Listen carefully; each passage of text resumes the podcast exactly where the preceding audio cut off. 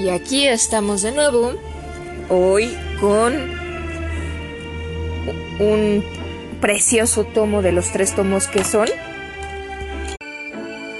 Bueno, como les iba diciendo, son tres preciosos tomos de la hemeroteca del Universal, el periódico mexicano, y se titula Del Palacio de Invierno a la Perestroika.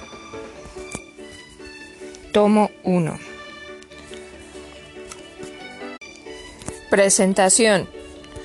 Los grandes sacudimientos políticos y económicos, lo, lo, mismo que los hechos nimios o menores que integran la trama de lo cotidiano, pasan por el cernidor de las páginas periodísticas, donde ofrecen un mosaico abigarrado, denso, o a veces contradictorio y aún incomprensible. Los periódicos, como reflejo de la realidad social, son instrumentos insustituibles, si bien por su inmediatez carecen de la amplitud de perspectiva que solo pueden dar observaciones más profundas y espaciadas. Se trata, a fin de cuentas, de dos fases de un mismo proceso informativo. Las noticias diarias son la miga de lo que luego el historiador o el sociólogo habrá de acomodar, debidamente depurando según un esquema teórico.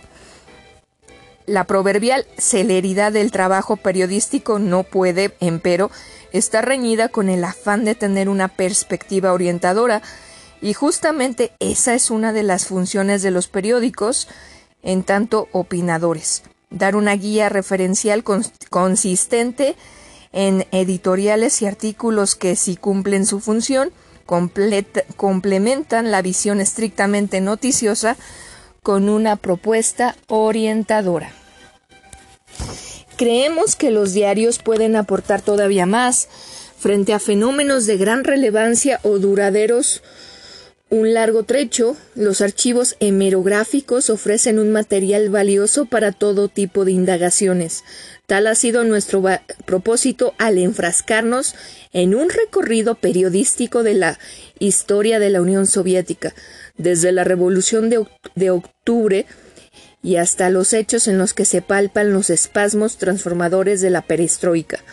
Nuestro periódico nació casi al mismo tiempo que en Rusia tocaba su fin el zarismo, circunstancia esta que permitió a El Universal estar en el frente informativo desde la toma del Palacio de Invierno, se aúna a ello que por vivirse aquí mismo una convulsión social, el interés de la opinión pública mexicana por lo que ocurría en aquel país está bien plasmado en la nutrida información procedente de agencias, enviados y corresponsales, al igual que en, en los análisis y opiniones de quienes abrazaron como suya la causa del comunismo soviético o lo miraron con simpatía, y de los que se ubicaron en franca animadversión frente al sistema que nacía bajo el signo de los soviets y con la guía de Lenin. Ofrecemos esta obra con la intención de que nuestros lectores puedan tener en amplios trazos una panorámica de la trayectoria seguida por la Unión Soviética hasta nuestros días. Sentimos que la investigación realizada cristalizó en una obra que no solo es de vibrante interés, sino que bien puede ser considerada en algunos aspectos como una fuente primaria de lo que sería provechoso derivar estudios particularizados. En todo caso, conviene apuntar que, que en Del Palacio de Invierno a la Perestroika, nos guiamos por el mismo afán de objetividad y equilibrio que depositamos diariamente en el Universal. Hemos querido rescatar datos que coadyunten a una mejor comprensión del hecho histórico que nos ocupa, procurando extraer aspectos que ayuden a entender los puntos de vista representativos a lo largo de tres cuartos de siglo.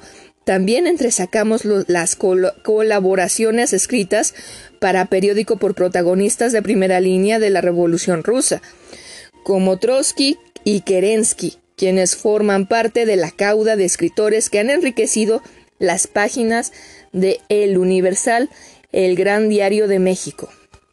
Con esta obra continuamos una labor de rescate hemerográfico que busca dotar a los lectores con colecciones de gran utilidad y atractivo, en las cuales puedan recrearse momentos decisivos de la historia, amén de servir como apoyo para estudiantes e investigadores, Nos estimula la aceptación alcanzada que estamos seguros de refrendar con esta y sucesivas, y sucesivas nuestras obras que como hasta ahora respondan a las expectativas de nuestros lectores.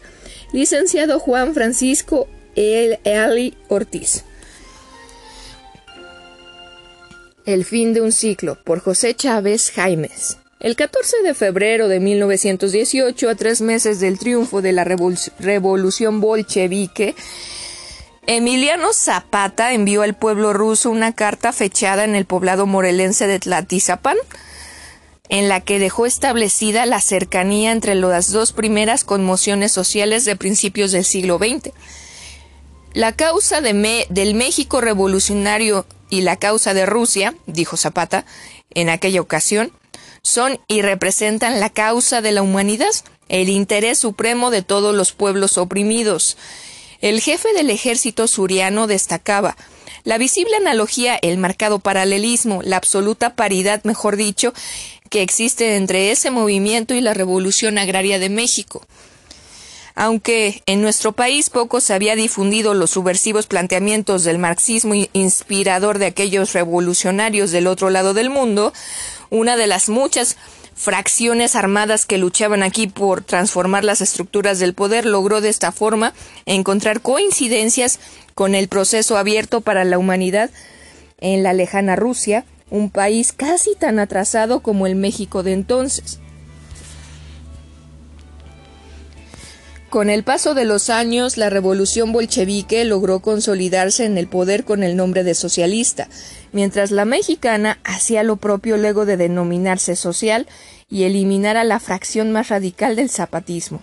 Con una dinámica propia a partir de entonces, cada uno de esos procesos ha cambiado al ritmo de los tiempos y con ello también la interpretación de los principios que les dieron origen.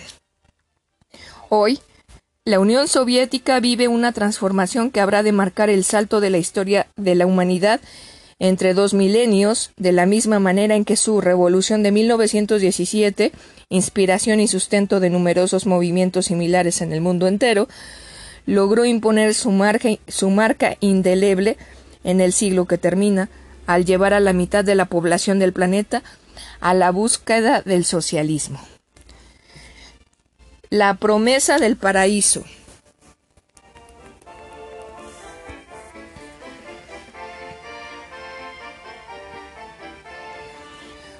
Aquellos eran los años en que Europa vivía la primera gran conflagración de nuestro siglo, en que la clase obrera del viejo continente se disponía a aprovechar las diferencias entre los poderosos para superar la frustración provocada por la caída de la Comuna de París, y reemprender así la búsqueda del prometido paraíso proletario.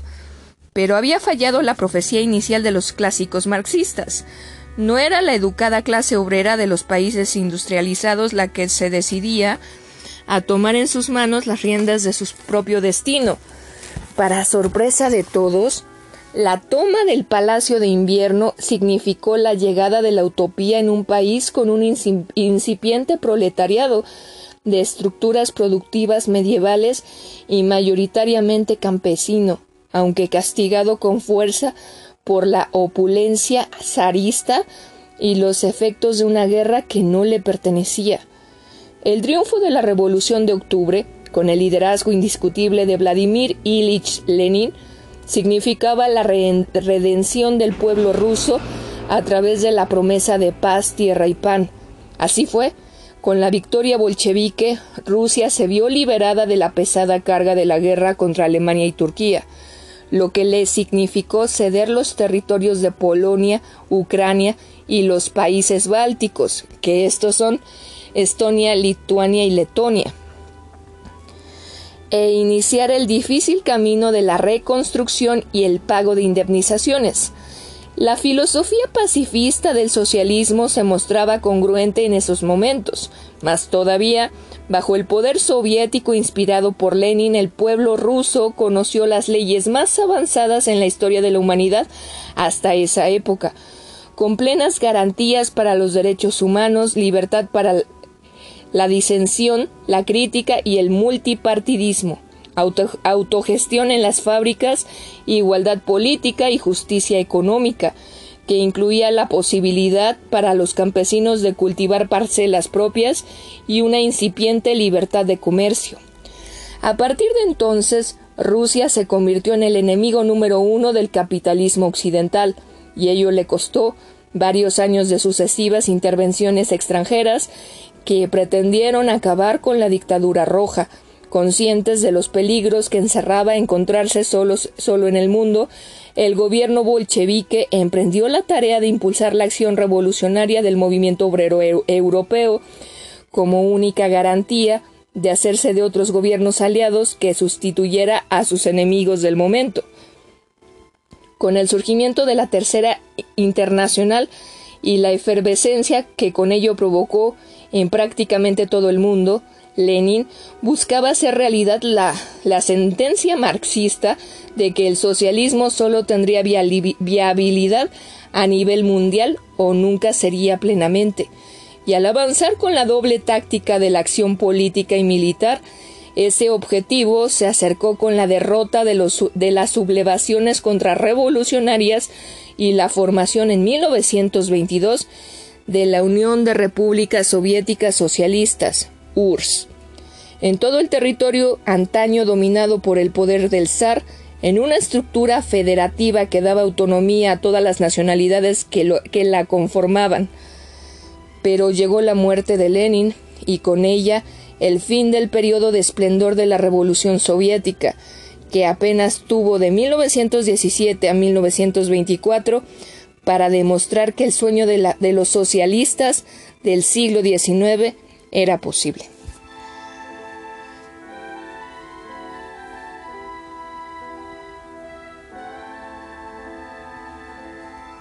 Terror en nombre del socialismo. Desde el nombramiento de Joseph Stalin en 1922, bueno, Joseph en ruso, en 1922, como secretario general del Partido Comunista, dio inicio a una enconada lucha por el poder entre este y el creador del Ejército Rojo, León Trotsky. Trotsky, quien pugnaba por la vigencia de los postulados democráticos del lenismo y se opuso sistemáticamente a la centralización del poder stalinista, al retroceso que significaba el endurecimiento del gobierno y a su política de alianzas internacionales para combatir la entonces ascendente ideología fascista. Desvirtuada la esencia popular del poder soviético y eliminadas las garantías para la crítica y la disensión, Stalin procedió a imponer su monolítica visión del socialismo y en su nombre comenzó a sembrar el terror entre todos aquellos que se opusieran a sus designios. Como resultado de ello, Trotsky fue separado de sus cargos públicos en 1925, expulsado del partido junto con otros dirigentes de la oposición de, izquierda en 1927 y finalmente acusado de contrarrevolucionario y condenado al exilio en 1929. Al tiempo que en Europa la política comunista impulsada por la Tercera Internacional conducía a serias derrotas al movimiento obrero y abría paso al triunfo de las ideologías nacionalistas. Stalin profundizaba en la URSS su política represiva, incluso contra la población ajena a las disputas ideológicas como lo demuestran las sangrientas masacres perpetradas contra los campesinos que se opusieron a la colectivización forzosa de las tierras y contra los trabajadores que se negaron a obedecer los impuestos planes de producción. el evidente alejamiento de las tradiciones de los tradicionales postulados del socialismo logró articular un importante movimiento de oposición dentro y fuera de las fronteras soviéticas lo que obligó a Trotsky, su principal inspirador, a cambiar varias veces su lugar de exilio ante las constantes amenazas de muerte en su contra, que lo llevaron a buscar refugio en Turquía, Francia, Noruega y finalmente en México, donde el gobierno de Lázaro Cárdenas le otorgó asilo político en 1937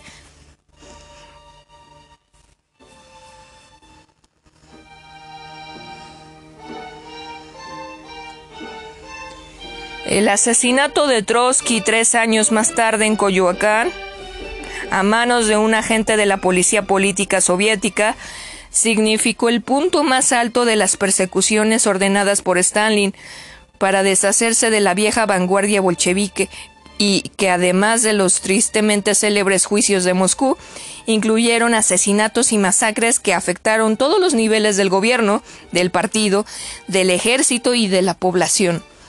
Como resultado de los cientos de miles de muertes y reclusiones forzosas, en campos de concentración, del control sobre la prensa y el castigo a todo tipo de crítica del ejercicio despótico del poder conjugado con el culto a la personalidad, Joseph Stalin estableció las bases de lo que sería el surgimiento de una casta burocrática que se apoderó del gobierno por encima de los anhelos democráticos del pueblo soviético.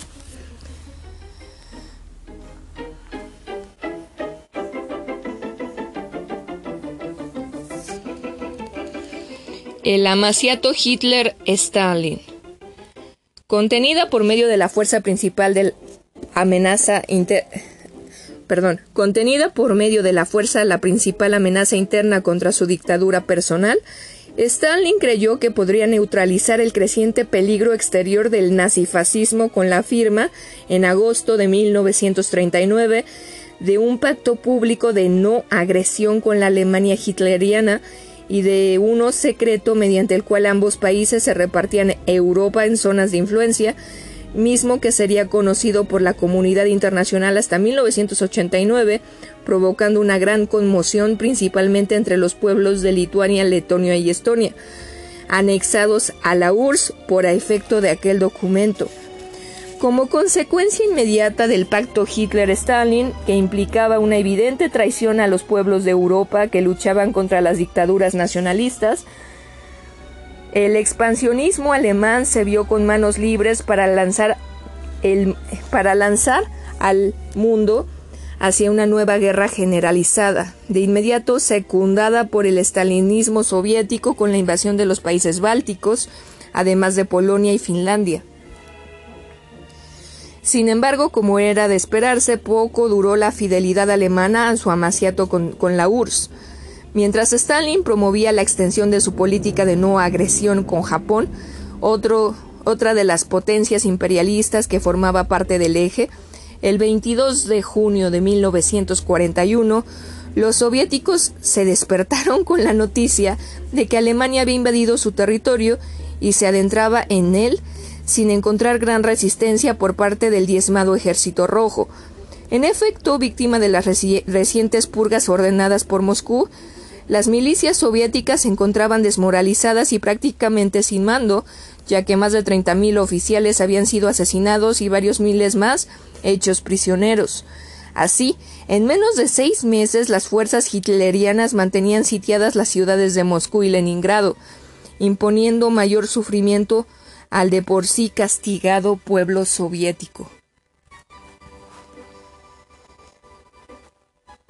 En un previsible viraje ante las nuevas circunstancias, Stalin no solo sumó sus fuerzas a las potencias aliadas del capitalismo occidental en su lucha contra el eje, sino que también tuvo que reincorporar en sus mandos, sin ningún tipo de explicación, a los oficiales del ejército, para quienes la defensa de su revolución por encima de todo fue motivo suficiente para revertir en poco tiempo el avance alemán e iniciar la contraofensiva, que culminó en abril de 1945 con la ocupación de Berlín.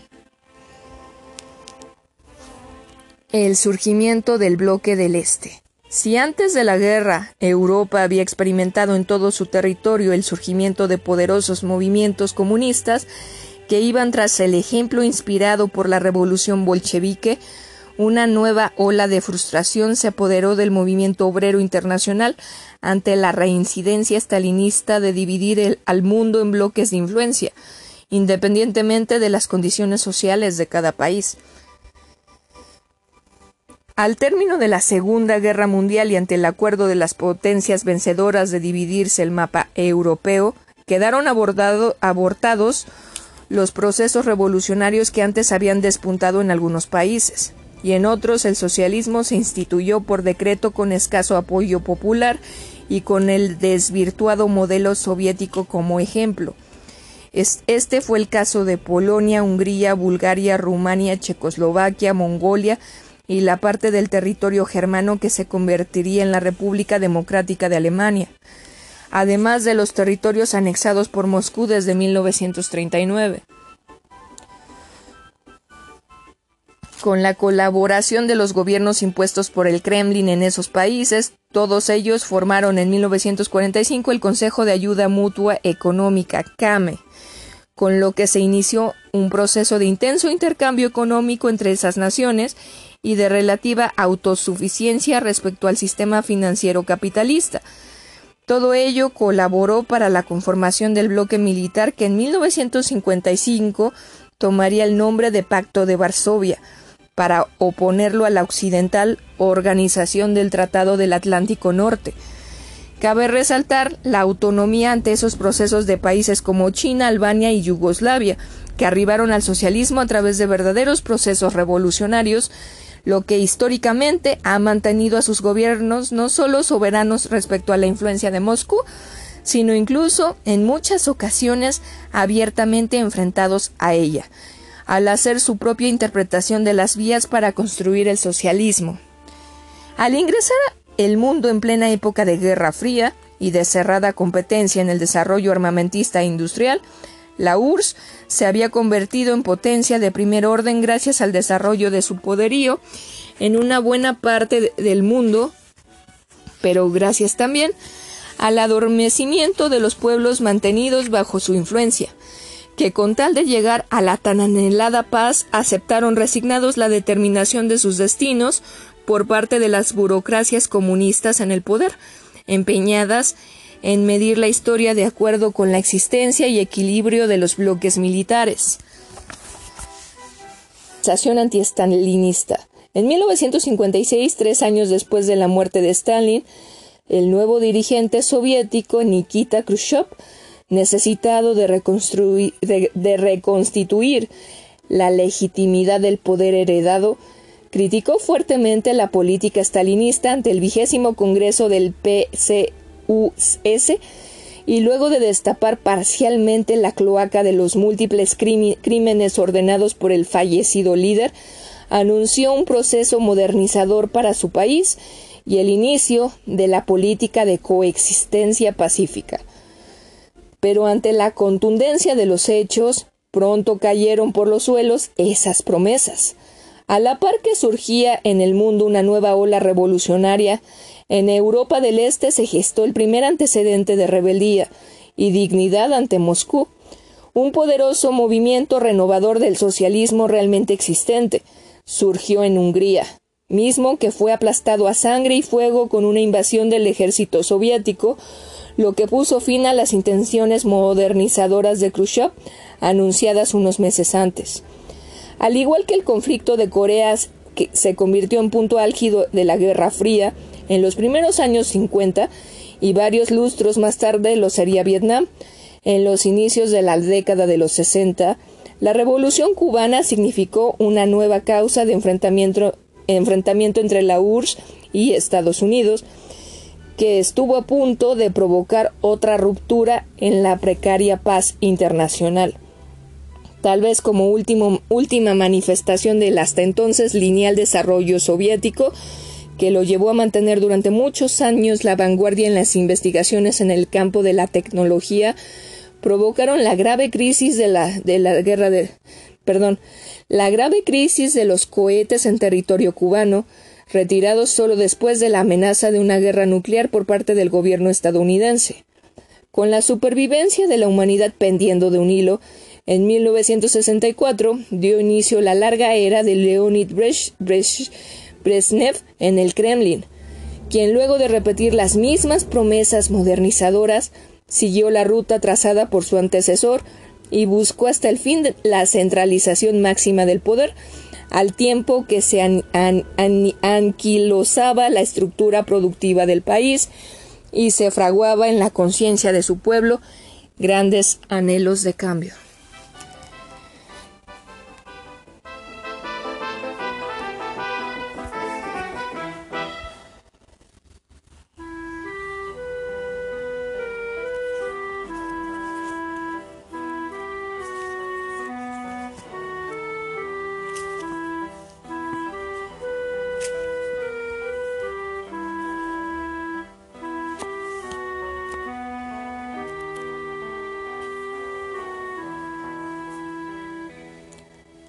Los últimos errores del socialismo. En 1968 estremeció a la humanidad con el grito de los jóvenes y el campo socialista no fue la excepción.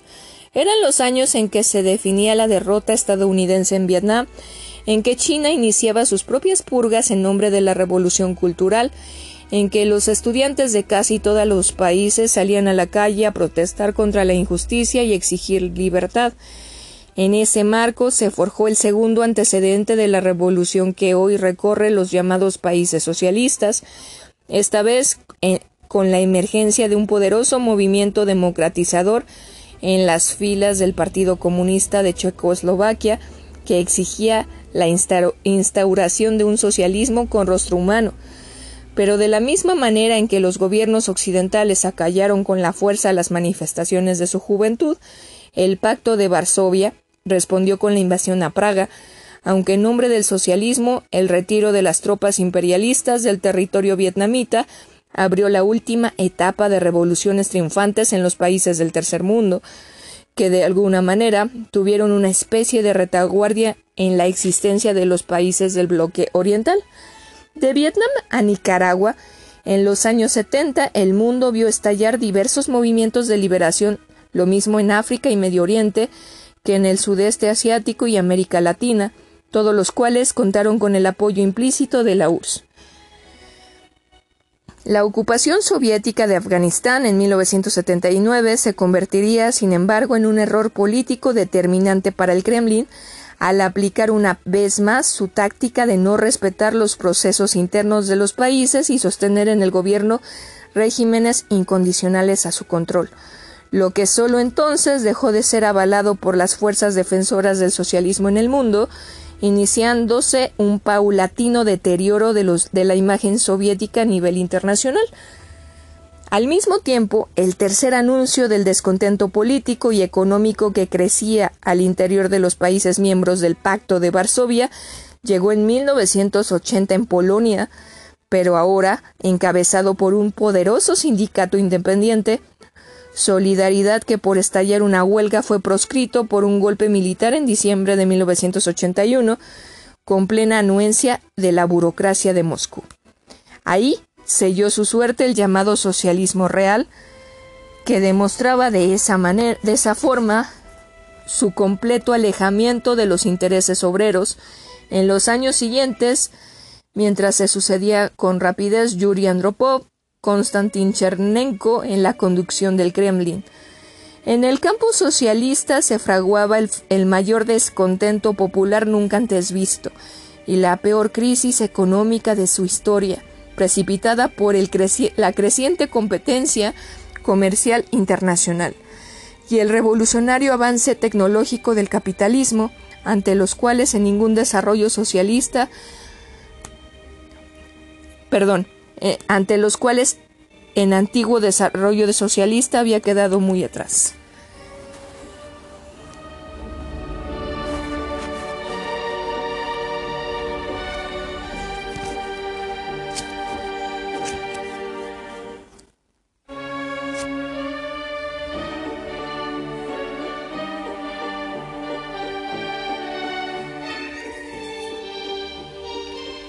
Rectificación o revolución.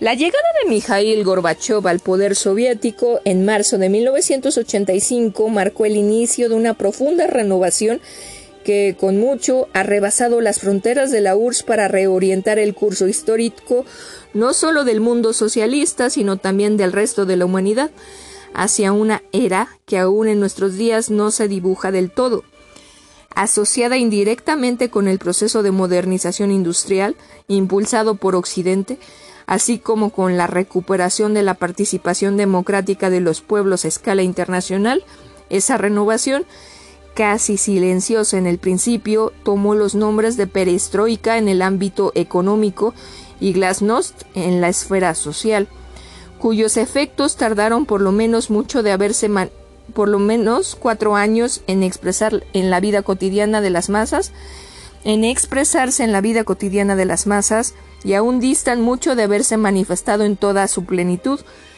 Para unos, para unos, expresión de una gran rectificación histórica de, de, las tradicionales, de los tradicionales dirigentes comunistas, para otros, única posibilidad encontrada por la nomenclatura para mantenerse en el poder y evitar estallidos revolucionarios, lo cierto es que dicha transformación ha sido obligada por la crisis económica de magnitudes catastróficas a la que se enfrenta la URSS, en gran parte originada por el estancamiento productivo, la planeación burocratizada, la falta de incentivos para la población trabajadora y el descontento político sin válvulas de escape que todo ello había provocado.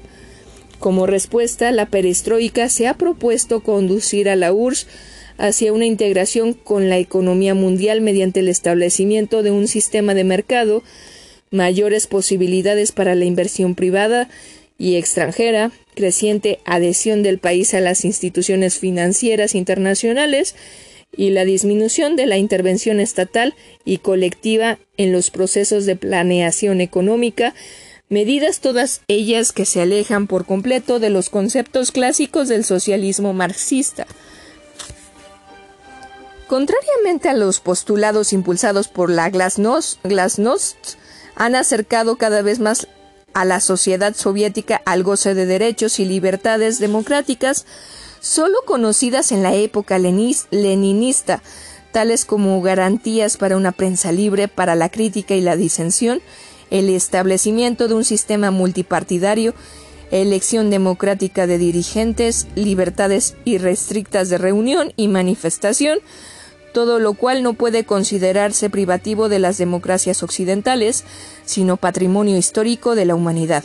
Al mismo tiempo, se ha comenzado a rehabilitar políticamente a los líderes bolcheviques que criticaron la ausencia de tales garantías en el régimen socialista, que debía ser sinónimo de democracia.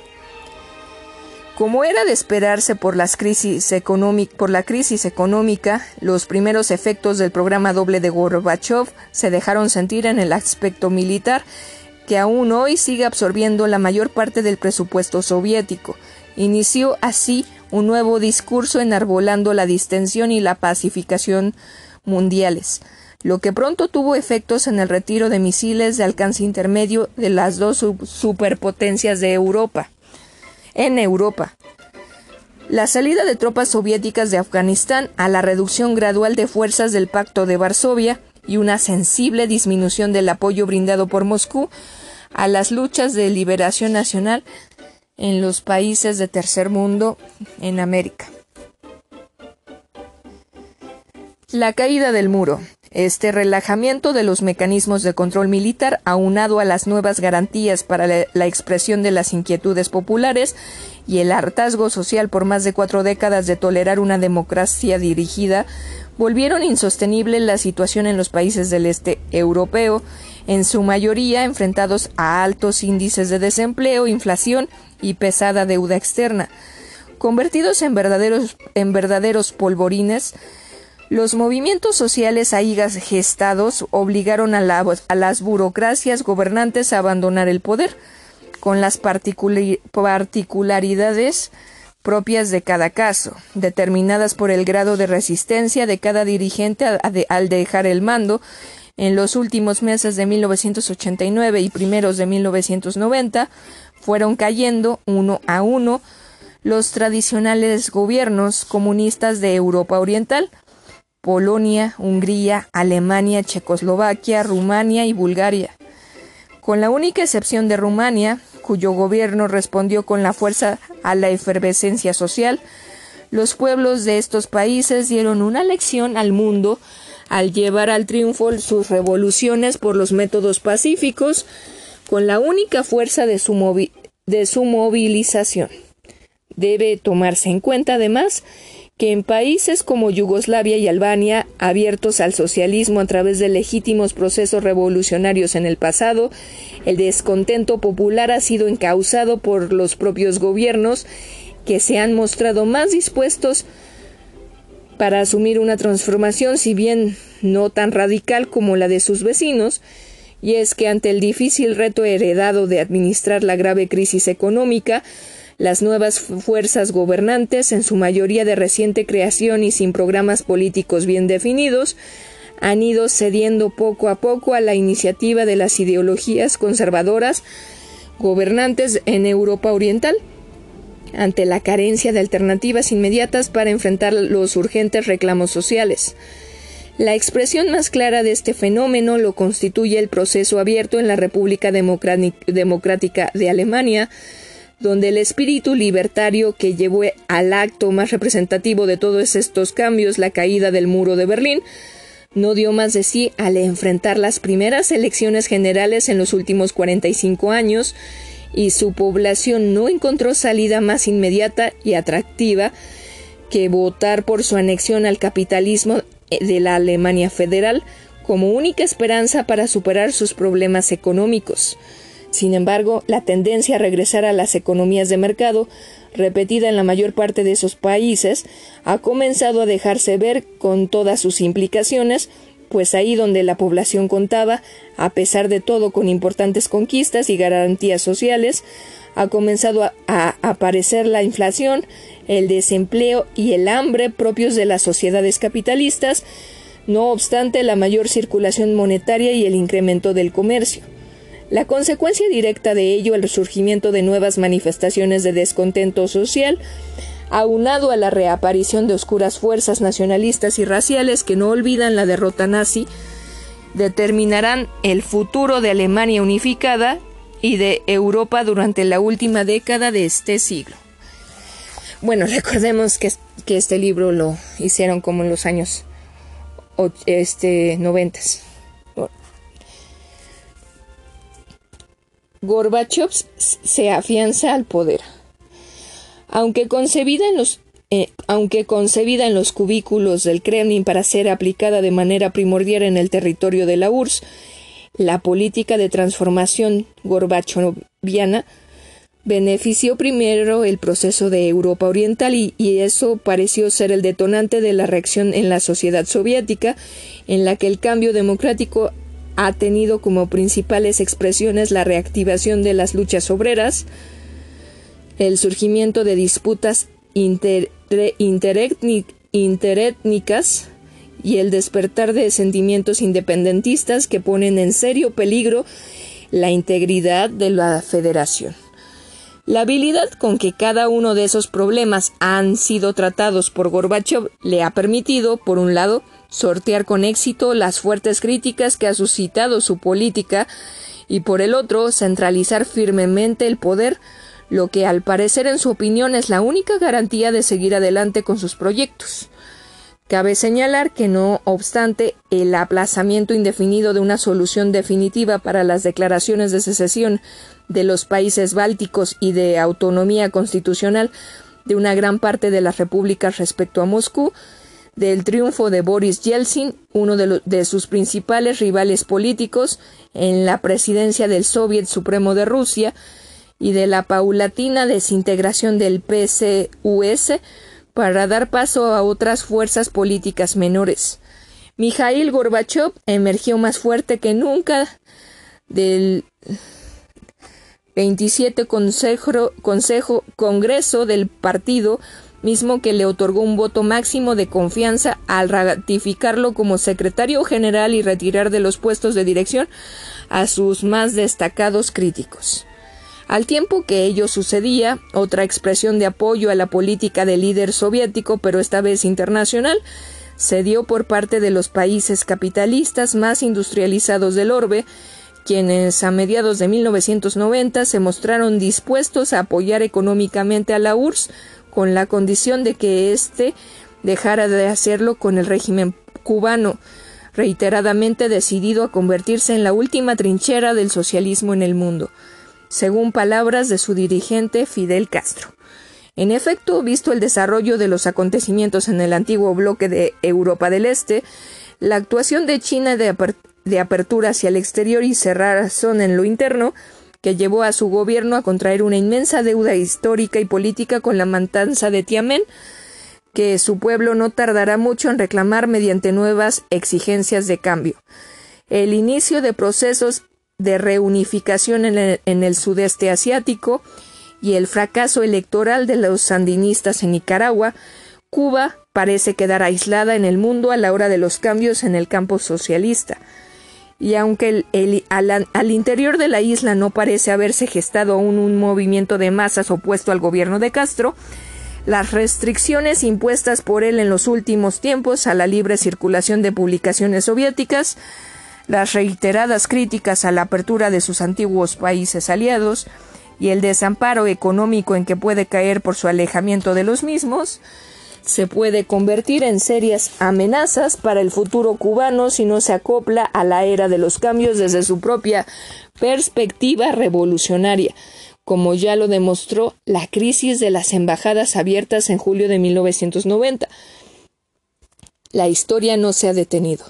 Del Palacio de Invierno a la perestroika, la humanidad ha completado un ciclo más de su historia en la incansable búsqueda para por construir un mundo de justicia y paz, aunque los errores propios de su naturaleza se lo hayan impedido.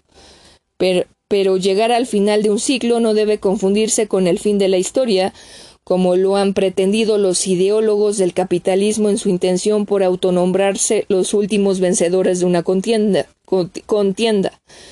Si cayó el muro que dividía al mundo en Oriente y Occidente, los pueblos pobres aún conservan la esperanza de que sea derribado también el muro invisible que divide al planeta en sur y norte, y de eso todavía mucho queda por hablar. La historia no se detendrá mientras exista raza humana en la faz de la Tierra, y ahora más que nunca se redoblan las esperanzas de su supervivencia gracias a la era de distensión y desarme que se vislumbra en los albores del nuevo milenio gracias a los cambios provenientes del este. Mientras tanto, la esperanza, abierta por esos vientos de cambio, continúa a la espera de ser convertida en una verdadera democracia política y económica para los pueblos que le dieron origen, cuyos anhelos emancipadores no tardarán en alcanzar al resto del mundo, lo que habrá de indicar que se ha comenzado una nueva fase para todos. Seguramente el rencor acumulado por décadas enteras de injusticias cometidas en su nombre impedirá que la humanidad llame socialismo a su hasta ahora, pero tampoco el capitalismo salvaje podrá ser la opción del hombre después de haber probado otras libertades. Se llame como se llame el siguiente ciclo, nada podrá evitar que, que en él vuelvan a empeñarse los más grandes esfuerzos para acercar el día en que la el día en que la utopía se haga realidad. Capítulo 1. Triunfo de la Revolución Bolchevique.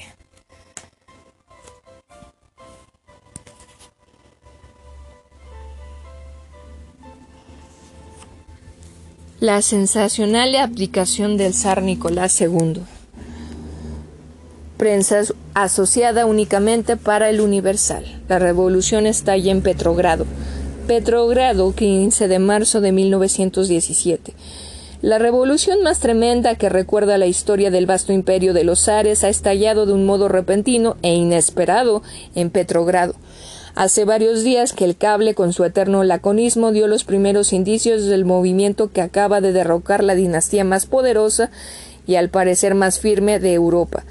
Esas noticias informaban del gran malestar que reinaba en, todo el imperio, señalando cierta agitación entre la gente del pueblo, pero, por otra parte, los informes oficiales restaban importancia a esa excitación popular, queriendo achacarla a la escasez de subsistencias y ésta a la falta de elementos de transporte por causa del mal tiempo reinante. Como siempre, la administración, cegada por los espejismos de su alta posición, no echó de ver que, con el pretexto del hambre, se minaba el trono y el gobierno, y la revolución pudo fácilmente seguir su camino y estallar por fin el lunes último en la capital de Rusia europea, donde se ha combatido durante tres días encarnizadamente, pues las tropas en parte han hecho causa común con el pueblo, mientras el resto del ejército defendía a las instituciones. Tres días de sangrienta lucha. Por fin, después de esos tres días mortales, por fin después de esos tres mortales días de sangrienta lucha en las calles de la gran ciudad del Neva, la revolución que se mantuvo indecisa y pues tuvo opciones de triunfo y de vencimiento, logró alcanzar la victoria totalmente. Como es lógico, la cruenta lucha ha ocasionado numerosas víctimas, porque en los combates callejeros suele causarse de ordinario más bajas por una y en campo raso, habida cuenta naturalmente la deficiencia de las armas con que se lucha. Esto, no obstante, se asegura de que las pérdidas no excederán de 500 vidas. Entre ellas se cuenta el ministro del Interior, Protopov, que ha sido muerto. No se sabe si casualmente o asesinado por error. El, digo, o asesinado con intención, lo siento. El sigilo con que se llevaron a cabo los preparativos revolucionarios lo demuestra el hecho de que el zar Nicolás, que, que se hallaba en el frente de Galicia cuando estalló el movimiento, y se le notificó sin duda por los revolucionarios que controlarían desde el primer momento las oficinas telegráficas y telefónicas que la revolución había triunfado y que la caída de la dinastía dependía de que prestara su aquiescencia a los planes de la revolución. Frente al Palacio Imperial. El Palacio Imperial se halla rodeado por las tropas y el pueblo, y en él se supone que se, halla se hallan la zarina con sus hijos, menores, pues el príncipe heredero acompañaba a su augusto padre en, su visita de inspección a los frentes de batalla. La Duma, cuyas sesiones habían sido declaradas en suspenso con carácter casi indefinido, se unió a, los revolucionarios, con lo cual la causa del pueblo se ha visto alentada y hasta cierto punto sancionada por los representantes parlamentarios del mismo. Al triunfar la revolución, se nombró inmediatamente un gobierno provisional, en tanto se desarrollaban los acontecimientos, con la abdicación del zar Nicolás II, el triunfo de la revolución puede considerarse total en el gran imperio de los Romanov. La ciudad se halla ahora tranquila, reinando perfecto orden en todos sus ámbitos. Los extranjeros, así como sus propiedades, no han sufrido ningún daño. Se exceptúan de esta regla los pocos alemanes que aún residen en la población, así como los elementos germanófilos contra los cuales va principalmente enderezada la furia de los revolucionarios que han sido encarcelados o son vigilados por la policía especial nombrada por el gobierno provisional en sustitución de la odiosa policía imperial que tan funestos recuerdos tienen, tiene para el pueblo ruso. Las cárceles han sido abiertas y los presos políticos disfrutan ahora de completa libertad. La policía secreta ha sido, en cambio, encarcelada. Algunos por algún exceso de celo revolucionario, pues se habían dado orden de no, cometer actos ilegales. Renace la tranquilidad. Los principales indicios de este tremendo movimiento popular fueron, como se ha dicho, las pacíficas manifestaciones de hace una semana, en que el pueblo, en su mayoría compuesto de mujeres, pedía pan. Poco a poco, esas estas manifestaciones se hicieron tumultuosas y entonces las tropas, que habían sido llamadas para apoyar a la policía, se negaron a disparar sobre las turbas y los primeros chispazos ocurrieron entre la policía y las tropas regulares, aquella por parte del gobierno y éstas apoyando al pueblo. Regimiento tras regimiento fueron uniéndose a los revoltosos, conforme eran enviados a sofocar la revuelta, en tanto que otros cuerpos se apoderaban de los arsenales y de los puntos más estratégicos de la ciudad. Hasta el domingo por la noche no se creyó que aquellos motines degeneraran en revolución, pero desde dicho día hasta el martes por la mañana se estuvo combatiendo casi continuamente en las calles, apoderándose de los revoltosos poco a poco del control de la población. Hoy la ciudad parece haber despertado de una horrible pesadilla, se ha vuelto casi a su vida normal, no sin que los hechos ocurridos por su inmensa magnitud hayan causado tremenda sensación en todas las conciencias. Los bancos y los comercios, los bazares y las casas comerciales han reanudado sus operaciones y las personas ansiosas de recorrer los lugares donde se registraron los principales combates peregrinan por las nevadas calles y por las demás vías de la gran ciudad, pues en todas se libraron combates más o menos violentos y encarnizados. Los periódicos, con excepción de los que han nacido a la vida pública con el triunfo de la Revolución, han dejado de publicarse. El servicio de tranvías y el de automóviles de alquiler se ha reanudado. Los almacenes, de comestibles han vuelto a abrir sus puertas a los angustiados compradores, siendo los lo más notable de esta revolución lo rápida y ordenadamente que se ha efectuado la transición.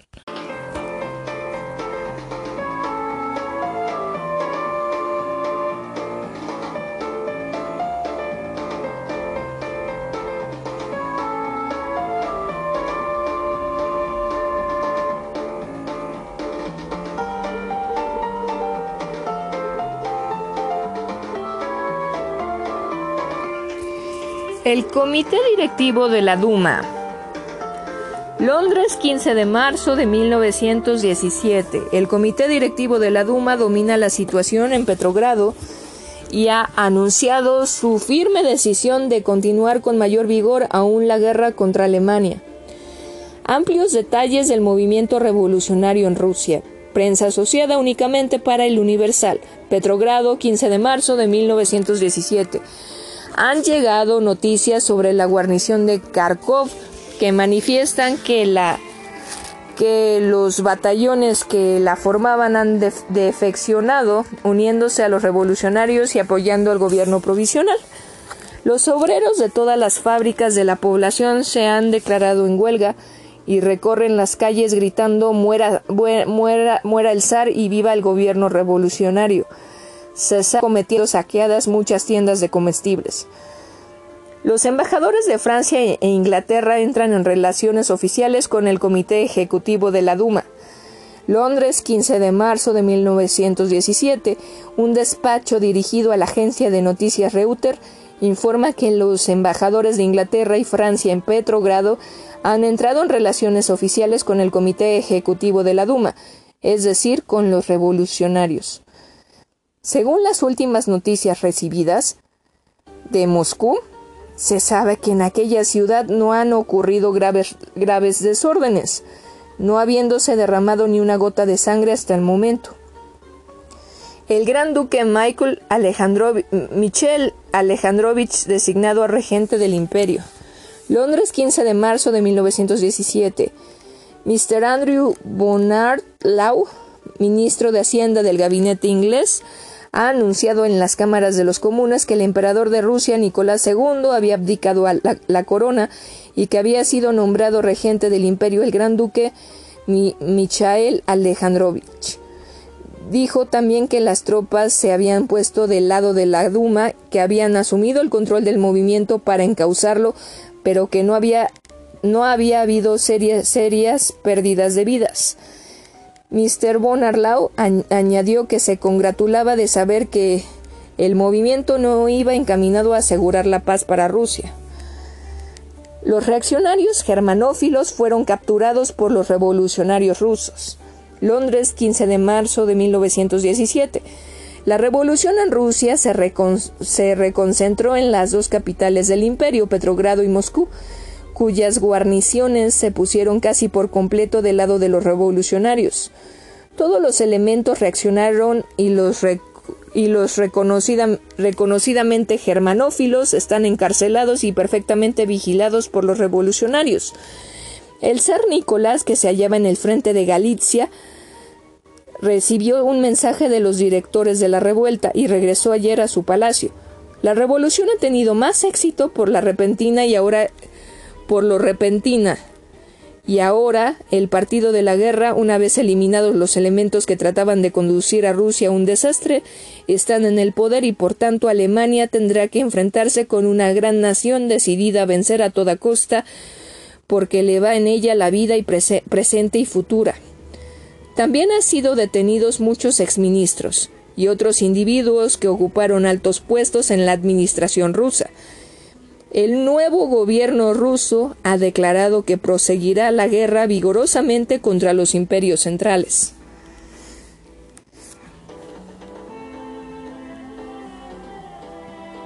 Las noticias de la Revolución de Rusia en Londres.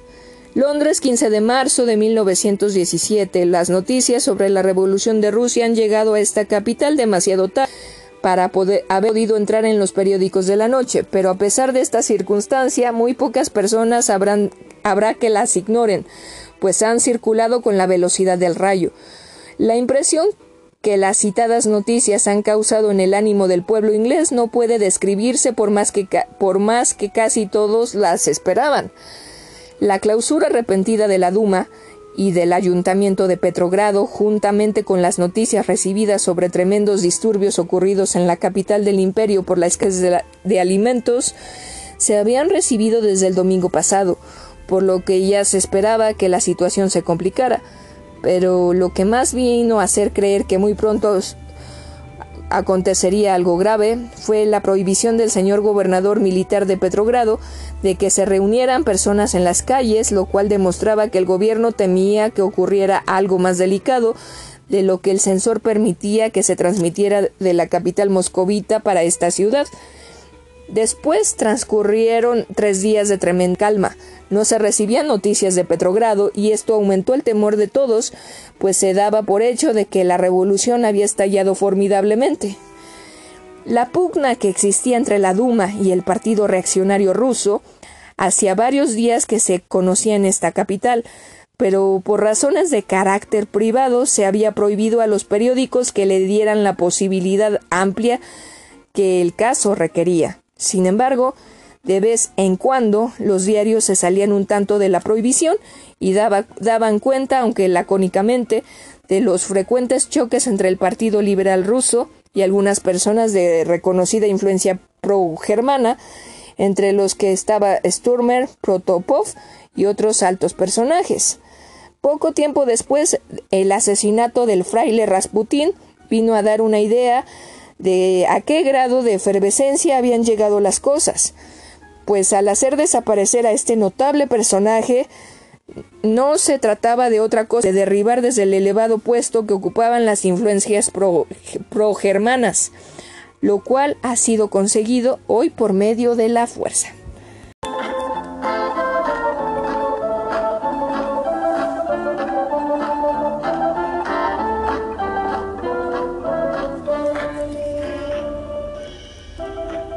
La vida política de Nicolás Romanov. Nicolás II, hijo del zar Alejandro III y de María Fedobore, Fedobore, ay, perdón, Fedore, Fe, lo siento, Feoderavna, nació en San Petersburgo, hoy Petrogrado, el 18 de mayo de 1868. Desde muy temprana edad comenzó a recibir la instrucción de profesores especiales que fueron designados para que dieran clases al futuro heredero del trono.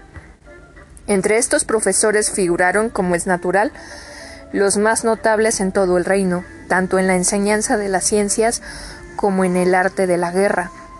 Antes de concluir sus estudios y cuando aún no cumplía 17 años de edad, su padre, que estaba deseoso de que Alexandrovich conociera personalmente sus vastos dominios, organizó un viaje que el príncipe heredero llevó a cabo a través de las provincias de Nix, Neugorod, Kestroma, Ongich y Juroslan, remontándose hasta el Volga. Cuando regresó de esta expedición, organizó otro viaje por el exterior del imperio visitando Dinamarca, Grecia, Austria y Alemania, donde concurrió a los funerales de Guillermo I en el año de 1888. Al año siguiente, el zar Alejandro dispuso que el zarevich hiciera su tercer viaje, esta vez recorriendo un itinerario mucho más extenso que el de los dos viajes anteriores, habiendo quedado arreglado en la forma siguiente Varsovia, Viena, Trieste, Grecia, Egipto, Aden, India, isla de Seilau, Japón y Siberia, entrando por Vladivostok. Hay que hacer notar dos hechos importantes relacionados con este viaje. Llegó a Calcuta el 26 de enero de 1891. Tres días más tarde se organizó en su honor una cacería a la que concurrió. Permaneció Alexandrevich en el puesto que le fue designado cuando repentinamente fue atacado por una enorme pantera que de seguro lo hubiera devorado a no ser por la oportuna intervención de dos de sus ayudantes que dispararon sus armas con gran puntería, habiendo dejado muerto al animal en el sitio. El otro incidente fue al pasear por las cercanías de Tokio, a donde llegó en el mes de mayo del mismo año, fue acometido por un japonés, agente de la policía, quien con una espada lo hirió en la cabeza, haciéndole rodar por, por tierra. El Zarevich permaneció tres días en cama y cuando recobró la salud, prosiguió su viaje a la forma convenida. A su paso por Siberia, Alexandrevich consiguió de su padre que indultara a gran número de prisioneros, a quienes se había condenado a trabajos forzados. Igualmente inauguró el primer tramo de vía del ferrocarril transiberiano, la línea más larga que atraviesa aquella región asiática. A la muerte de su padre Alejandro, ocurrida el primero de noviembre de 1894, subió al trono, coronándose el día 2 del mismo mes y año, su gran pompa debido al luto que guardaba la casa de los Romanov. Perdón, decía sin gran pompa, o sea, sin grandes fiestas.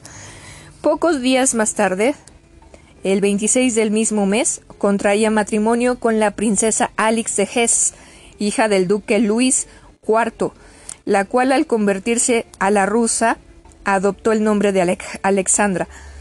Al día siguiente de su coronación, 27 de mayo, lanzó una proclama en la que prometía aliviar la suerte de los humildes y la de los desgraciados, aun de los que sufrían condenas por delitos políticos. También anunciaba gran número de indultos y conmutaciones de, de penas y prometía reducir los impuestos que pesaban sobre las clases más necesitadas.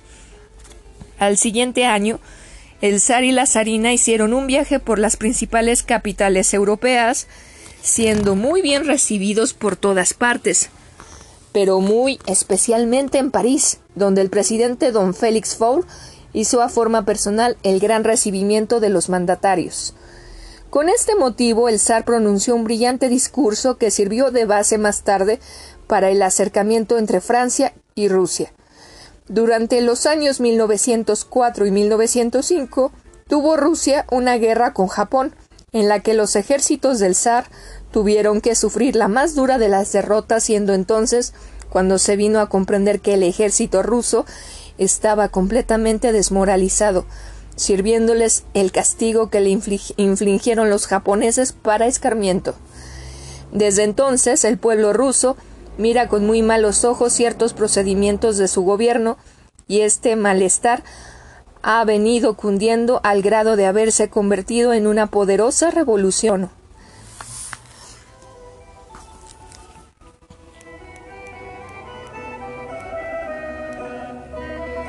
La proyectada alianza económica entre Japón y China. Tokio, 14 de marzo de 1917. En un tiempo cuando Japón estaba tratando de ganarse la amistad de China, la atención pública se fijó por la conexión que con el asunto tenía en un artículo firmado por el conocido publicista Te Yamamoto, en que exhortaba a una alianza económica entre Japón y China.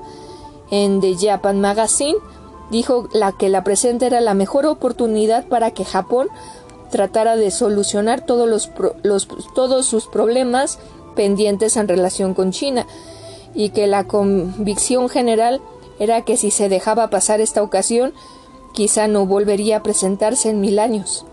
Hasta ahora, dijo, los adelantos de Japón en la resolución de tales problemas han sido detenidos por importunidades exteriores y por las opiniones encontradas de sus propios estadistas.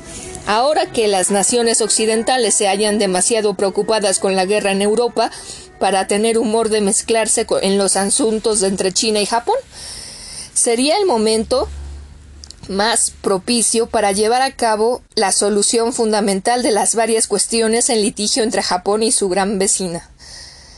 China ha estado viviendo muchos años financieramente casi al día. Japón ha llegado a la convicción de que el peligro realmente amarillo en China es el que procede de la falta de oro.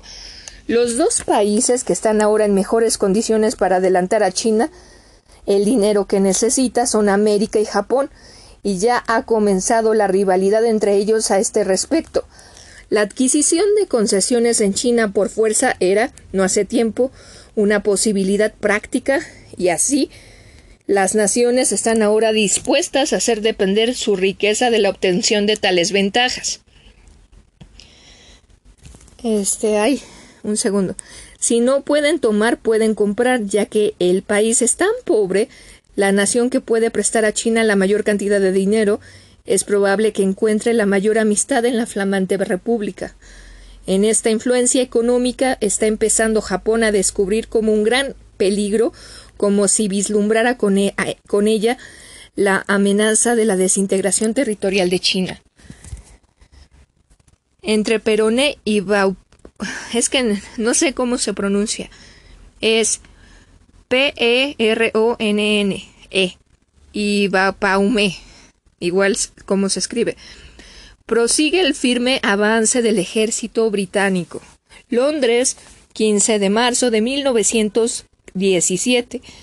Se ha recibido en el Ministerio de Guerra una parte oficial esta tarde en el que se da cuenta de un nuevo triunfo de las tropas inglesas sobre las teutonas en la línea de batalla entre Peroné y Bapaume.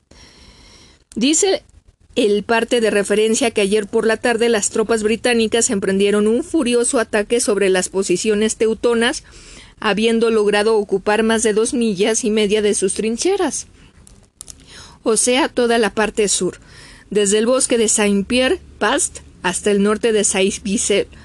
En cambio, al oeste de Arras, las tropas germanas penetraron en las trincheras de los ingleses, haciendo a varios prisioneros.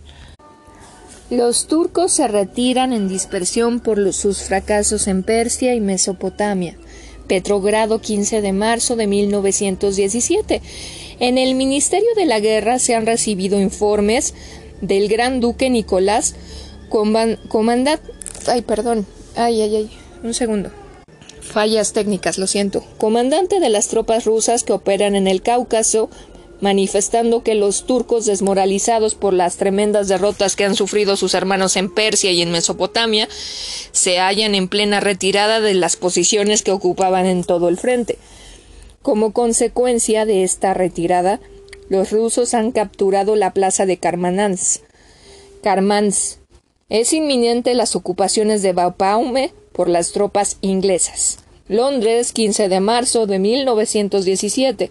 El general Maurice, jefe del Departamento de Operaciones Militares del Ministerio de Guerra, informa que los alemanes antes de, ante el potente fuego de las baterías de grueso calibre de los ingleses han emprendido una retirada general en el frente del Somme, en la región de Bakuoy, al sudoeste de Bapaume, que no debe tardar en ser desalojado por los teutones.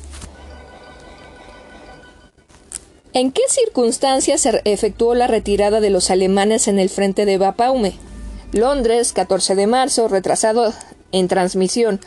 La agencia Reuter, Reuter ha recibido un despacho de su corresponsal en el cuartel general de las tropas inglesas en Francia diciendo que el avance inglés con el cual recobramos un frente de cerca de cuatro millas directamente al oeste de Bapaume el lunes dio por resultado una más amplia jornada de aquella campaña al aire libre que los soldados ingleses saludaron alegremente después de la cansada monotonía de la vida de trincheras.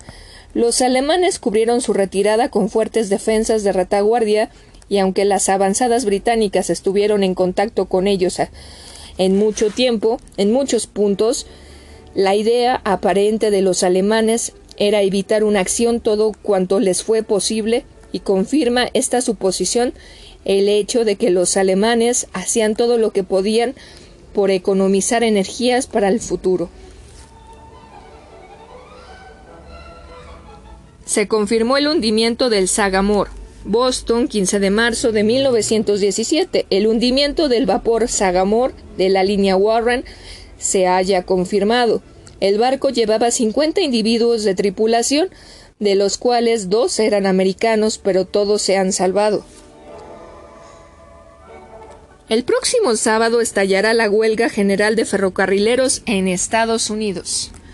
Nueva York, 15 de marzo de 1917.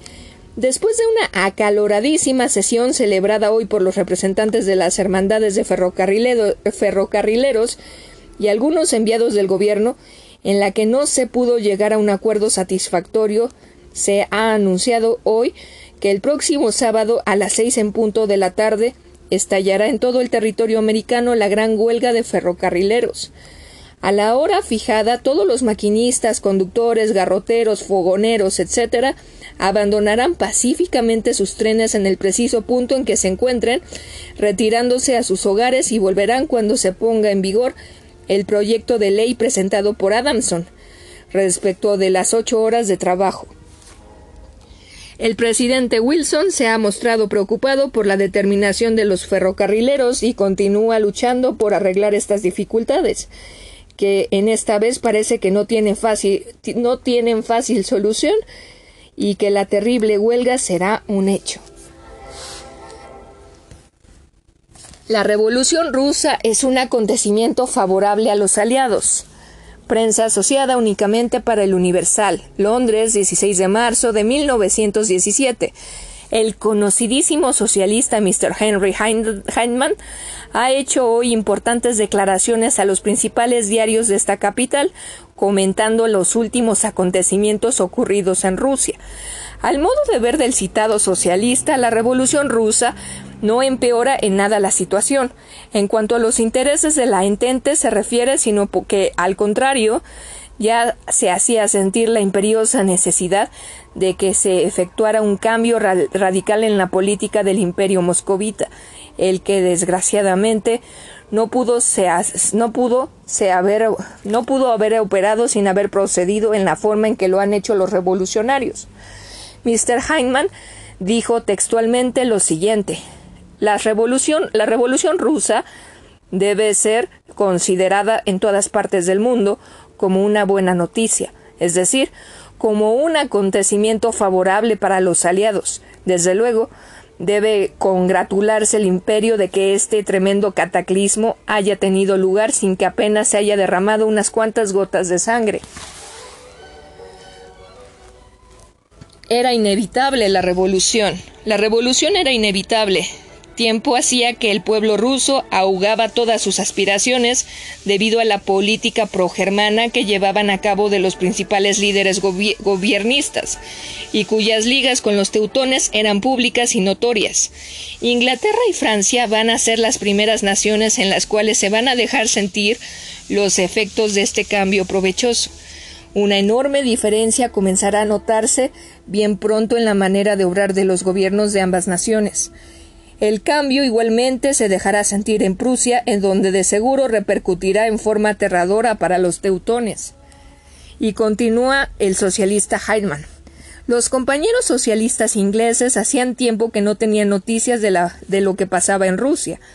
Aunque este movimiento, a decir verdad, no ha sido promovido por los socialistas rusos, estos sí tuvieron gran parte en el asunto, pues apoyaron el movimiento revolucionario con todo entusiasmo, el movimiento tenía de su parte a la gran mayoría de la Duma, que se llama el Partido Avanzado, y también a los concejales del imperio, a gran número de jefes del ejército, a cuyo apoyo se debió el triunfo definitivo.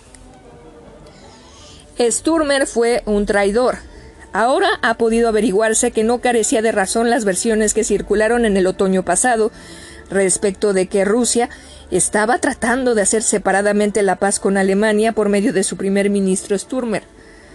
Con este motivo, la Duma protesta enérgicamente contra Sturmer, distinguiéndose en especial el profesor Milukov, quien con frases demasiado duras llamó al primer ministro Sturmer un traidor, obligándolo a presentar su renuncia poco después. Todos esperaban que el tiempo de ser presentada la renuncia de Sturmer estallara la revolución, pero por alguna circunstancia el movimiento no estaba perfectamente bien preparado y hubo necesidad de esperar. Igual cosa sucedió cuando el mismo profesor Milukov increpó duramente al ministro del Interior Petropov, pero tampoco llegó a estallar el movimiento. Ya para concluir, dijo Heinemann, yo no creo que el peligro haya pasado por completo. La burocracia rusa es sumamente poderosa y todavía no se le ha podido dar el golpe de muerte. Con sinceridad, espero que el emperador derrocado Nicolás II salga del país para evitar que se produzcan nuevos desagradables acontecimientos, que generalmente tienen lugar cuando un monarca derribado permanece dentro de su territorio.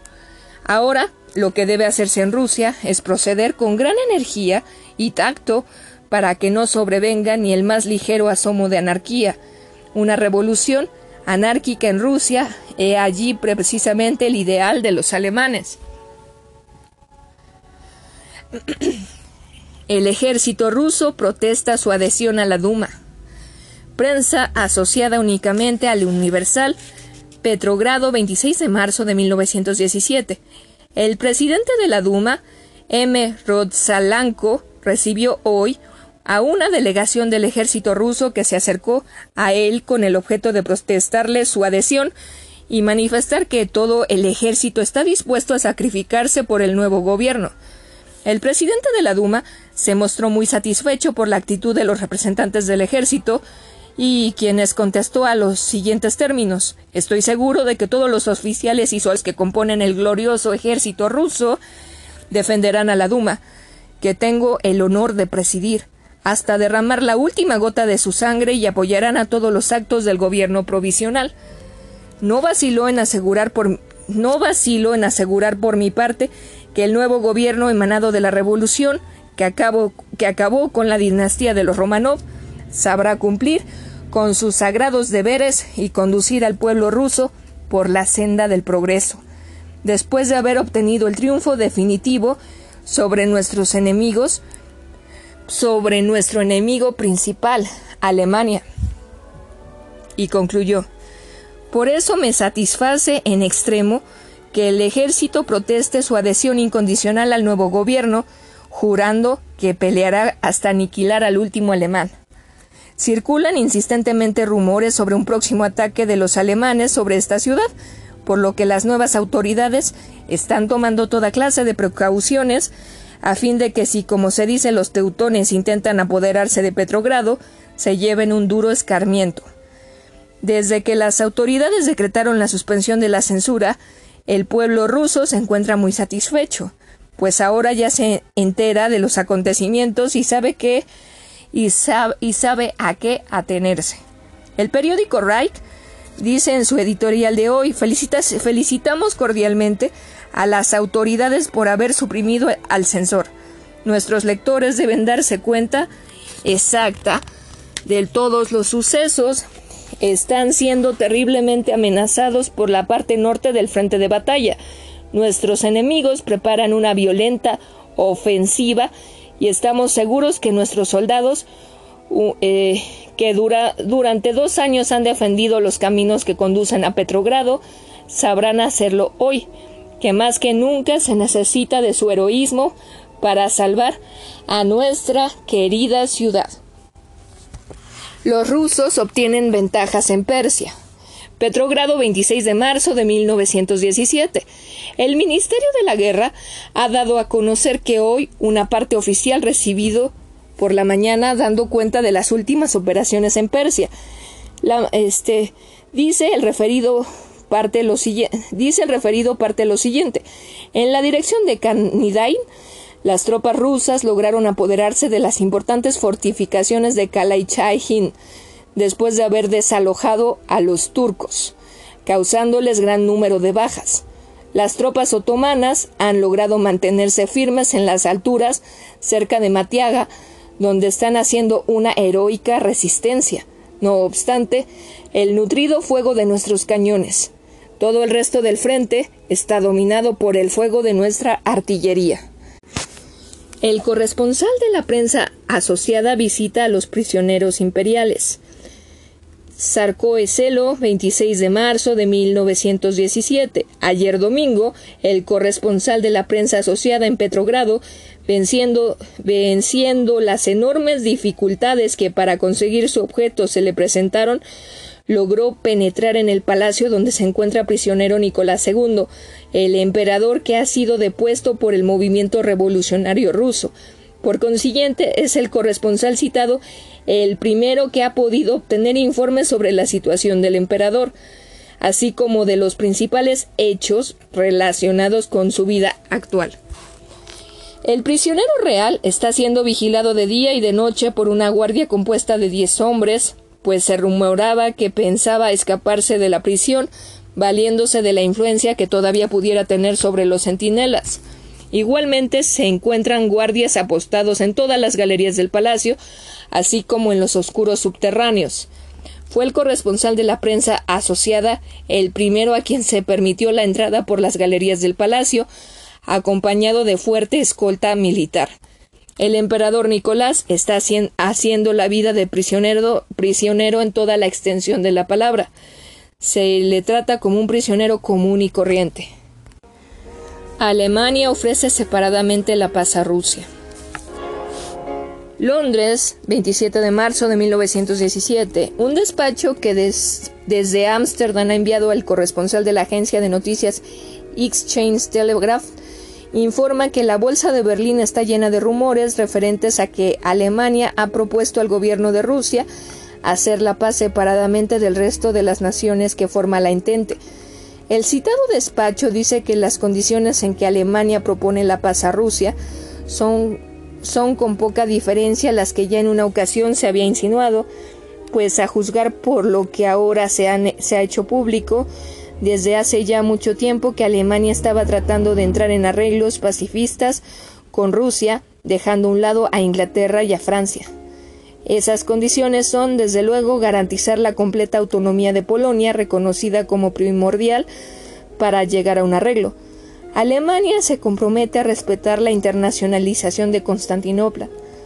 Enseguida vienen, vienen dos condiciones más consideradas en los círculos diplomáticos como las menos exigentes. La primera, que el ejército ruso evacuara todo el territorio austriaco que hoy pisa, y la segunda, que Rusia ejercerá un protectorado sobre Armenia. El despacho del corresponsal de la Telegraph ha causado en los círculos políticos de esta capital la expectación consiguiente. Suiza reconocerá al nuevo gobierno ruso. Berna, 27 de marzo de 1917. El ministro de Suiza en Petrogrado ha recibido instrucciones de su gobierno para entablar relaciones diplomáticas con el nuevo gabinete ruso. Esta determinación de la República Helvética acusa el deseo de reconocer al gobierno revolucionario ruso por parte del Consejo Federal Suizo.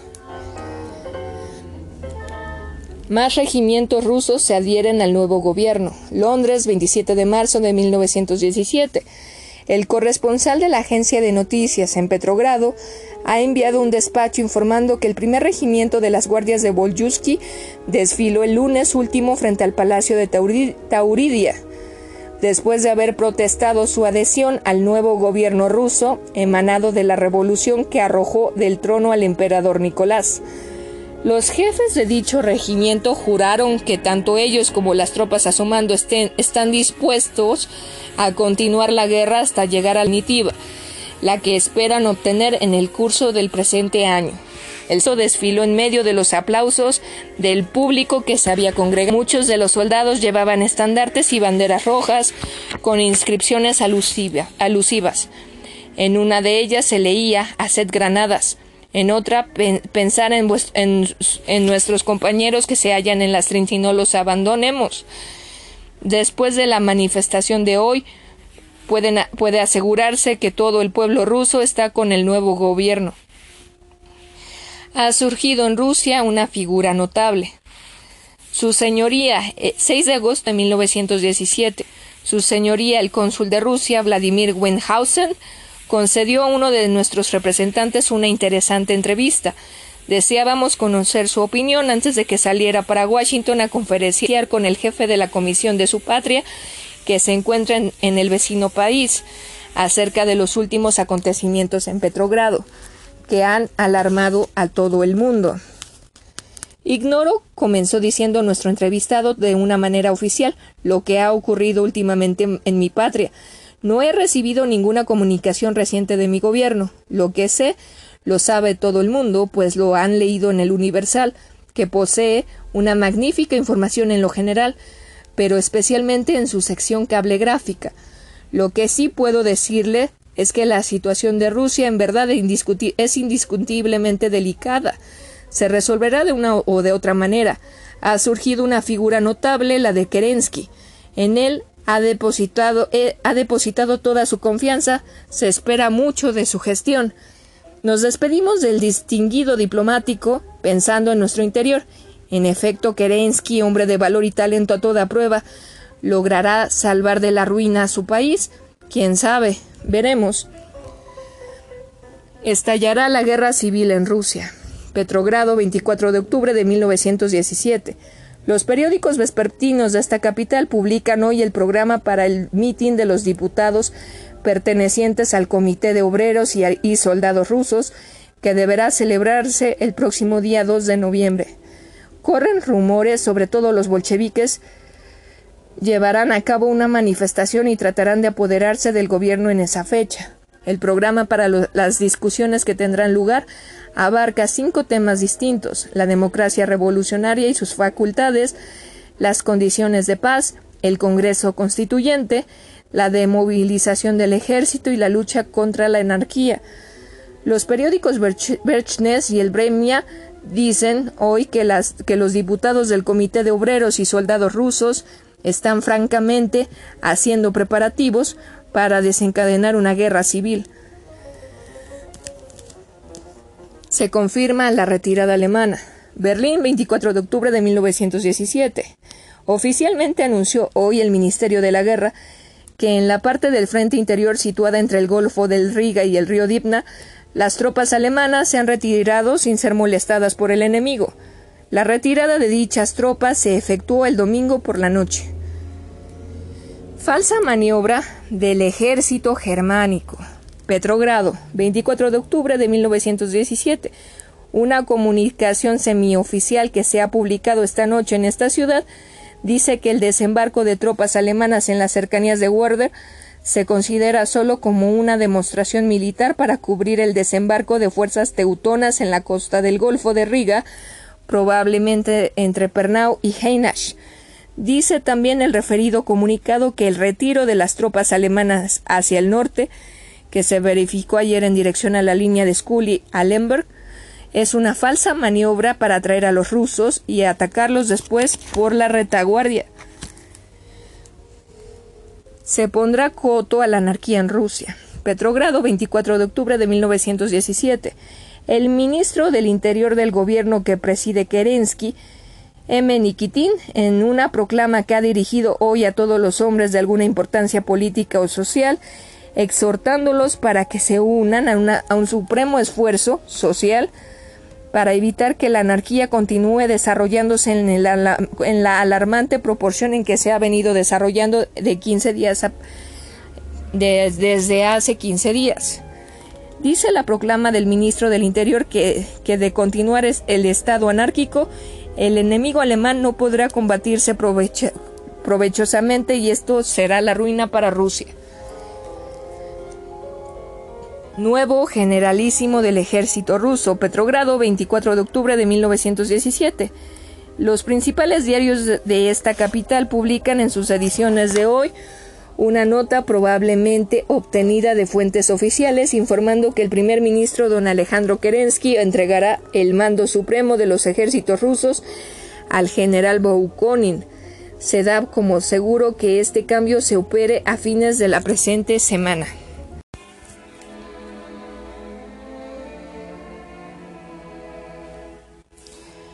Declaraciones del ministro Terenchenko. Petrogrado, 24 de octubre de 1917.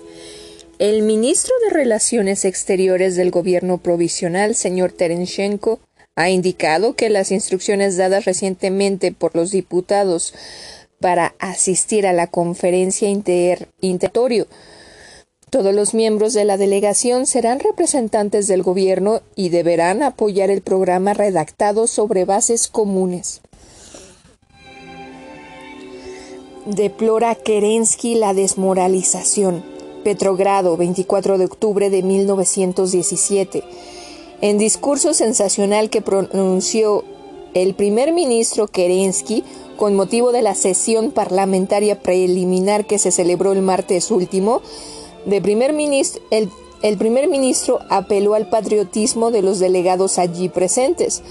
para que trataran de inculcar en el pueblo ruso el sentido de la responsabilidad individual en el frente y a la retaguardia, lo que motivó que los rusos obtuvieran la victoria en la ofensiva iniciada a raíz del triunfo de la revolución en el mes de julio del presente año.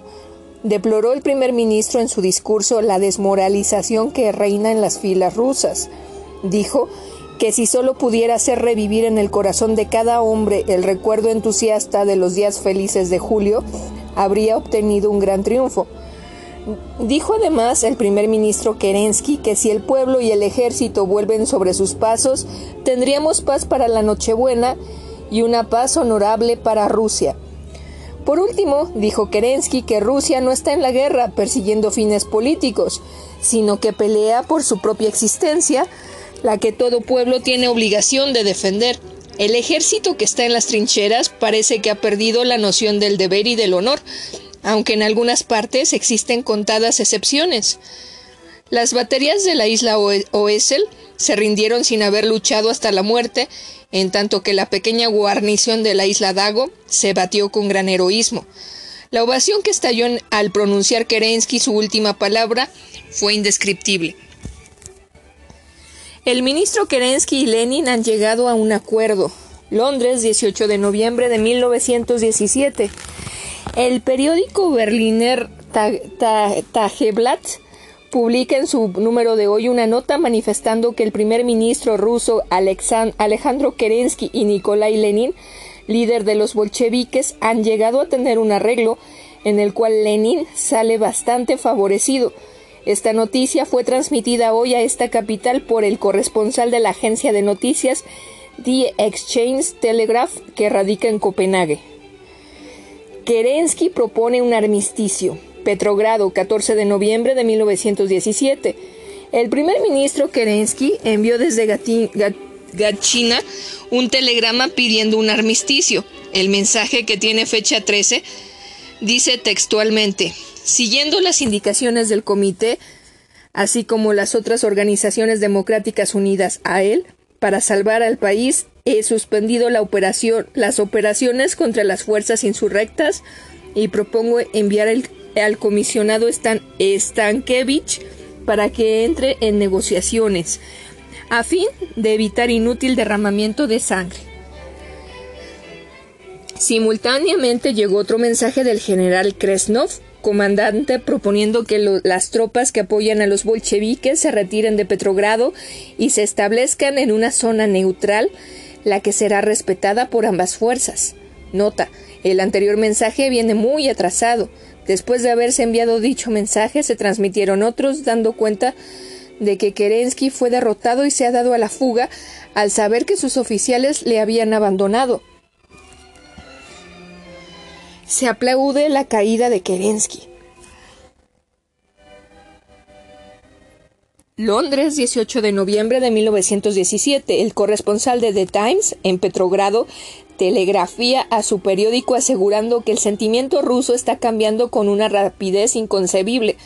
Dice el corresponsal que todos los elementos sanos de la nación desean que un hombre fuerte y capacitado para encarrilar la situación asuma las riendas del poder en sustitución de Kerensky, cuya caída se aplaude, se aplaude casi por unanimidad, pues se le considera como un hombre casi sin energías, que habiendo podido dominar la situación encarrilando por el buen sendero a todos los revolucionarios ha sido causa de la presente anarquía que reina en Rusia, pues se mostró débil y cedía siempre a cuanto pedían los enemigos de la patria. La situación de Rusia es un misterio. Petrogrado, 17 de noviembre de 1917. La paz ha sido declarada definitivamente en Moscú, con la victoria en favor de los bolcheviques. Las fuerzas de la Guardia Blanca, así como los cadetes, han sido desarmados. Dos trenes conteniendo fuerzas de la Guardia Roja que iban de esta capital a Moscú con el fin de apoyar a los bolcheviques fueron detenidos en el camino y según informan varios despachos telegráficos enviados por los hilos de los ferrocarriles. Los cosacos están haciendo grandes progresos hacia el norte y los bolcheviques se hallan con pánico por la proximidad de las tropas cosacas. Se informa al mismo tiempo que un ejército compuesto de tropas mixtas reunidas en el frente del sudoeste trata de poner fin a la contienda civil y se dirige a esta capital. Este ejército ya ha llegado a Luga. Todos los informes que se han recibido no han podido confirmarse, pues esta ciudad se encuentra inundada de rumores de toda clase, y ya el pueblo y los periodistas no saben qué creer. Ni en 1918 se podrá contar con Rusia. Chicago, 18 de noviembre de 1917. Mr. McCormick, congresista sin distrito por el estado de Illinois, acaba de regresar de una visita que ha hecho en unión de otros de sus colegas a los más importantes campos de batalla de Europa. A su llegada fue interrogado por los periodistas acerca de su opinión sobre la guerra europea y el desmoronamiento de Rusia y la falta de preparación de Estados Unidos hace que no pueda haber la menor esperanza de que se piense en la paz antes de 1919. Mr. McCormick Dice textualmente, los alemanes no están ganando la guerra, pero nosotros tampoco. Se encontrará en Europa un estadista o un militar que crean que la decisión militar de la guerra podrá obtenerse antes de 1919, en que Estados Unidos podrá hallarse listo para ejercer con toda eficacia una gran presión sobre los imperios centrales. Quizá las condiciones políticas y económicas de Alemania la induzcan a desear la paz antes de esa fecha pero Alemania puede sostenerse unida por dos inviernos más. Prácticamente no hay la menor esperanza de que Rusia pueda ser utilizada durante el próximo año de 1918. La guerra, terminó diciendo McCormick, no se decidirá ni en Isonzo, ni en Piave, ni en, ni en el Mosa, ni en Berlín, sino en Washington y en los crisoles de América. En, marzo de 1917 hubo una marcha fúnebre por los mártires de la Revolución en las calles de Petrogrado con la participación de soldados y obreros. La anarquía sigue triunfando en Rusia. Londres, 18 de noviembre de 1917. Según el corresponsal en Petrogrado de la agencia Reuter, los comisionados maximalistas han clausurado la frontera ruso-sueca en Tornea, añadiendo que no se permite a nadie pasar sin una autorización especial del Comité del Comité Militar Revolucionario. El despacho agrega lo siguiente: las hostilidades han cesado en Moscú. Las condiciones para la suspensión de la lucha fueron firmadas por la llamada Guardia Blanca, que rindió sus armas, y por el Comité de Salud Pública que se disolvió por sí mismo. Las condiciones con que los maximalistas han consentido en la constitución de un gobierno socialista incluye el control de las tropas de los distritos de Petrogrado y Moscú y el armamento sistemático de los trabajadores en todo el territorio ruso. El general Berkowski, ministro de la guerra en el gobierno de Kerensky, rehusó aceptar un puesto en el, en el gabinete en que están representados los maximalistas. Hay informes de que algunos contingentes de tropas que se hacen ascender a un cuerpo de ejército, dirigidos por un comité del ejército, han llegado a Luga, dirigiéndose a Petrogrado para dar fin a la guerra civil y a la dictadura de los maximalistas. En Ucrania, la asamblea de dicha región ha declarado la independencia del país. Se afirma que, los cosacos que aún apoyan a Kerensky solo suman 300 hombres. 200 americanos saldrán de Petrogrado. Londres, 18 de noviembre de 1917. Un despacho recibido en la agencia de noticias Reuters informa que la Embajada de Estados Unidos en Petrogrado se ha dirigido a las autoridades pidiendo que se ponga a su disposición un tren para conducir a más de 200 americanos que radican en la capital rusa a Arvin. Se asegura que esta petición será atendida, por lo cual los americanos podrán salir con toda clase de seguridades de la anarquía que reina en la capital moscovita. La anarquía rusa. Petrogrado 20 de noviembre de 1917. Retrasado. La Secretaría de Relaciones Exteriores fue ocupada hoy por León Trotsky. Los trabajos en el Departamento de Guerra y Estados Mayor continúan paralizados. Un choque ha ocurrido entre dos organizaciones de obreros y soldados y se teme que sobrevengan serias dificultades pues hay dos comités centrales y cada uno de ellos alega ser la autoridad principal, pues dice estar más legalmente constituido que el otro. Fue capturado el Estado Mayor de Kerensky, Londres, 21 de noviembre de 1917. Las noticias que se reciben en esta capital referentes a la situación en Rusia son todavía muy contradictorias, pues mientras que unas dicen que los maximalistas ocuparon Kachin, arrestando al Estado Mayor de Kerensky, y que las tropas de este se rindieron en Moscú, otras informan que las tropas que, que forman el cuerpo del ejército del gobierno llegaron a Luga vía Petrogrado y se han adueñado de la situación.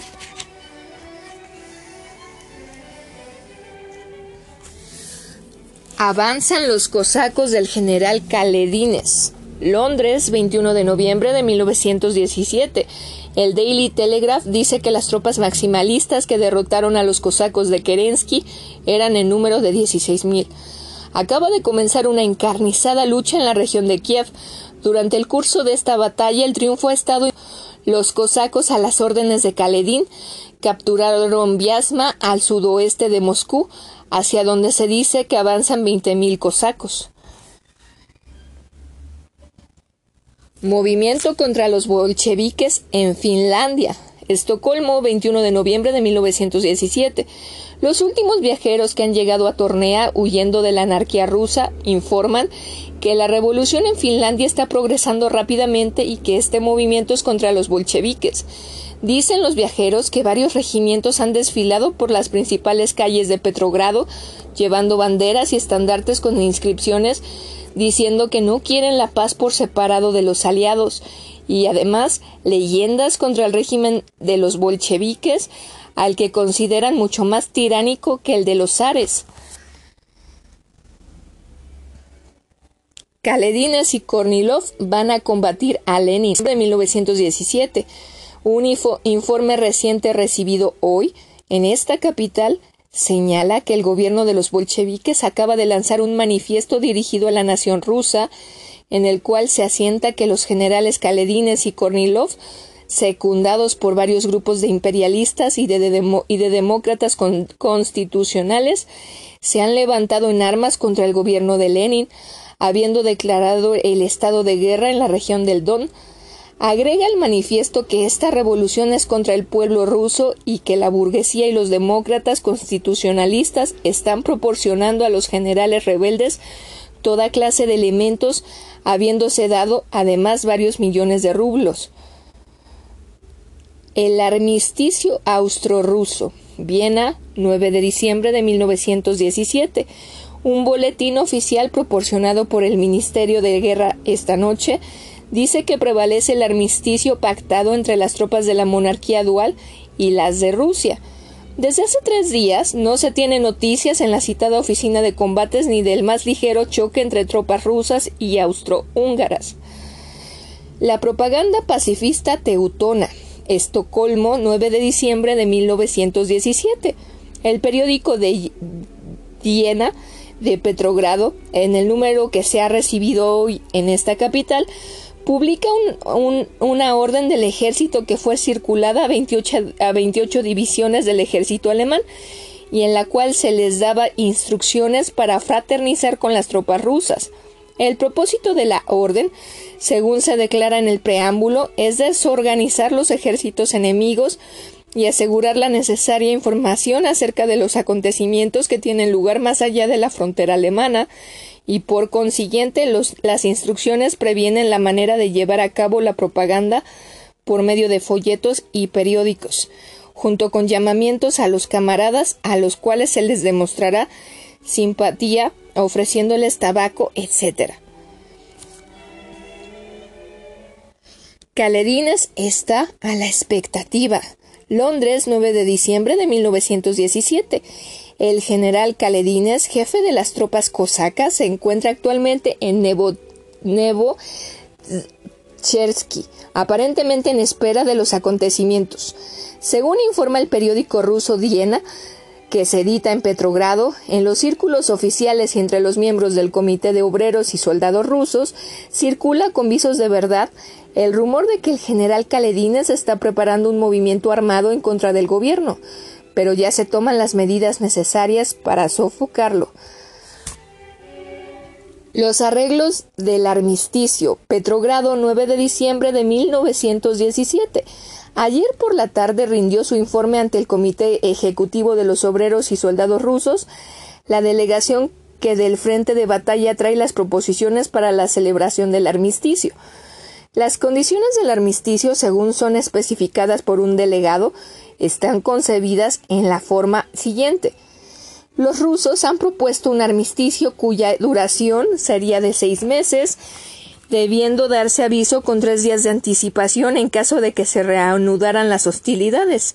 El armisticio debería comprender todos los frentes en todos los, los países beligerantes, y el estuario de la Luna debería ser abandonado por los alemanes. Los alemanes hicieron la siguiente contraposición. El armisticio deberá durar 28 días y solo comprenderá el frente ruso. Contingentes navales menores de una división podrán permanecer en el estuario de la Luna y la isla para que permanezcan en poder de los alemanes. Agregan las proposiciones alemanas que las tropas rusas sean retiradas del frente de Macedonia y del frente francés y que los rusos y los turcos deberán evacuar Persia. La discusión de estas proposiciones ha sido pospuesta. Lo que dice la prensa. Londres, 9 de diciembre, un despacho de Petrogrado fechado el sábado y procedente de la agencia de noticias semioficial rusa, haciendo referencia a las negociaciones entabladas con el enemigo por el Consejo de Obreros y Soldados de Petrogrado para concertar un armisticio, dice la prensa burguesa acusa a los bolcheviques de ceder en todos sus, los puntos, pero la prensa afecta a los obreros y soldados. Declara que el gobierno no ha concluido un armisticio ni una paz contraria, no solo a los intereses de los rusos, sino tampoco a los de los pueblos aliados. Los bolcheviques se defenderán. Londres, 9 de diciembre de 1917. Noticias recibidas en esta capital hoy informan que el manifiesto dirigido a la nación rusa por el gobierno de los bolcheviques se asienta que gran número de fuerzas están siendo movilizadas para atacar a los generales rebeldes Kaledines y Kornilov, habiéndose autorizado además a funcionarios militares de las distintas provincias para que ataquen a los rebeldes sin esperar órdenes. Todo hace comprender que la guerra civil envuelve a la mayor parte de Rusia. Fue ratificado el Tratado de Paz entre el gobierno bolchevique y el Imperio de Alemania. Petrogrado, 14 de marzo de 1918. Recibido el 15. Se han recibido noticias en esta ciudad que dicen que el Congreso del Soviet, reunido en Moscú, para ratificar o rechazar el Tratado de Paz firmado en Rusia y los imperios centrales, acordó ratificarlo por una mayor de 453 votos contra 30. Ha causado profunda indignación el acuerdo tomado por el Congreso citado. Se forma un nuevo comité militar presidido por Lenin. Estocolmo, 14 de marzo de 1918. Comunican de Petrogrado que en la capital de Rusia acaban de formarse un comité militar revolucionario completamente apartado de las miras que persigue el gobierno que preside Nicolás Lenin. El referido comité se haya constituido por Trotsky, siete miembros del Consejo de los Comisarios del Pueblo de Petrogrado. El comité se constituirá hoy bajo la presidencia de Sinoviev. Permanecerán en Petrogrado los representantes aliados. Petrogrado, 15 de marzo de 1918. Los embajadores y ministros plenipotenciarios de las naciones neutrales han decidido permanecer en Petrogrado, aunque la capital caiga en poder de los alemanes. La indignación contra los bolcheviques por la triste situación en que han colocado a Rusia va creciendo por momentos en esta capital y a ello ha contribuido en buena parte el que ayer se haya leído en todas las iglesias de la ciudad del Neva un edicto del Santo Sinodo lanzando un anatema contra los bolcheviques. Por otra parte, la situación en Petrogrado, en lo que a la salud pública se refiere, es bastante deplorable, pues aumenta la epidemia del tifo, de una manera alarmante. Las onerosas condiciones en que Rusia firmó la paz. Londres, 15 de marzo de 1918. La decisión adoptada por todos los congresos de delegados de los obreros y soldados rusos de aceptar las condiciones de paz que les han impuesto los alemanes aclara que el camino para que la Entente anuncien sus intenciones en lo que respecta a la intervención del Japón en Siberia. En virtud del Tratado de Paz ratificado ayer por los soviéticos, Rusia se verá obligada a renunciar a Polonia, Finlandia y Curlandia, Livonia y Ucrania, a, retirarse de Armenia en el Asia Menor y a ceder a Turquía los distritos rusos de Batum, Hars y Escribán. Rusia además se ha comprometido a renunciar a toda reclamación de sus, de sus territorios ocupados en Europa por los teutones, quedando facultadas Alemania, Austria y Hungría a decidir del destino futuro de dichas regiones de acuerdo con sus respectivos habitantes. El ejército ruso deberá ser desmovilizado a la escuadra rusa y la escuadra rusa desarmada. Por si esto fuera poco, los bolcheviques han prometido también dar por terminada toda propaganda y toda agitación revolucionaria en los imperios centrales, así como los territorios ocupados y controlados por los teutones. Hoy, hace un año, que la revolución rusa obligó a abdicar al emperador Nicolás II, los bolcheviques comenzaron las negociaciones de paz en el pasado mes de diciembre. En esta capital se tiene por seguro que Japón dará comienzo muy pronto a su acción en el extremo oriente, pero nada se ha dicho aún oficialmente acerca de este asunto. Muchos prominentes políticos se separan del grupo bolchevique. Petrogrado, 14 de marzo de 1918. Recibido el 15. Todos los consejos del Soviet reunidos en Moscú decidieron hoy por 453 votos contra 30 ratificar el tratado de paz firmado entre el gobierno bolchevique y las potencias centrales. Ri Saunov, un prominente bolchevique teórico, así como todos los representantes de todas las uniones profesionales que formaban parte del Congreso, renunciaron a seguir siendo miembros del partido bolchevique después de la votación. Moscú se constituye en capital oficial de Rusia. Moscú, 12 de marzo de 1918, recibido el 15.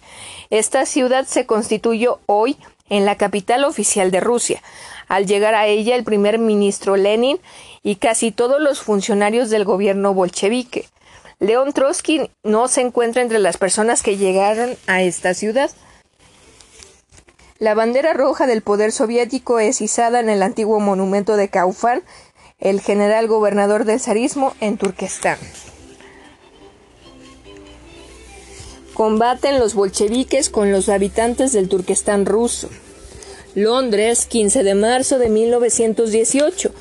Un despacho en que se, han recibido, que se ha recibido en esta ciudad procedente de Petrogrado indica que se han estado librando tremendas batallas entre los bolcheviques y los nativos del Turquestán. Agrega el despacho citado que hasta hoy han muerto más de 20.000 hombres por ambas partes. Los bolcheviques fusilaron a Alexar. Nueva York, 27 de junio de 1918. El corresponsal de la prensa asociada en París ha enviado el siguiente despacho a sus oficinas de esta ciudad.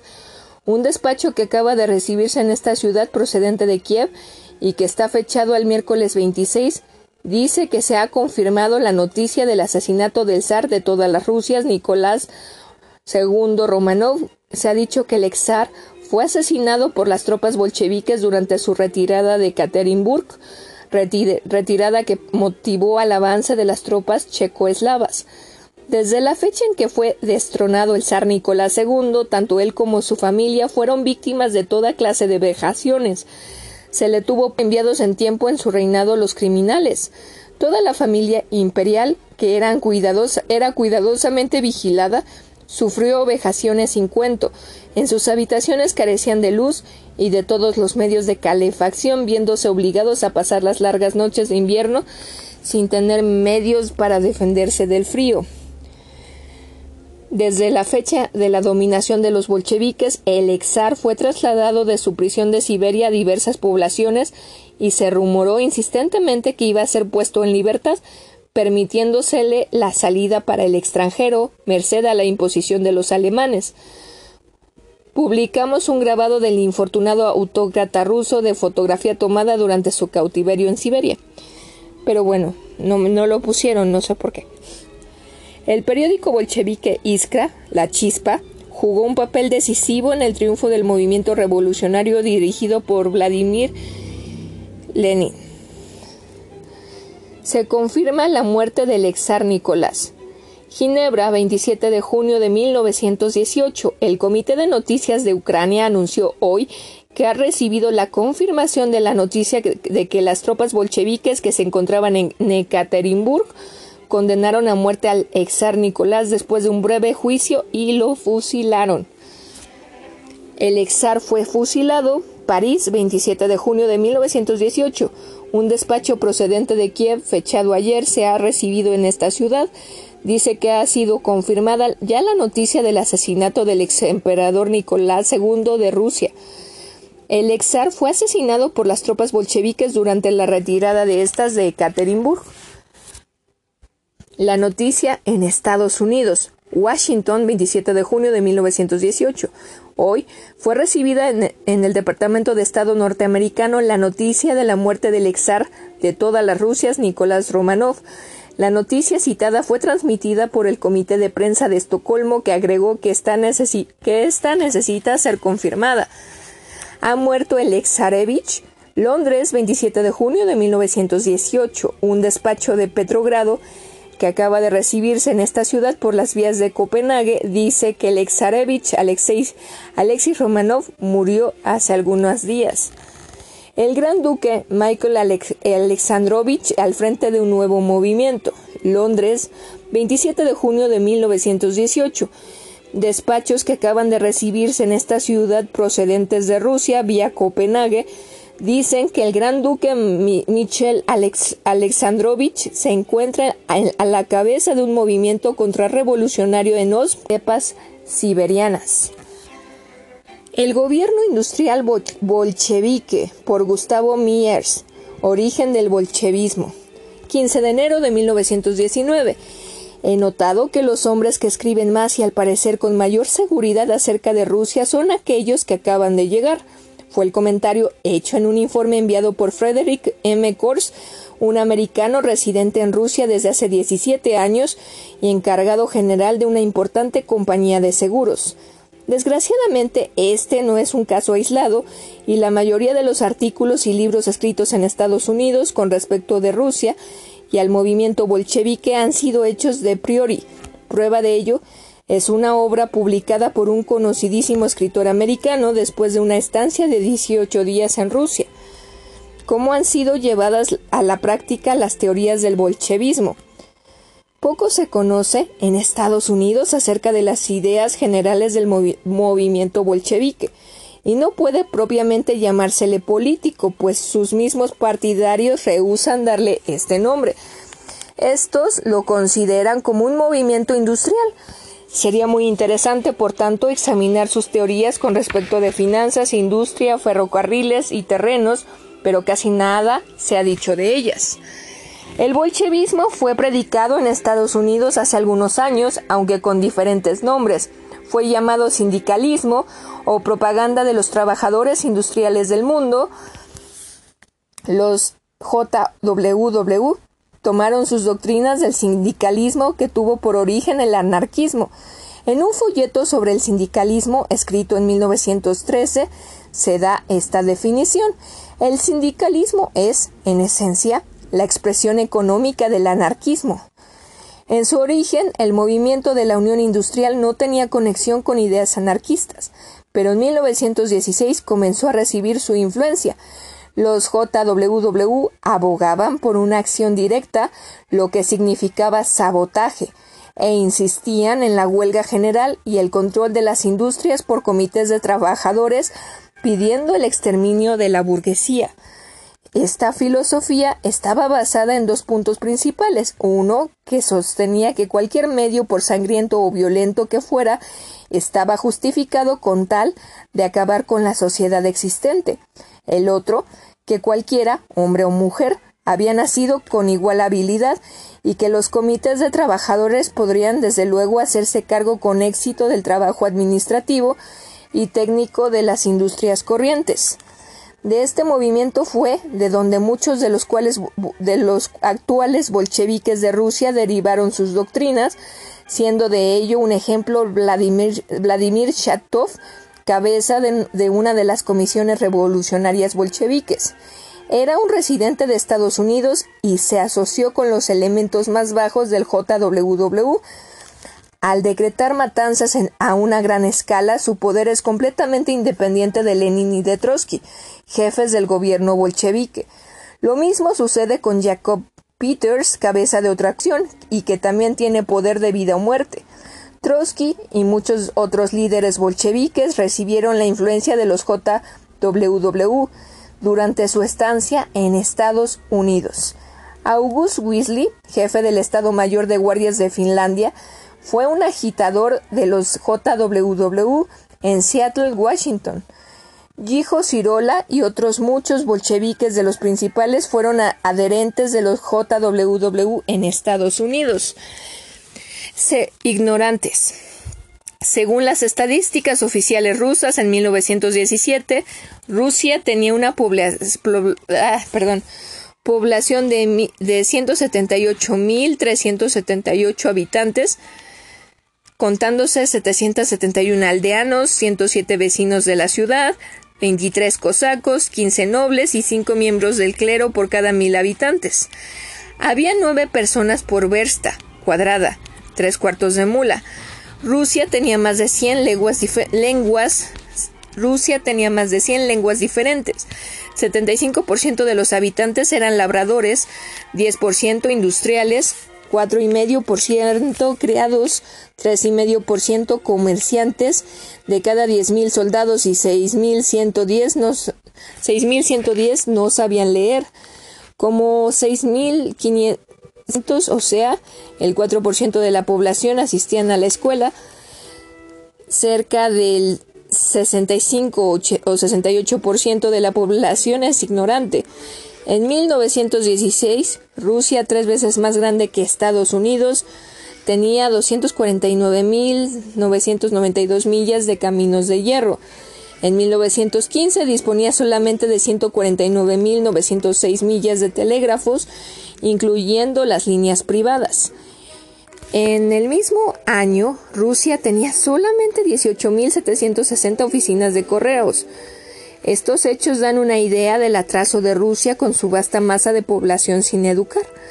Y en este país, que necesita un gran desarrollo intelectual y nuevos métodos políticos, es donde el bolchevismo se ha dedicado a poner en, ejecución sus, sus teorías.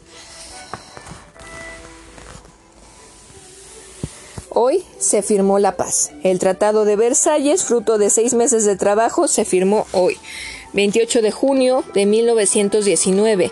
El Tratado de la Paz de Versalles, fruto de cinco meses de conferencias en las cuales las delegaciones de 32 de los países aliados y Alemania tomaron parte, ha sido firmado. Las cinco principales naciones, Estados Unidos, Gran Bretaña, Francia, Italia y Japón, estuvieron representados en las conferencias de paz de París por cinco delegados cada uno, mientras que las delegaciones de otras naciones y de los dominios ingleses constaron de uno a tres delegados cada una.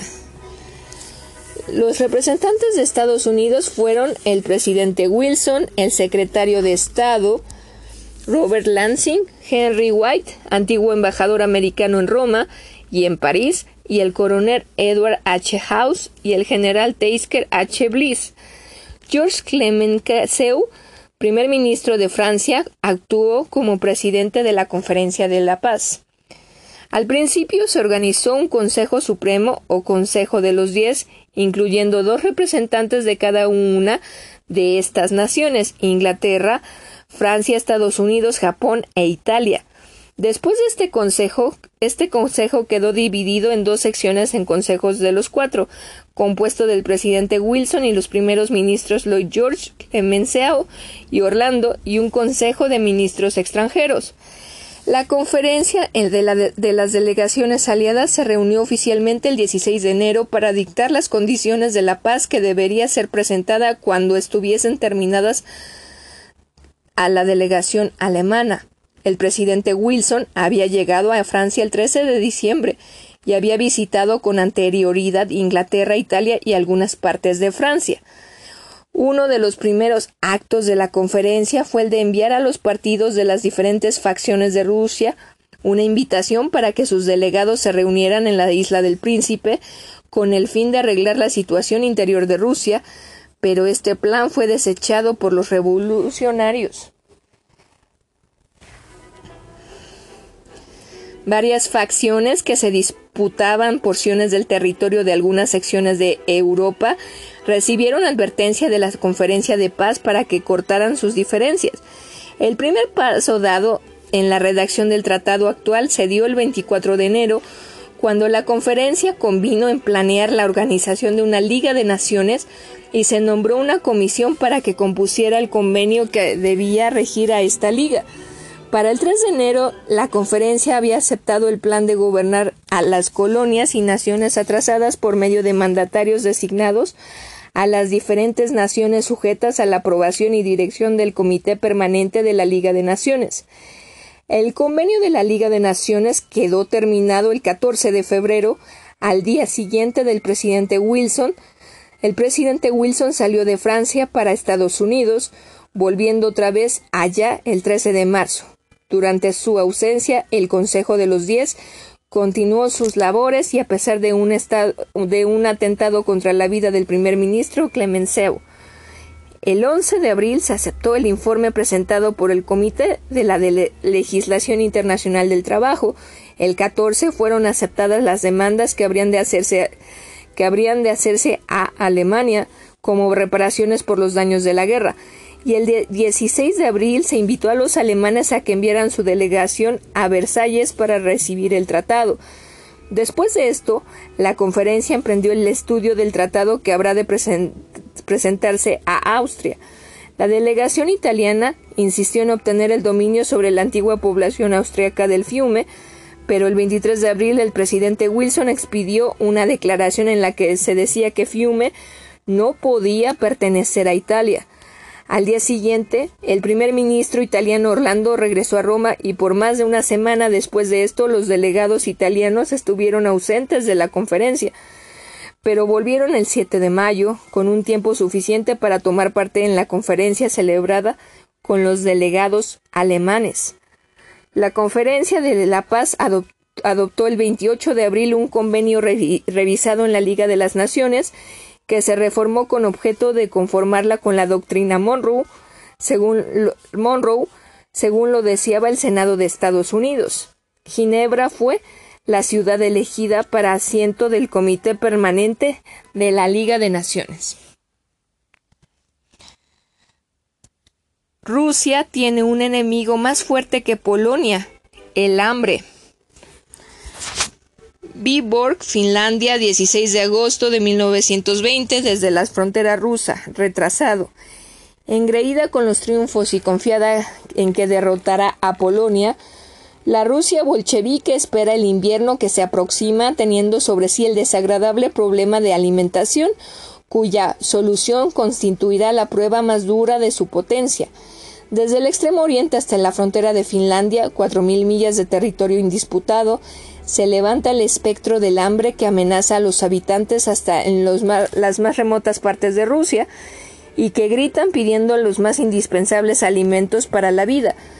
Esta gente que combatió en la prolongada lucha para que llegara el nuevo día se ha visto forzada a atender las demandas de la miseria.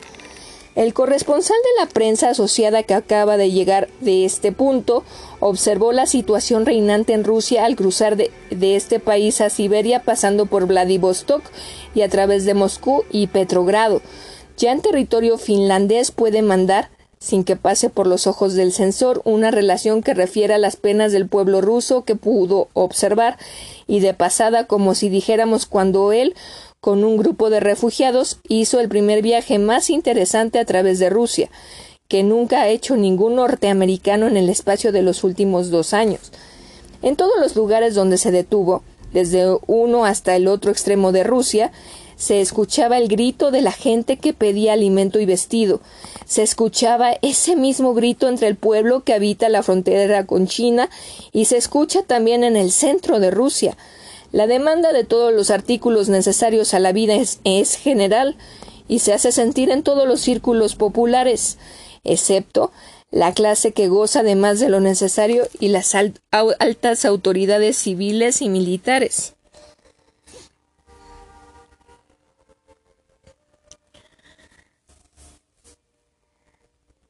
Una declaración de Lenin. Se atribuye al mismo Nikolai Lenin, primer ministro del Soviet, la declaración de que el pueblo ruso no resistirá ya otro invierno en las condiciones en que pasó el año anterior. En la actualidad circulan cuentos populares y chascarrillos en los que se dice que Lenin está hambriento porque se empeña en compartir la pitanza del pueblo. Se refiere a que rehúsa comer la cantidad de pan negro que le está señalada y que es de tres octavos de libra diaria, ración que se ha designado para la población civil de Moscú. La extremada necesidad del pueblo en cuanto a los asuntos económicos se puede considerar como un serio principio que originará la agitación y la revuelta. Los militares encuentran dificultades con aquella firmeza de mano de hierro que antes daban tan buenos resultados. Al final, al finalizar el segundo año de la dominación bolchevique, el proletario ruso ha continuado bajo la férula del régimen militar. Es esta misma fuerza la que ha derrotado a todos los ejércitos en todos los frentes, la misma que ha sobrepujado las revoluciones. Haciendo un esfuerzo para evitar que continúe subiendo la marea de la contrarrevolución, los líderes del Soviet han acudido a los métodos más estrictos para su, subversión en Siberia, de donde se ha sacado de, la última reserva de alimentos todos los cereales y artículos manufacturados. Se dice que los ricos terrenos de Rusia del Sur han producido este año menos de la mitad de la cosecha ordinaria por causa de las inundaciones y que la región carbonífera del Don está produciendo muy poco, no obstante la invasión del Denik. Los niños dedicados a arduas tareas. En todas partes las niñas y los niños reemplazan a los hombres de toda clase en toda clase de trabajos. Es terrible el espectáculo de centenares de estructuras fabriles de los distritos de Irkutsk y Omsk hasta los grandes centros industriales de los Urales, donde se levanta como monumento la industria muerta. Las tan cantadas fuerzas obreras del Soviet no han acudido allí donde se necesita el trabajo de artesanos hábiles y su utilidad se ha limitado a, las formas más rudas del trabajo manual, tal como la limpia de las ciudades, el cuidado de los cruceros ferroviarios.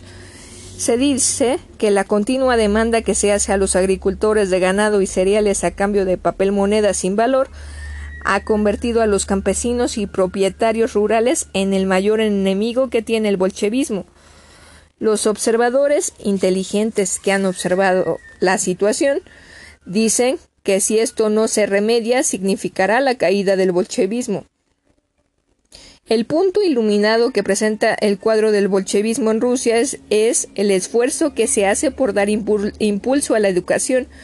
Se han hecho esfuerzos para establecer en todas las ciudades bibliotecas de lectura para los soldados y civiles y también establecimientos para cuidar a los niños durante la crisis de los alimentos. Mucho, mucha de la industria consiste en la enseñanza de doctrinas que enseñan lo que es el régimen comunista por medio de una dictadura del proletario, la revolución mundial, la guerra de las clases y otras doctrinas semejantes. Los enemigos del Soviet declaran, sin embargo, que teniendo en cuenta lo que ocurre, la instrucción no sirve más que para convencer al pueblo de que es imposible remediar sus necesidades empleando métodos como los que han probado durante el actual régimen bolchevique. León Trotsky confía en la revolución mundial. Moscú, 25 de febrero de 1922. La Rusia soviética celebró el viernes, el, viernes el, el, cuarto aniversario de la creación del Ejército Rojo. En la plaza del Kremlin, el ministro de Guerra pasó revista a las tropas que guarnecen la plaza de Moscú, siendo esta probablemente la revista más grande que se ha registrado en Rusia desde los días del zar. Durante dos horas desfilaron por las avenidas bajo un sol brillante los infantes, los lanceros, los cosacos, los artilleros, los ingenieros, los camiones de guerra, los tanques, los aeroplanos. Los soldados mostraban buena salud, lucían uniformes aceptables y saludaban con marcialidad, con un poquito de mayor regularidad en la marcha. Con uniformes más brillantes y mejores caballos, estos jóvenes soldados podían haber formado eh, en los regimientos de la vieja guardia que desfilaba ante el palacio del zar durante su imperial gobierno. Pero, por otra parte, estos soldados de Rusia están tan distantes de las masas harapientas e indisciplinadas que forman al Ejército Rojo de 1918 como los rancheros de la Concordia allá en 1776. Estaban de los escogidos regimientos del ejército que ahora mandan el general Pershing. El peligro para Rusia no ha pasado todavía. León Trotsky, cubierto con un capote gris, permaneció haciendo el saludo militar mientras revisaba las tropas como general en jefe. Dentro de un año, dijo, el ejército estará más fuerte y más unido. No sabemos lo que podrá suceder en los próximos meses, pero los acontecimientos no nos cogerán desprevenidos. Viendo hacia el oriente, el occidente, el sur y el norte, nos daremos cuenta de que aquel peligro no ha pasado porque el poder de las naciones capitalistas está todavía en manos de nuestros enemigos, quienes nos odian y, nos han y no han abandonado la idea de, de aplastarnos. León Trotsky promete que dentro de un año no habrá un solo soldado analfabeta. Dijo que los comunistas alemanes han despertado, que la revolución alemana está todavía viva y que no está lejana la fecha en que el ejército rojo de Alemania se una al ejército rojo de Rusia y entonces habrá llegado la revolución mundial. El secretario de la León Trotsky declaró Rusia si la conferencia de Génova no a Rusia, declaró quizá con el peso, lo tanto, necesario que todo para resistir el golpe en la primavera de nosotros. La conferencia de el tiempo que perdamos en el campo de, las actividades para fortalecer y desarrollar a nuestro ejército. En este estamos prepararnos para el capital y el trabajo. Moscú, 25 de febrero de 1922, día de los delegados del gobierno soviet que irán a Génova se permitirá que vayan aquellas personas que tengan que puedan considerarse como garantías o renes el Soviet ha tenido repetidas experiencias de agentes que han estado listos para ir al extranjero. Varios. Lo lamento, las notificaciones de mi celular. Perdón. Hipo. Eh, pausa de un ratito. Ya estoy mejor. Varios agentes secretos del gobierno acompañaron a los delegados como supuestos secretarios para exigir ductas y su retorno a la patria. El Pacto de Rapalo, alma de la política del Soviet. El Comité Ejecutivo Soviet, después de haber recibido el informe de M. Hoffe, dir cuentas ante el comité, ha resuelto que en lo sucesivo Rusia hará arreglos con los demás países, teniendo siempre con Alemania. La fiesta del comunismo en Moscú. Moscú, 9 de noviembre de 1922. El quinto aniversario del triunfo de los soviets ha venido el patriotismo, no obstante que los bolcheviques se levantaran para acabar con ambas cosas. Así puede describirse la gran fe celebró aquí ayer y que dejó cari, cari acontecidos a los comunistas extranjeros, quienes no podían comprender el férvido patriotismo de los ojos que desfilaron entre marchas marciales saludando al general Budeni quien pasó revista desde una plataforma en el Palacio de Invierno, donde se acantonaron treinta mil espectadores llenos de nacionalismo que vitoreaban a las tropas de infantería, caballería, artillería y los tanques mientras los aeroplanos surcaban el espacio en formación.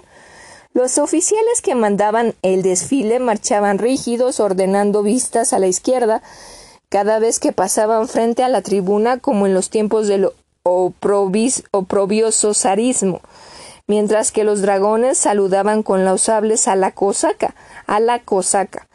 Se calcula que desfilaron cincuenta mil soldados y enseguida doscientos mil trabajadores armados, todos animados de un verdadero ardor patriótico que se comunicaba hasta los burgueses, quienes han comenzado a reconciliarse con los soviets porque están logrando colocar a Rusia nuevamente entre las grandes potencias. Cuando los comunistas internacionales con el, en el Gran Teatro de la Ópera vitoreando a Lenin, jefe del gobierno, a Trotsky, jefe de los ejércitos, y a Chicherin, jefe de la diplomacia. Asimismo, Chicherin asistió a la ceremonia vistiendo el elegantísimo uniforme azul marino, aun cuando se rumoraba que Lenin y Trotsky pronunciarían discursos, ninguno de ellos pudo acudir. Para completar el irónico significado de la ceremonia de ayer, el Palacio Imperial estaba ocupado por el cuerpo diplomático representando, a Alemania, Italia, Inglaterra y otras naciones, presidido por el embajador von Brockdorf Ratzau, quien hace tres años fue a Versalles como delegado a firmar el tratado que condenaba a Rusia el ostracismo y a Alemania la esclavitud. Tres acorazados procedentes de Kronstadt atracaron en el Neva, adornados hasta los topes. La perspectiva de Neuski era una orgía de banderas, guirnaldas, flores y luces eléctricas. Los cohetes iluminaban constantemente el cielo invernal. Los autos cargados de bellas muchachas que pasaban y llamaban la atención, todas iban cubiertas de pieles de armiño que contrastaban con el rojizo candente. Moscú entero trepidaba de alegría y la multitud se entregaba a todos los excesos patrióticos. Lenin concedió la amnistía a los confinados de Krostas, demostrando que es también capaz de un gesto de gratitud como lo tenían los antiguos. Lenin no tiene ningún temor al capital. Moscú, 21 de noviembre de 1922. Nicolás Lenin, primer ministro del Soviet, declaró hoy en, una gran reunión que el gobierno del Soviet no debe temer dar concesiones a los capitalistas extranjeros. A ese respecto dijo Rusia es tan grande y tiene tan espléndidas posibilidades económicas que no hay razón para rehusar alguna proposición honesta en el interés del país que venga de afuera. Haremos tan favorables convenios que los capitalistas se verán compelidos a venir a hacer negocios con nosotros, a pesar de la enemistad que actualmente nos profesan. Hizo hincapié en que la legislación de Rusia es de, de tal naturaleza que es muy posible para los capitalistas establecer negocios en Rusia, con plenas seguridades y bajo condiciones casi normales, obtener equitativos provechos de las inversiones que hagan, Recalcó enseguida que Rusia se encuentra todavía al frente de muchas dificultades, que hay nuevos problemas que exigen nuevos métodos y nuevos hombres para los que los resuelvan. Debemos esforzarnos por aprender a trabajar bajo las nuevas condiciones y debemos aprender a ser flexibles. Todo lo que hemos ganado en cuatro años de lucha no debemos entregarlo por ningún motivo a la burguesía. No debemos desistir de ninguna de nuestras reclamaciones, pero al mismo tiempo no hay daño alguno en reconocer el hecho de que en ciertos círculos se nos considera ahora como un país capitalista.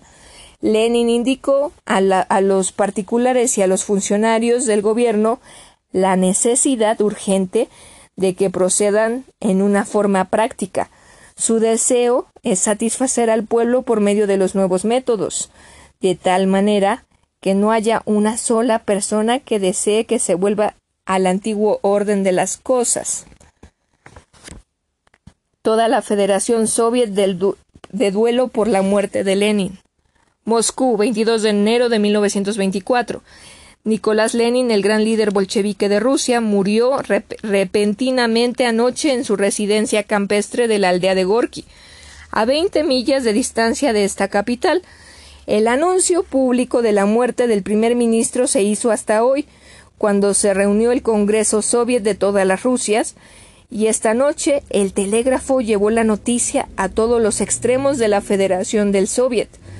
Hasta los enemigos políticos de Lenin declararon que este es un acontecimiento que contrista a la nación. La causa de la muerte. En interés de ciencia, los médicos elegidos al efecto practicaron esta noche la autopsia del cadáver. Según dice un boletín oficial, se encontraron congestionados los vasos sanguíneos del cerebro, así como recientes rupturas de aquellos cosa que fue la causa directa de la muerte. Otro boletín oficial, sin firma, pero expedido en el Kremlin, dice que el Congreso Soviet de toda la, de toda la Rusia dará pasos a un futuro inmediato para asegurar el trabajo del gobierno sin interrupciones. Muerte inesperada. La muerte de Lenin, que según el boletín oficial fue completamente inesperada, en vista de la mejoría que se notó recientemente en la condición del enfermo, llega en momentos en que las diferencias del partido se han avivado, y cuando el otro líder del Soviet, conocido internacionalmente por Leon Trotsky, está enfermo y retirado del gobierno temporalmente. El gobierno está haciendo los preparativos para los funerales de Lenin, que se celebrarán el sábado en Moscú, que serán muy solemnes. Antes de que el público supiera la muerte del primer ministro, ya se estaban haciendo los arreglos para los funerales. El duelo será nacional.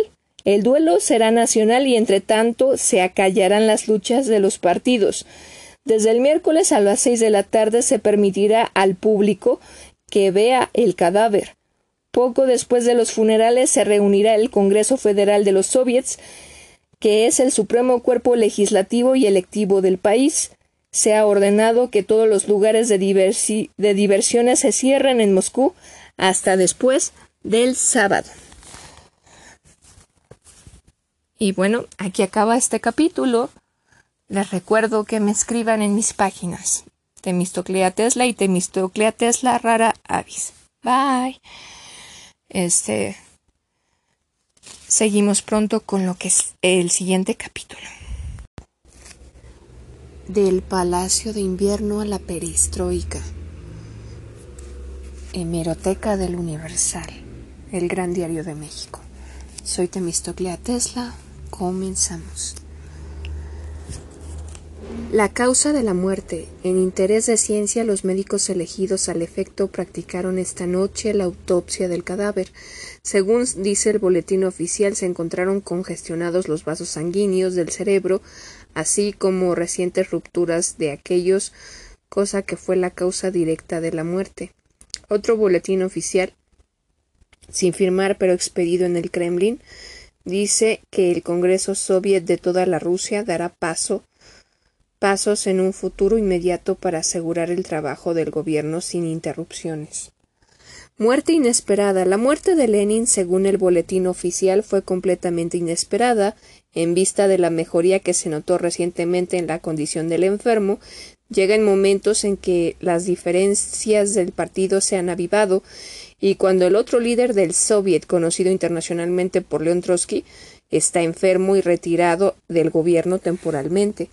El gobierno está, está haciendo los preparativos para los funerales de Lenin que se celebrarán el sábado en Moscú y que serán muy solemnes. Antes de que el público supiera la muerte del primer ministro, ya se estaba haciendo los arreglos para los funerales. El duelo será nacional. El duelo será nacional y entre tanto se acallarán las luchas de los partidos. Desde el miércoles a las seis de la tarde se permitirá al público que vea el cadáver, poco después de los funerales se reunirá el Congreso Federal de los Soviets, que es el supremo cuerpo legislativo y electivo del país. Se ha ordenado que todos los lugares de diversiones se cierren en Moscú hasta después del sábado. El pueblo sufrió honda impresión al saber la noticia. Moscú, 22 de enero de 1924. A los altos funcionarios del Soviet se les informó de la muerte de Lenin tan pronto como tuvo lugar pero al público no se le dio la noticia sino hasta que se terminaron los preparativos para hacerlo saber oficialmente. Aunque la mayor parte de las personas pensaba de tiempo atrás que la enfermedad que aquejaba a Lenin lo llevaría tarde o temprano a la tumba, la noticia de su muerte fue un fuerte y doloroso golpe. Cuando los miembros del Congreso Soviet de toda Rusia se reunieron para celebrar su sesión ordinaria esta mañana, en el Gran Teatro de Moscú, solo unos pocos delegados sabían de lo ocurrido. Un aviso imponente. Kalenin, que es el presidente del Comité Central Ejecutivo de Rusia, subió a la tribuna en presencia de todos los líderes y pidió a los concurrentes que se pusieran de pie. repentinamente, detrás del escenario, los trompeteros dejaron oír los primeros acordes de la marcha fúnebre. Fue en ese momento de silencio impresionante, entrecortado por los sollozos, casi agobiado por la emoción, Kalenin dijo que tenía que hacer el doloroso anuncio. Vladimir Ilich, el verdadero nombre de Lenin era Ilich, quien recientemente había dado muestras de que, de que mejoraba su salud, ayer se había agravado intensamente. Los delegados esperaron sin aliento a que Kalenin prosiguiera y este agregó cerca de las 5.30 de la difícil. Luego el paciente sufrió una convulsión y expiró cerca de las 5.50. Las lágrimas humedecieron muchas mejillas y los sollozos se escucharon por todas partes. Kalenin continuó. Me es muy difícil hablar. Nuestro único propósito ahora debe ser conservar las conquistas que creó Lenin. Luego Kalenin propuso que el 21 de enero desde ahora en adelante sea considerado como un día de duelo. El miércoles por la mañana, todo el cuerpo del Soviet de, toda Rusia, junto con un grupo de antiguos miembros del Congreso, se trasladará a la pequeña aldea de Gorky, cerca de veinte millas de distancia de Moscú, en donde murió Lenin. Por la tarde traerán el cadáver a Moscú, en donde será colocado en capilla ardiente hasta que se efectúen los funerales. En círculos autorizados se dice que Lenin sufrió una, una, una nueva complicación del estómago pocos días antes de su muerte.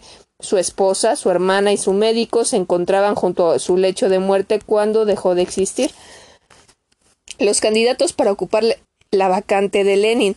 Moscú, 22 de enero de 1924. Con la muerte de Lenin han resultado varios candidatos para dirigir el Consejo de Comisarios, que desde la enfermedad de aquel había estado dirigido por los vicepresidentes Kanev, Rykov y Zurupa.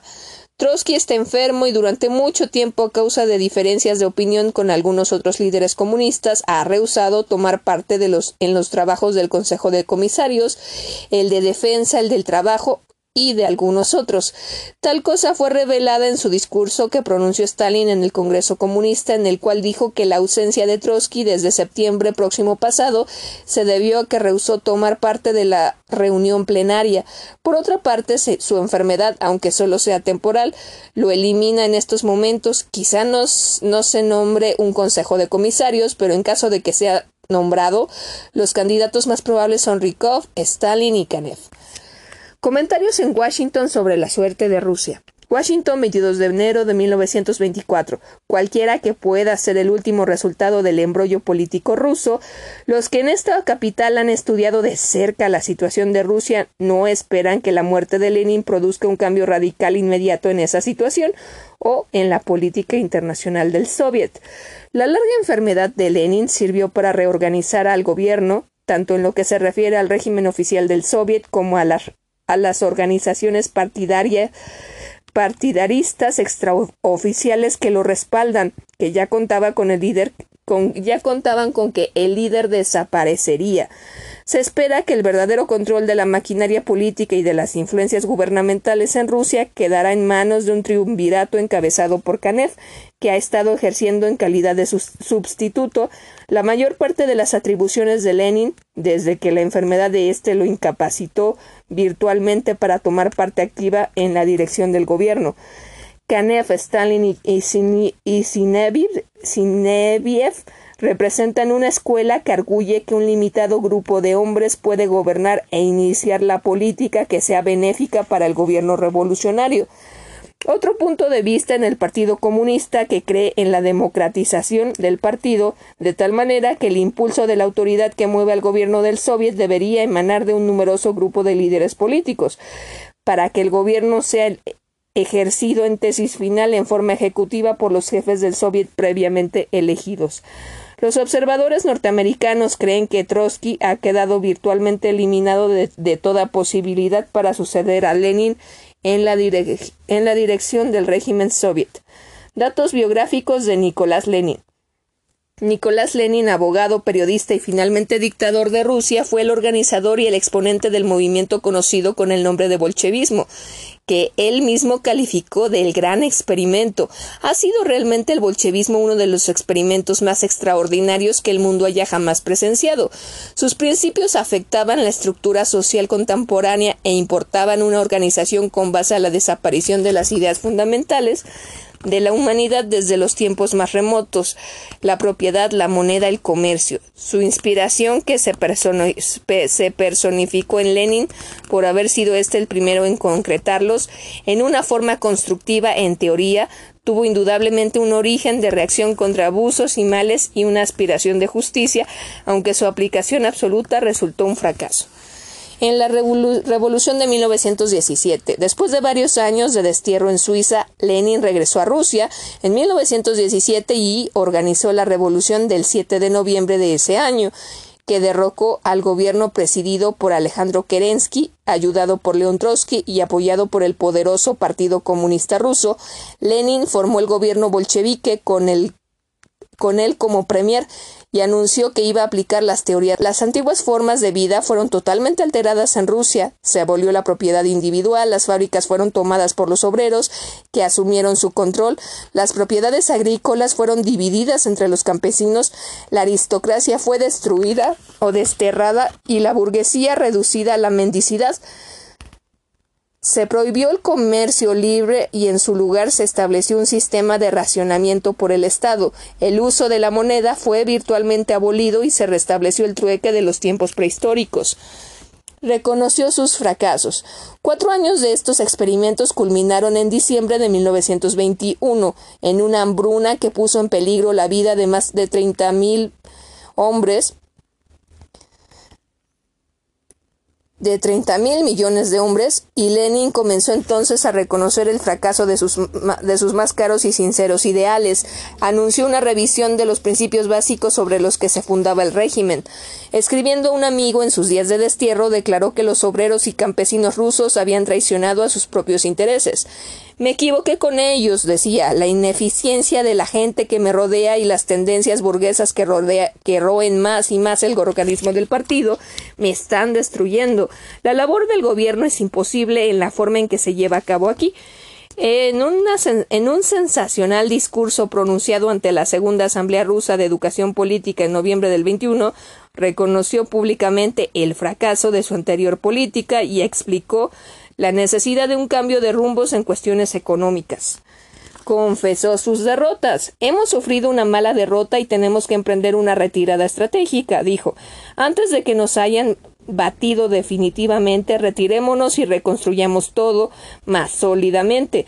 Propuso el restablecimiento parcial de la organización capitalista, la reversión del comercio libre, la creación de impuestos sobre las tierras, la abolición del transporte libre y la aceptación de auxilio extranjero para el socorro de las víctimas del hambre. La causa principal de este cambio de rumbos fue la resistencia pasiva o falta de cooperación de la clase agrícola de Rusia al programa comunista y la sequía y resultante hambre de 1921 al 22 con los campesinos obstinados en no entregar sus cosechas excedentes a la comunidad y con millones de hombres pereciendo de hambre en el país. Lenin no pudo ya engañarme. Nicolás Lenin nació en Simbirak, Rusia, el 24 de abril de 1870, hijo, según se dice, de un noble ruso. Su verdadero nombre es Vladimir Ilich Olianov, pero adoptó el seudónimo de Lenin en el periodismo. Según parece, lo escogió por la impresión que le había causado una matanza de varios cientos de obreros en las minas de Lenz. La tragedia apareció en la vida de Lenin aún antes de que saliera del colegio, cuando uno de sus hermanos, estudiante universitario, fue ejecutado por supuesta participación en un complot contra el zar Alejandro III. Biógrafo del este G. E. Sinoviev, biógrafo de Lenin, asegura que el deseo de vengar la muerte de su hermano dominó entonces su vida. Lenin abogado. Lenin estudió leyes y se graduó de abogado en la Universidad de San Petersburgo, pero en vez de dedicarse a la profesión, se consagró a la causa del socialismo. Desde entonces principia su lucha por el proletariado y la propagación de sus ideas contra el capitalismo. En 1895 fue desterrado a Siberia por participar en la, en la Organización de Sociedades Revolucionarias. Libertado poco tiempo después, tuvo que dirigirse al extranjero y vivió en Múnich, Londres y luego en Ginebra, donde en conexión con otros revolucionarios publicó varios periódicos y revistas socialistas, sosteniendo las teorías económicas de Karl Marx. Regresa a su patria. Cuando principió la guerra europea estaba en Suiza. Al ocurrir la revolución rusa y la caída del imperio, Lenin se dirigió a su patria, atravesando con 40 compañeros más el territorio de Alemania, que estaba todavía en guerra contra Rusia.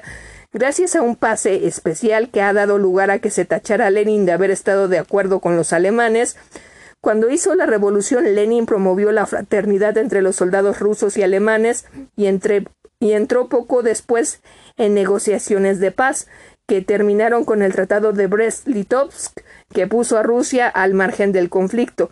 Libre de enemigos externos, Lenin dirigió todas sus fuerzas contra los enemigos internos y deshizo a sus adversarios políticos en, una, en un prolongado periodo de terror disgregación de Rusia. El gran imperio ruso comenzó entonces a desintegrarse. Siberia se independizó prácticamente. Ucrania, Estonia, Latvia formaron nuevos estados independientes. Vinieron las reformas internas con el resultado más arriba anotado, el arma de que principalmente se valió Lenin para establecer el imperio de sus teorías fue la aniquilación del poder adquisitivo de la moneda. Ordenó emisiones fabulosas de papel moneda para destruir su valor como medio de cambio para exterminar a los capitalistas. Inundó el pez de cien rublos. Los hombres decían cesarán de contar y de guardar cuando se convenzan de que la moneda no tiene valor. Se habrá destruido así la ilusión en que se basa el Estado capitalista. En un país comunista donde las necesidades de la vida se pagan solo con el trabajo, la moneda no tiene uso posible. ¿Cómo era Lenin? Físicamente, Lenin era bajo, recio, de cuello corto y grueso, cara redonda, frente amplia, no tenía apariencia de, de conductor de hombre y su aspecto no, revelaba el, genio que sus admiradores le atribuían. Lenin fue la mayor fuerza intelectual de la revolución rusa, según decía el más sincero e idealista de los dirigentes bolcheviques. Era un fanático de sus ideas, el capital de su enemigo a muerte, el capital fue su enemigo a muerte, al que no dio ni pidió merced. Su ética en política era que el fin justifica los medios, pero ningún escándalo rozó su vida privada y su crueldad no era cuestión de venganza personal. Era más clemente que Trotsky, pero no le hubiera detenido el temor de matar a un hombre a sangre fría si hubiera creído que era un obstáculo para el triunfo de la causa fue un demagogo y usó todas las artes de demagogo y usó todas las artes de demagogo Dijo de, dijo de él un crítico, pero fue sincero y tenía un programa constructivo que había meditado en el cual creía. Las teorías marxistas. En un panfleto titulado Lo que hay que hacer, escrito en 1901, Lenin expuso su plan de aplicación de las teorías marxistas. Fue la lectura de esta obra la que llevó a León Bronstein, Trotsky, a su lado y lo convirtió en el líder de, de los revolucionarios rusos. Las, eh, las esposas de Lenin, N.K. Olionova, conocida generalmente como la Krupskaya, lo acompañó durante el periodo más importante de su carrera. Era de un carácter enérgico y una bolchevista convencida. Fue presidenta de la Comisión Principal de Educación Política y miembro activo del Comité Central Ejecutivo, el verdadero cuerpo gubernativo del Soviet de Rusia. Capítulo 2. Auge del estalinismo y purgas de opositores. La Plaza Roja de Moscú testificó el desfile triunfal de las fuerzas voluntarias del ejército bolchevique bajo el, bajo el mundo de Trotsky. Se asegura la renuncia de León Trotsky. Riga, 19 de enero de 1925. Se recibió aquí un despacho procedente de Moscú consignando la noticia de que León Trotsky había presentado su renuncia como comisario del pueblo en el ramo de guerra. La versión fue causado la versión ha causado enorme sensación entre los círculos políticos, pero no fue posible confirmarla en vista de que la censura rusa mutiló los mensajes de, de los corresponsales extranjeros al grado de hacerlos ininteligibles. Una medida peligrosa. Berlín, 19 de enero de 1925. Se recibieron en esta capital varios mensajes en esta capital, varios mensajes anunciando la caída definitiva de Trotsky y su renuncia del cargo de comisario de la guerra que viene desempeñando desde el triunfo de los bolcheviques. La noticia está siendo comentada vivamente en todos los centros políticos de Europa, pero hasta el momento de depositar el presente mensaje no se tenía una confirmación absoluta de ello. Se asegura eh, a este respecto que los dictadores de la Tercera Internacional son los que precipitaron los acontecimientos, induciendo al Consejo de Comisarios del Pueblo y a las demás entidades dirigentes del régimen soviético a dar el paso que hasta ahora no se habían atrevido por temor a una reacción violenta de parte de los elementos adictos a Trotsky, lo que parece haber impulsado a sus enemigos a arriesgar el golpe, si es exactamente la versión de referencia es la sospecha formulada contra él y sus partidarios últimamente de que trataban de organizar un levantamiento de los campesinos en contra de los hombres que tienen actualmente el poder en Moscú. El espejo de, Rusia, León Davidovich Trotsky, por Federico Gamboa, 12 de mayo de 1925. Resultan, resueltamente la planta revolución donde quiera que se da y, fructifica, es lucrativa y prodiga en rendimientos. La noticia que nos transmitió el cable no puede ser de mayor elocuencia. Los periódicos de esta ciudad, Génova, publican hoy, seis de las corrientes, que el castillo de San Remo, donde se efectuaron los, las conferencias aliadas de 1920, ha sido adquirido por León Davidovich Trotsky, comisario que fue de la guerra en el gobierno ruso de los soviets. No agrega comentarios ni se han, ni se han menester tampoco, pues los que debieran formularlos esos quienes sabe, esos quién sabe cuántos millones de campesinos y no campesinos rusos que están pereciendo de hambre, aunque hartos de libertades teóricas y problemáticas a las que nunca darán alcance, tienen de sobra con su desesperación y sus lágrimas, con la perpetración de actos de verdadero canibalismo. No la prensa días atrás habló de esos Saturnos por allá humanizados y que enloquecidos devoraban a sus propios hijos. Contender sus manos temblorosas y exangües en muda y desgarradora demanda de un mendrugo, tienen de sobra con su agonía progresiva y lenta para ponerse a comentar el que uno de sus redentores principales emplee las economías apañadas con el desempeño de alto puesto gubernativo en la adquisición de alcaceres o palacios, en sus horas negras y sin asomos de aurora, a duras penas acertarán a pedir una sola libertad de las tantas y tantas que les fueron prometidas, mientras ellos, los irrendentos, los esclavizados, los de abajo, se dejaban matar por el triunfo de su causa.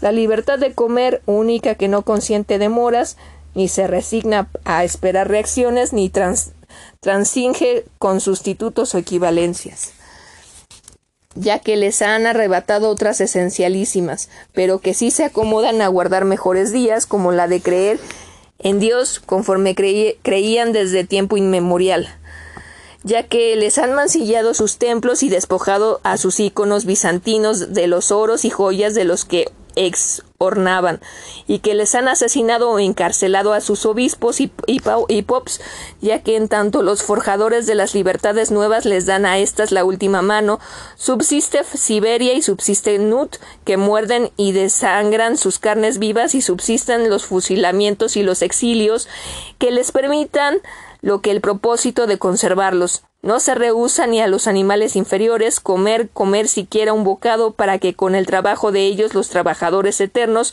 vuelva a ser su tierra la Santa Rusia que hasta ayer no, que hasta ayer no más fuera uno de los graneros del mundo y no siga siendo el páramo aterrorizado de hoy donde los pobres se comen entre sí.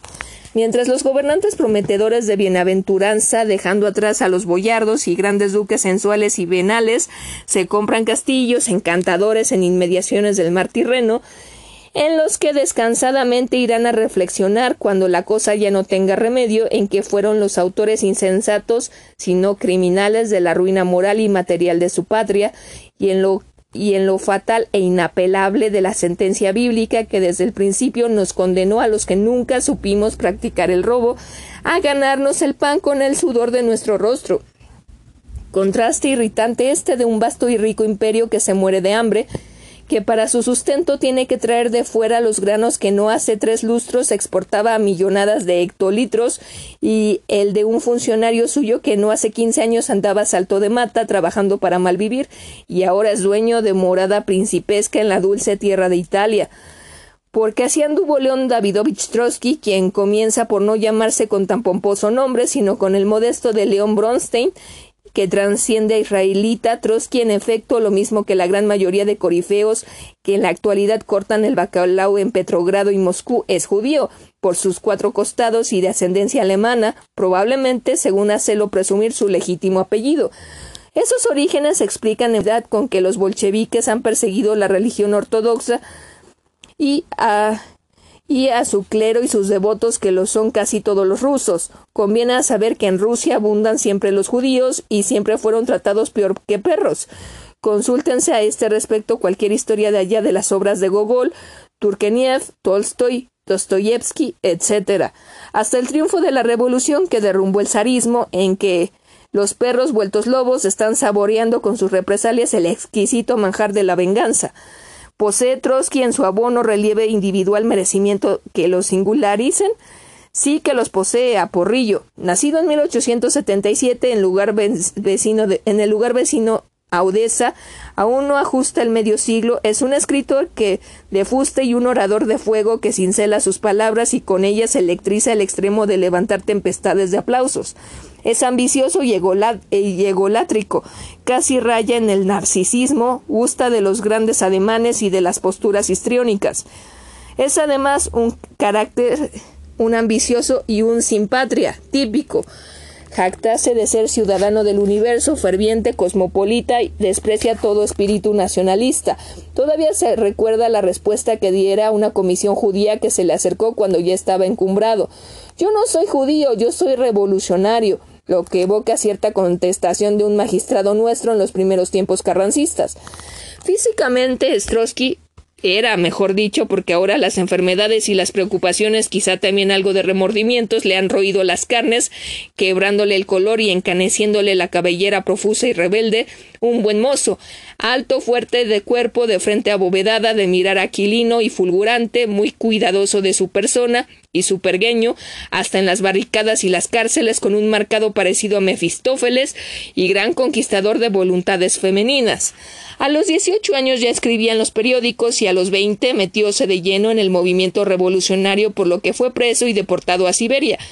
En 1902 logró fugarse y después de recorrer media Europa ancló en Viena, donde se incorporó a los socialistas austriacos y publicó porción de artículos y folletos demoledores en alemán idioma que maneja con idéntica maestría que el suyo propio bajo nombre supuesto Tornes en a Rusia en enero de 1905 después de aquel Domingo Rojo en que los cosacos acuchillaron de orden superior a varios miles de manifestantes inermes y cuando en octubre reventó la revolución. Trotsky afianzó muchas simpatías entre los obreros de Petrogrado, con la publicación de un diario de circulación enorme. Empezó a subir deprisa a, a escala peligrosa y pérfida eh, de la popularidad y los honores. El Soviet de Obreros de la capital, precursor de los actuales, lo eligió vicepresidente suyo. Con rara clarividencia, Trotsky previó doce años antes la caída de la, la antes de la caída trágica de los Romanov, el importante papel reservado a los soviets.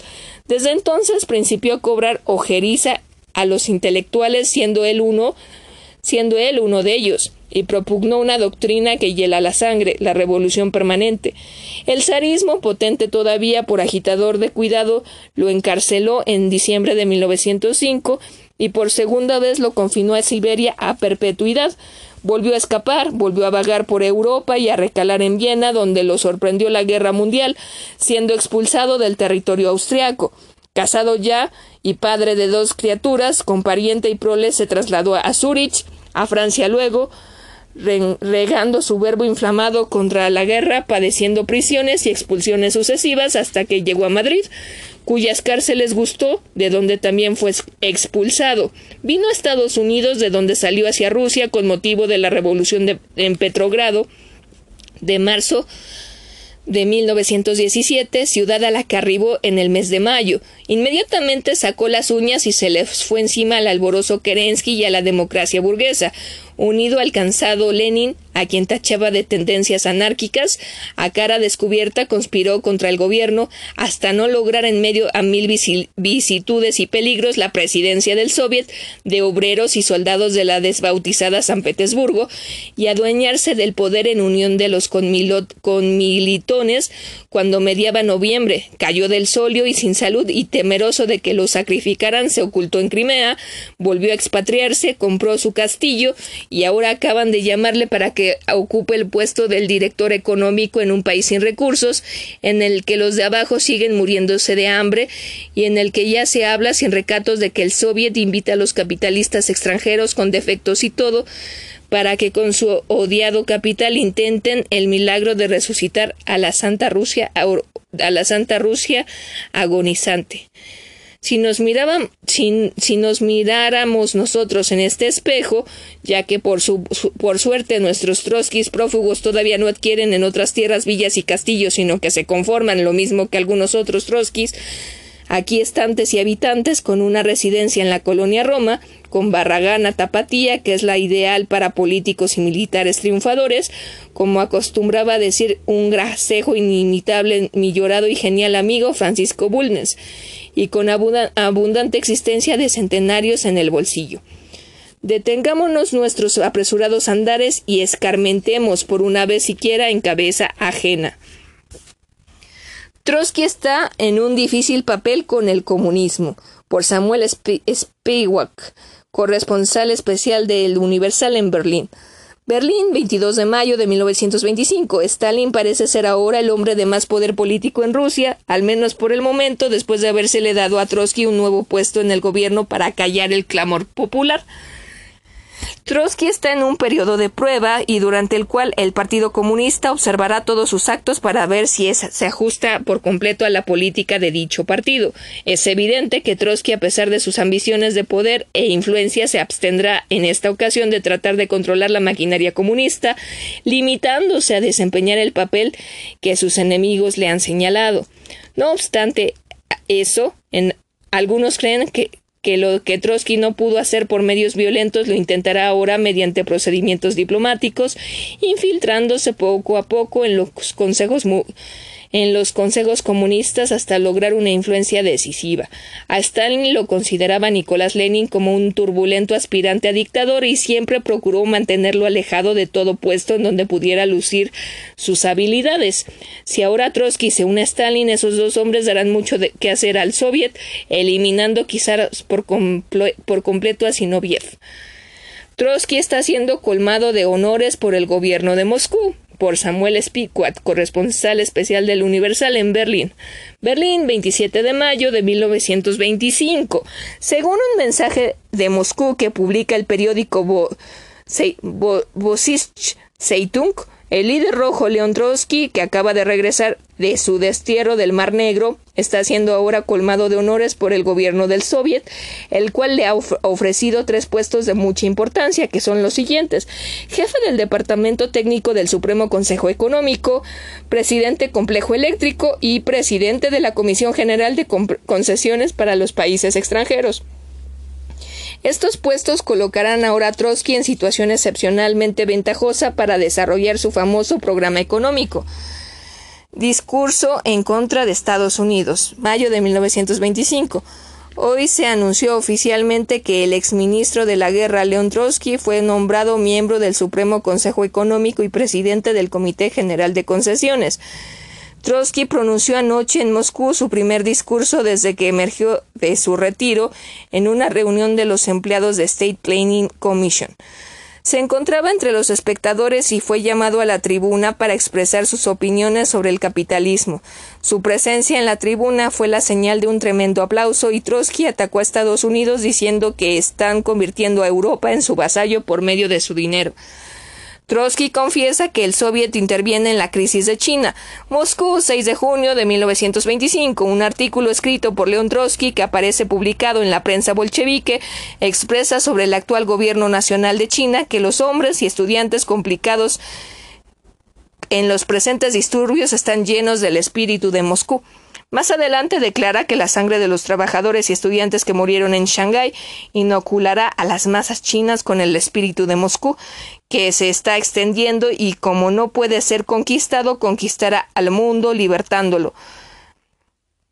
Revolución contra el comunismo por Arnaud de Fleurot, corresponsal del Universal en París. París, 8 de agosto de 1926. Un nuevo, un nuevo movimiento está desarrollando en Rusia contra el comunismo está desarrollando en Rusia contra el comunismo establecido. Parece que se trata de la misma minoría extremista que durante los últimos 15 años ha provocado varios disturbios revolucionarios y, que logró derribar al gobierno del zar. Este movimiento fue planeado y efectuado en, los últimos 40 en las últimas 48 horas. Dos imponentes demostraciones se hicieron en Odessa y en Ekaterinodar contra el gobierno soviético de Moscú. las demostraciones surgieron de un alboroto provocado por la falta de pan, que en la forma en que han estallado las más grandes revoluciones rusas. Las noticias llegadas de Rusia mutiladas por la censura dicen que la flota del Mar Negro ha actuado en Odessa y Sazán contra el orden establecido y que no todo está y, que y que y que todo esto es parte de la revuelta organizada por Zinoviev y posiblemente también por Leon Trotsky. De Kronstadt también informa sobre un levantamiento en el, en el mar Báltico, esas noticias, la mayor parte de las cuales merecen crédito, han llegado filtrándose por la frontera de Rusia a la Besarabia, en donde recientemente ha habido menos tensión y las comunicaciones han sido más fáciles. Parece que a la revuelta se le llamó primero movimiento contrarrevolucionario y la versión sobre la conducta de la flota del Mar Negro vino más tarde. En los círculos diplomáticos de París se ha recibido esta información con reservas y se cree que es posible que algo haya ocurrido, pero que la importancia de los hechos ha sido exagerada. Poniendo a un lado los rumores sobre la sublevación de la flota del Mar Negro, que no han sido confirmados, se da crédito a la noticia de que en muchas ciudades ha ocurrido desórdenes muy serios por la escasez del pan. El gobierno de Moscú es lo suficientemente fuerte para dominar la insurrección local, pero si Sinoviev y Trotsky en realidad han principiado, han principiado a formar la disensión contra el gobierno actual, dentro de 24 horas el gobierno moscovita se encontrará frente a una situación muy delicada que puede dar por resultado una verdadera revolución. Noticias contradictorias de la insurrección en Rusia. Bucarest, 9 de agosto de 1926. Noticias sobre la insurrección en Rusia continúan llegando a los periódicos y a los últimos rumores dicen que la flota del Soviet se ha unido a Sinoviev, que éste ha sido herido y que Trotsky se encuentra fugitivo y que el gobierno soviet ha ordenado una movilización general. Ninguno de los rumores se ha confirmado, pero su persistencia está dando pábulo a la creencia de que la situación en Rusia es seria. Se admite en Moscú que existe la insurrección. Riga 9 de agosto de 1926. Se recibieron aquí noticias en que se asienta que el nuevo movimiento revolucionario que ha estallado en Rusia está enderezado contra el Comité Central de Moscú y que cuenta con simpatizadores entre la totalidad de los campesinos. Se especifica que los intelectuales todavía no toman participación activa en él, probablemente por los terribles castigos con que han amenazado las autoridades, pero que es indudable que si toman, si toma incremento, dichos intelectuales harán todo lo posible por fomentarlo de la manera más enérgica. Por otra parte, en centros, en centros autorizados de Moscú se afirma que el movimiento no tiene ninguna importancia y que no se debe al descontento de las masas del pueblo, sino que ha sido organizado por gobiernos determinados de algunas potencias europeas que desearían derrocar al régimen comunista y consideran propicio para ellos el momento actual, debiendo agregarse que en las esferas oficiales ni siquiera se ha tomado nota de la revolución. Sinoviev al, al frente. Berlín, 9 de agosto de 1929. En informaciones que publica una agencia extranjera se dice que Sinoviev, que fue expulsado el mes pasado del Comité Central Soviético, encabeza la revolución en Rusia con una parte considerable del Ejército Rojo. Noticias desmentidas, Moscú 9 de agosto de 1929. Los corresponsales americanos aquí residentes que han recibido un diluvio de mensajes solicitando noticias informan que todo está tranquilo y dicen que la noticia de que Stalin ha sido asesinado, que Trotsky ha huido y que el ejército y la marina se ha sublevado son puras ficciones de verano. Stalin está dirigiendo los asuntos del Estado, Trotsky está absorto en cuestiones literarias y Zinoviev se encuentra descansando en el Cáucaso. No ha habido movilización de tropas del Soviet. Londres, 9 de agosto de 1926. Se da poco crédito aquí a los rumores que circulan acerca del levantamiento en contra del gobierno central de Rusia y se observa mucha reserva al respecto. Tampoco se cree que haya estallado la revolución en Leningrado o en Ucrania, debido a que con anterioridad se han publicado frecuentemente versiones análogas que siempre han resultado completamente inexactas. Lo que menos se comprende es que Trotsky se haya unido repentinamente con su viejo acérrimo enemigo Sinoviev. Comunicado oficial Moscú 9 de agosto de 1929. El gobierno soviético desmiente de una manera categórica y absoluta que haya estallado un movimiento de, rebelión en el territorio ruso. La verdad es que ni en Rusia se conoce la verdad. Berlín, 9 de agosto de 1926.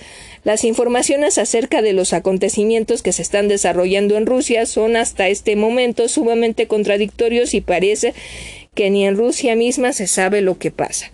Hoy se recibieron despachos procedentes de Helsingfors relatando las cosas en forma alarmante y dando a entender que la revolución está tomando incremento rápidamente, pero al mismo tiempo llegaron mensajes procedentes de Leningrado en los cuales se califican de ridículas y tendenciosas las versiones alarmantes. En esencia, el representante de la agencia DUEMS solo puede recoger datos de los cuales se desprende que las autoridades soviéticas han implantado una censura severísima y que tendrán que pasar algunos días tal vez antes de que se sepa algo a ciencia cierta. La Revolución rusa causas históricas. Primer artículo de Alejandro Kerensky para, para el Universal. Primero de abril de 1927. Ante todo es necesario estudiar las causas históricas de la Revolución rusa. Para ello tenemos necesidad de regresar a los hechos que se registraron hace ya una centuria como inmediato efecto de la fermentación que en el espíritu del pueblo ruso produjeron unas cuantas doctrinas de las que en la guerra napoleónica llevaron los franceses. El primero de diciembre de 1825 falleció en Tangarov Tangaroj pequeño pueblo del Imperio ruso, muy distante de la capital, el zar Alejandro I, quien venía gobernando como jefe autócrata de la nación y de la Iglesia desde el año de 1801. A la muerte del zar, todos los ministros, el ejército y el pueblo se apresuraron a jurar sumisión al heredero de la corona, su hijo mayor, Constantino Pavlovich, quien por entonces se hallaba en Varsovia. En la capital del imperio solo se encontraba la zarina y el gran duque Nicolás Pavlovich, el segundo de los hijos del zar muerto y quien, como se supo después, era el llamado a ocupar el trono de acuerdo con la voluntad que Alejandro I mencionara en su testamento. La situación que se creó debido a esta decisión secreta del autócrata extinto dio margen al desarrollo de la vasta conspiración que se estaba tramando por esos días como, como efecto de las teorías revolucionarias francesas introducidas al país por los soldados de Napoleón. Alejandro I pasaba la historia casi adorado por su pueblo, pues había sido un magnánimo gobernante que siempre veló por el bienestar de todos sus súbditos, pero al morir el secreto que había guardado sobre la transmisión de la corona de Constantino a Nicolás sembró la desconfianza de las masas y de esto se valieron los miembros de la conspiración secreta que se venía fraguando.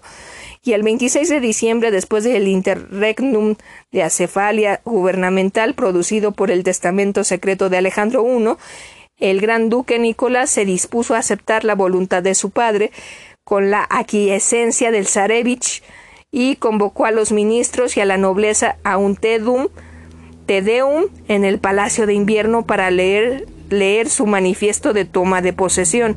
Los conspiradores se valieron de esta coyuntura y precipitaron sus planes para lanzarse a la revuelta y derrocar al régimen existente.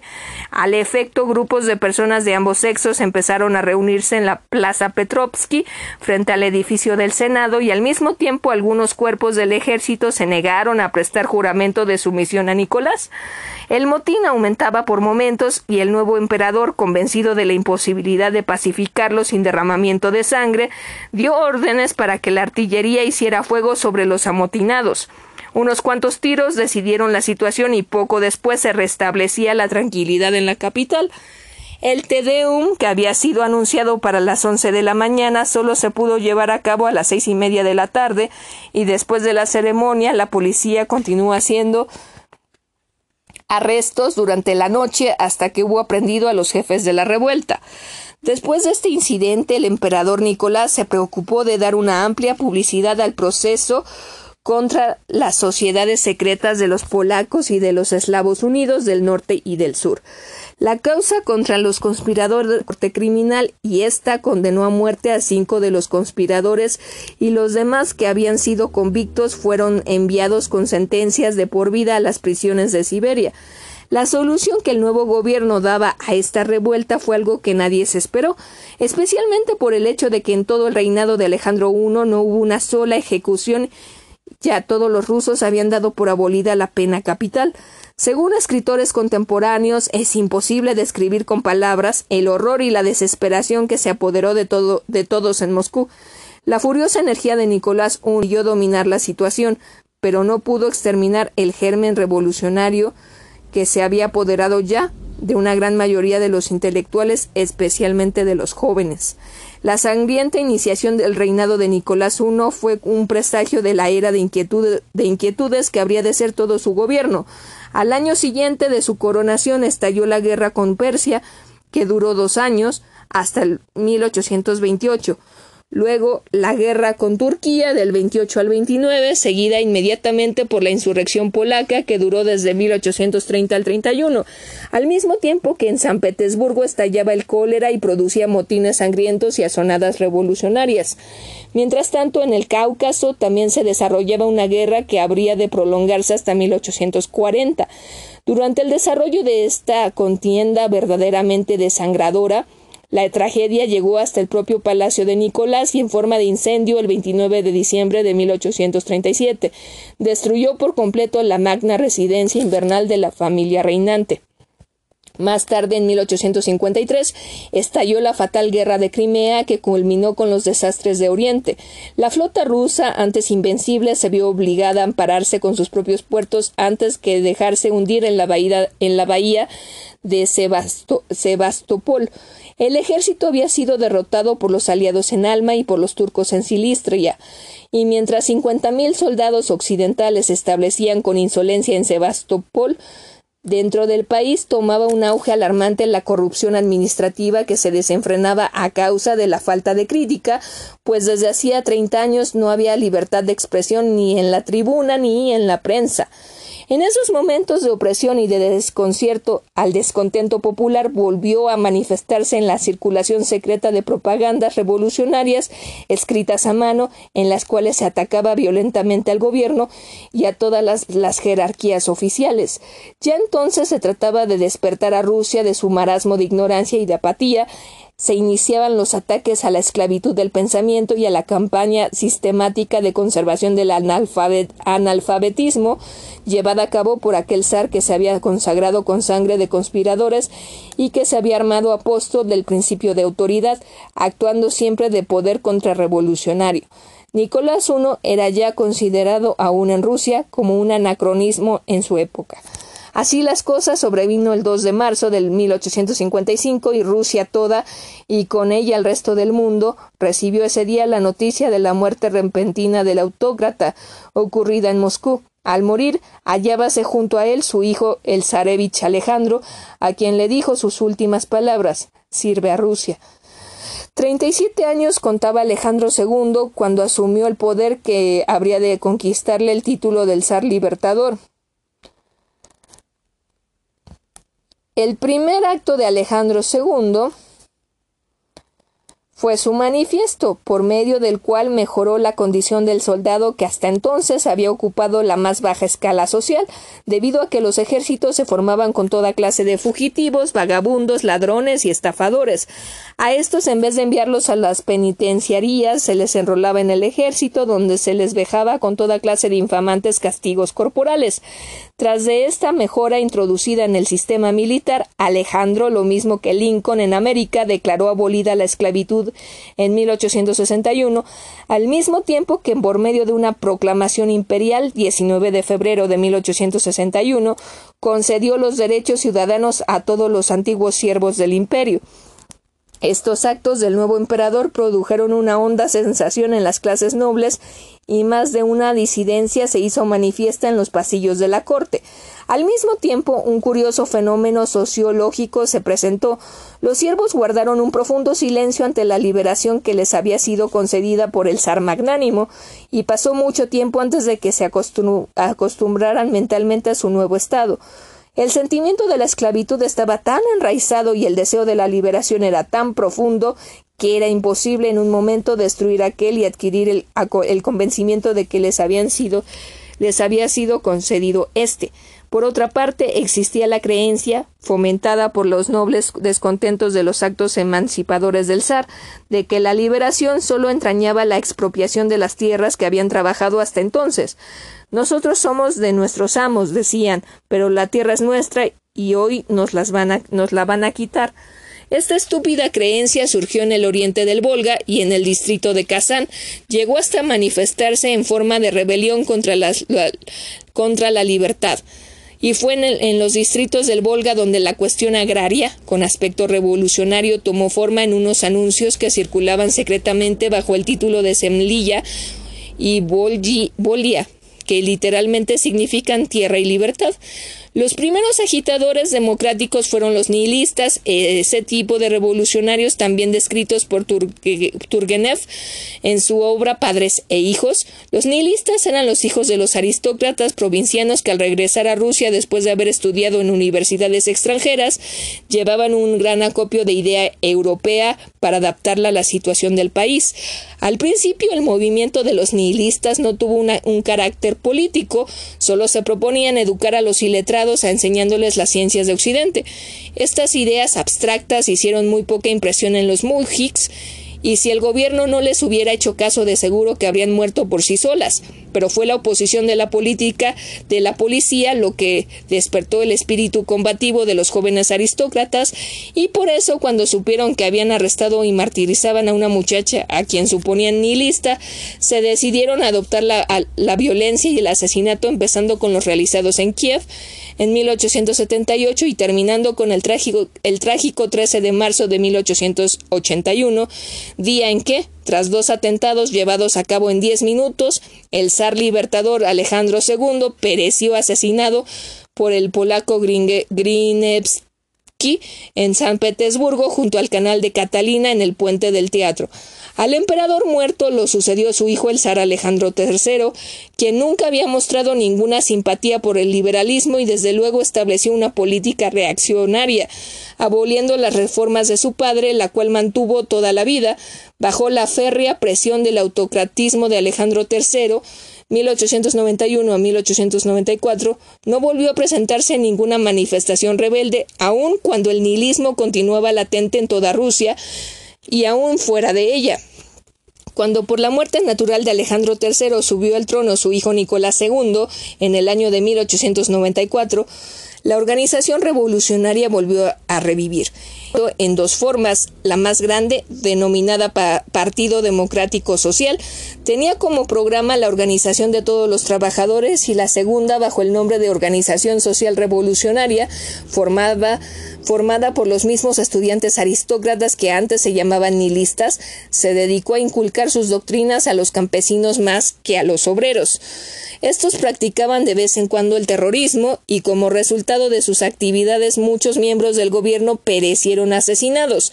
Mientras tanto, Nicolás II seguía la política de su padre y la autocracia rusa quedó convertida en una especie de sistema sobreviviente a una edad pretérita, imposible de adaptarse a las condiciones de la época en que se desarrollaba.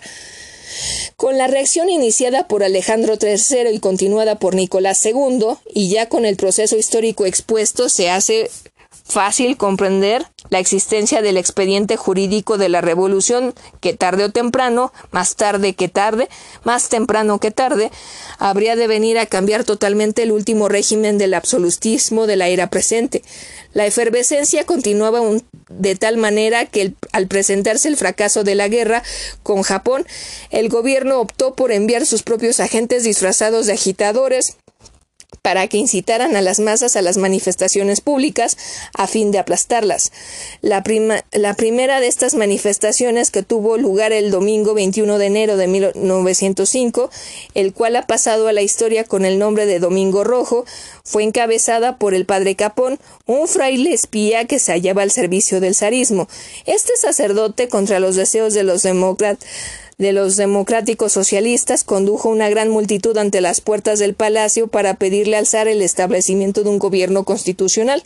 Cuando los manifestantes llegaron pacíficos y desarmados, las tropas palaciegas dispararon sus ametralladoras y asesinando a centenares de manifestantes, mientras los soldados de caballería hacían que sus caballos en furiosa carrera destrozaran con sus cascos los cráneos de los que no caían heridos por las balas.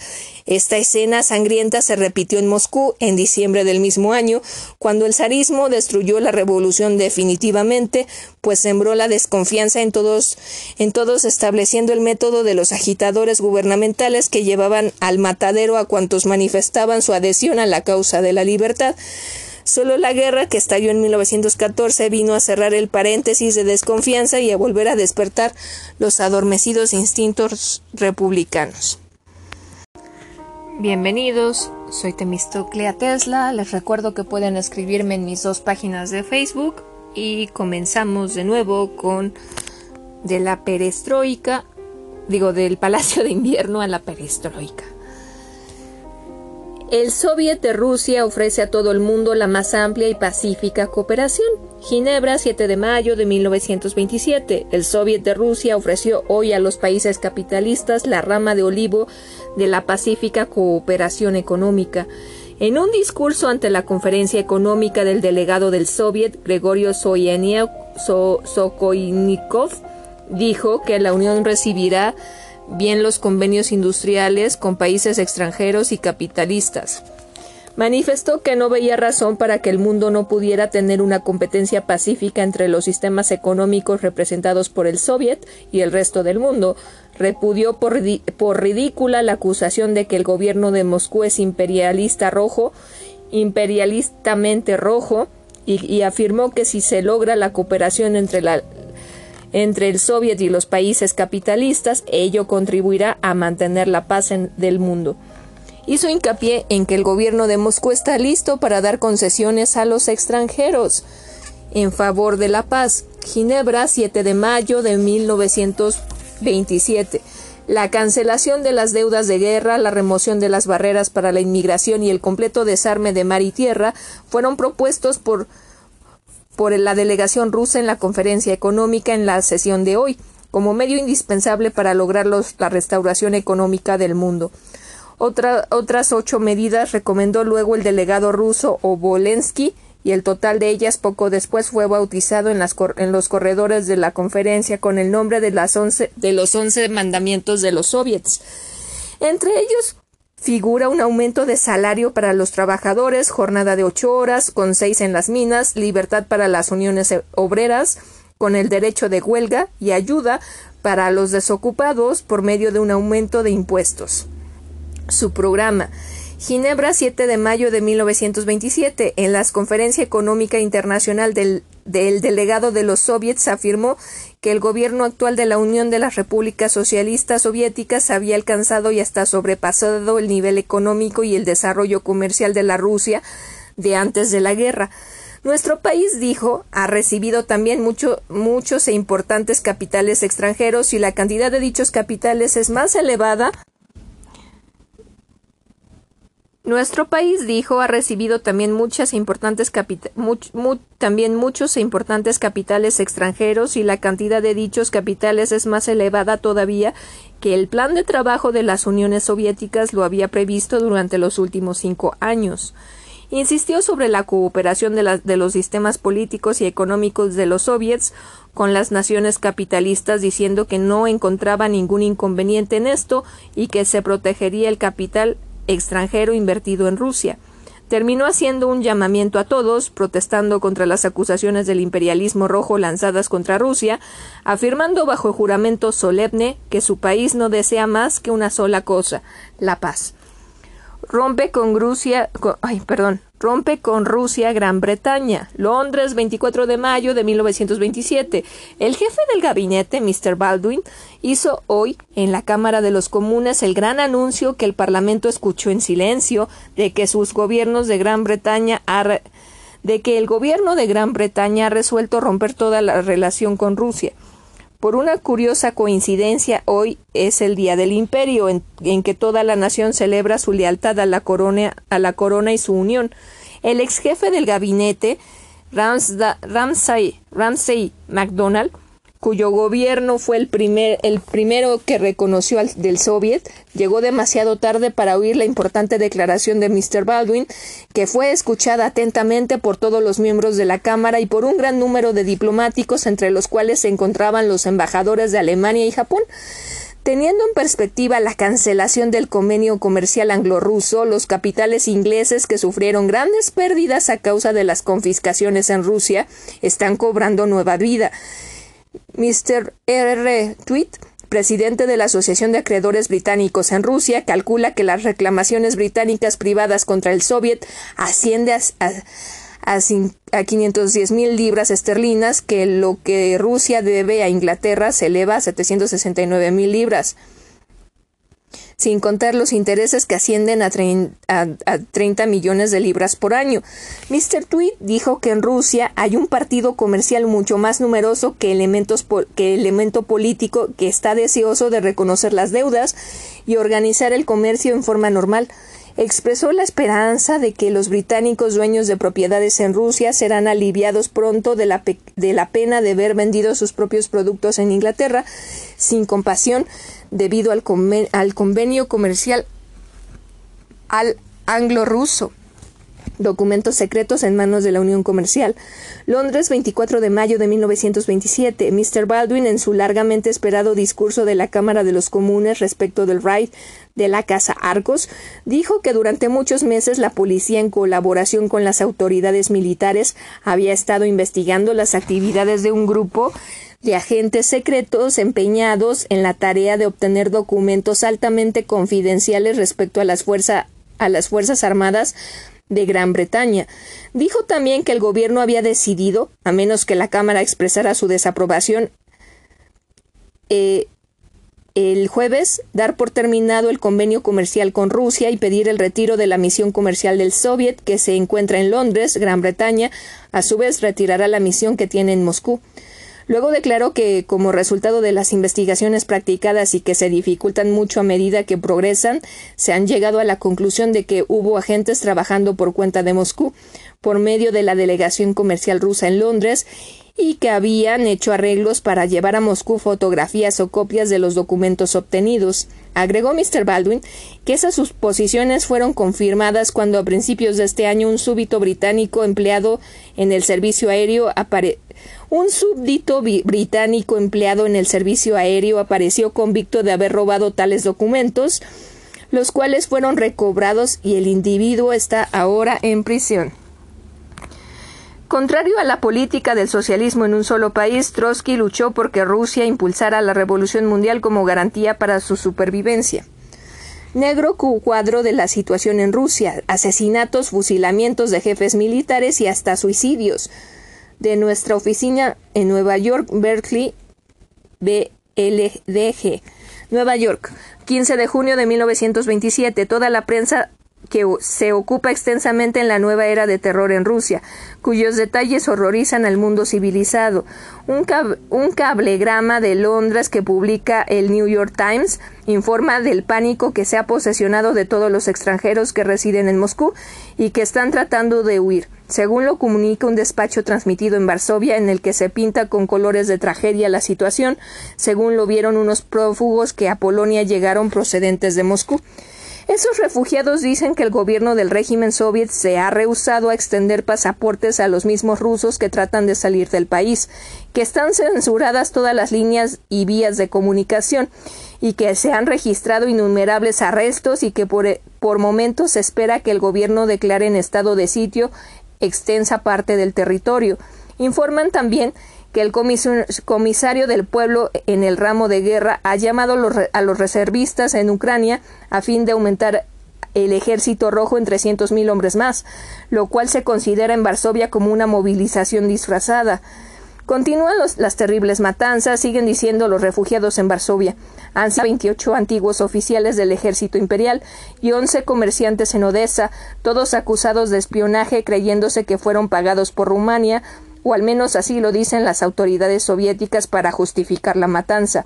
En Moscú es más crudo el terror y los suicidios casi se han duplicado, pues hubo días en que se registraron hasta 15 un grupo de más de un mil personas de la clase media fueron capturadas en la Plaza Rusa y otros tantos en Leningrado, habiendo sido despachados a Siberia en carros de carga que iban repletos de prisioneros. Los niños de las escuelas de ambos sexos están recibiendo instrucción sobre el manejo de armas de fuego a fin de proveer a los batallones infantiles. Como anexo, el Ejército Rojo, las niñas están siendo adiestradas especialmente en la manera de arrojar bombas con gases venenosos y explosivos. Otros cablegramas procedentes de París, de Génova y de Berlín confirman estos detalles y dan otros más negros sobre la situación rusa y consideran demasiado grave la situación, señalándose al efecto que Alemania, donde se decía en prevalece simpatía hacia, hacia, el Soviet, ha experimentado una reacción y ya se mira con horror todo lo que se sabe que está ocurriendo en Rusia. Y aún se sabe que ya el doctor Stresemann hizo varias advertencias a, a, a, en el sentido de que no tan solo por conveniencia de Rusia, sino también para el mejor cultivo de las relaciones de los demás países con el Soviet, debe ponerse término a las actividades de la Tercera Internacional sobre la guerra comunista mundial. El New York Times publica un, un editorial en el que, entre otras cosas, dice que China vuelve ya las espaldas al comunismo en tanto que Europa demuestra que no necesita nada de Rusia. El Washington Post, órgano de la Casa Blanca, dice que las ejecuciones al por mayor en Rusia y la supuesta indignación del Soviet en contra de Polonia demuestra en conclusión que los rojos se encuentran frente a muy graves dificultades internas y tratan de desviar la atención extranjera por medio de una agitación en la controversia con varios países y que, si fuera posible, provocarían una guerra. Millones de rusos están tratando de deshacerse del actual gobierno que tienen, al cual detestan y, que, y que se levantarían en caso de encontrarse organizados.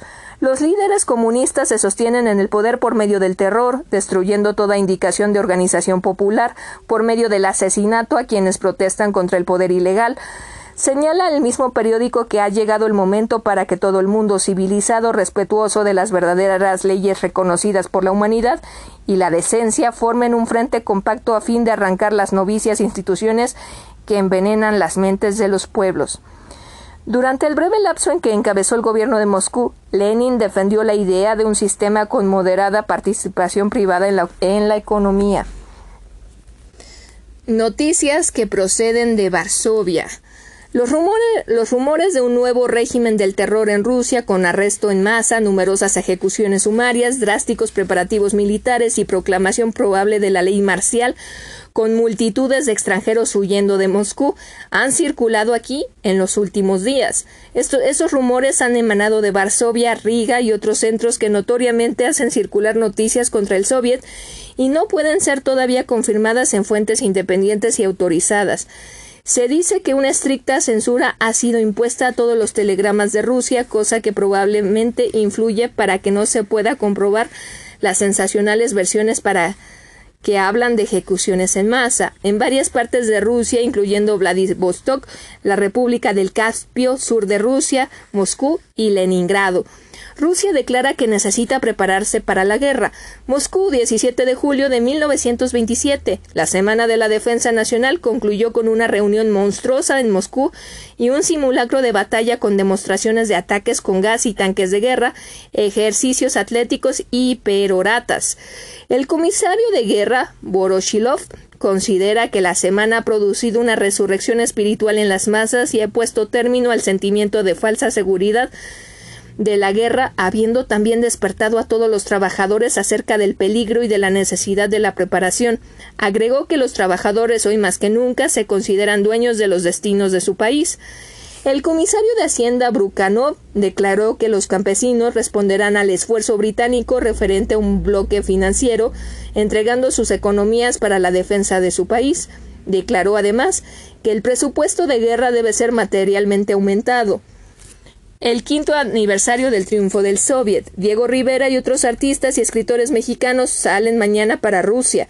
Desde hace algunos días, el gobierno de las Repúblicas Socialistas Unidas del Soviet hizo una invitación a elementos representativos de todo el mundo en el ramo de la cultura, de la industria, de la agricultura, de la banca y, en fin, de todo lo que significa trabajo, finanzas y cultivo del espíritu para que concurrieran a las celebraciones que tendrán lugar en Rusia con motivo del, del décimo, perdón, del décimo aniversario del triunfo de la revolución bolchevique que, como se recordará, tuvo lugar a fines del año de 1917 dando en tierra con el gobierno de Kerensky, quien a su vez había iniciado el primer gobierno republicano en el país de las estepas a la caída del régimen zarista.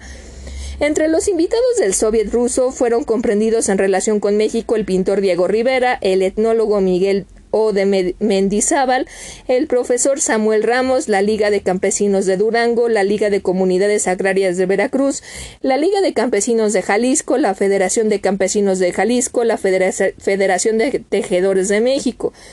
Las personas y agrupaciones arriba mencionadas participarán mañana por el ferro partirán mañana por el ferrocarril mexicano a Veracruz, donde se embarcarán con rumbo a la patria de Lenin.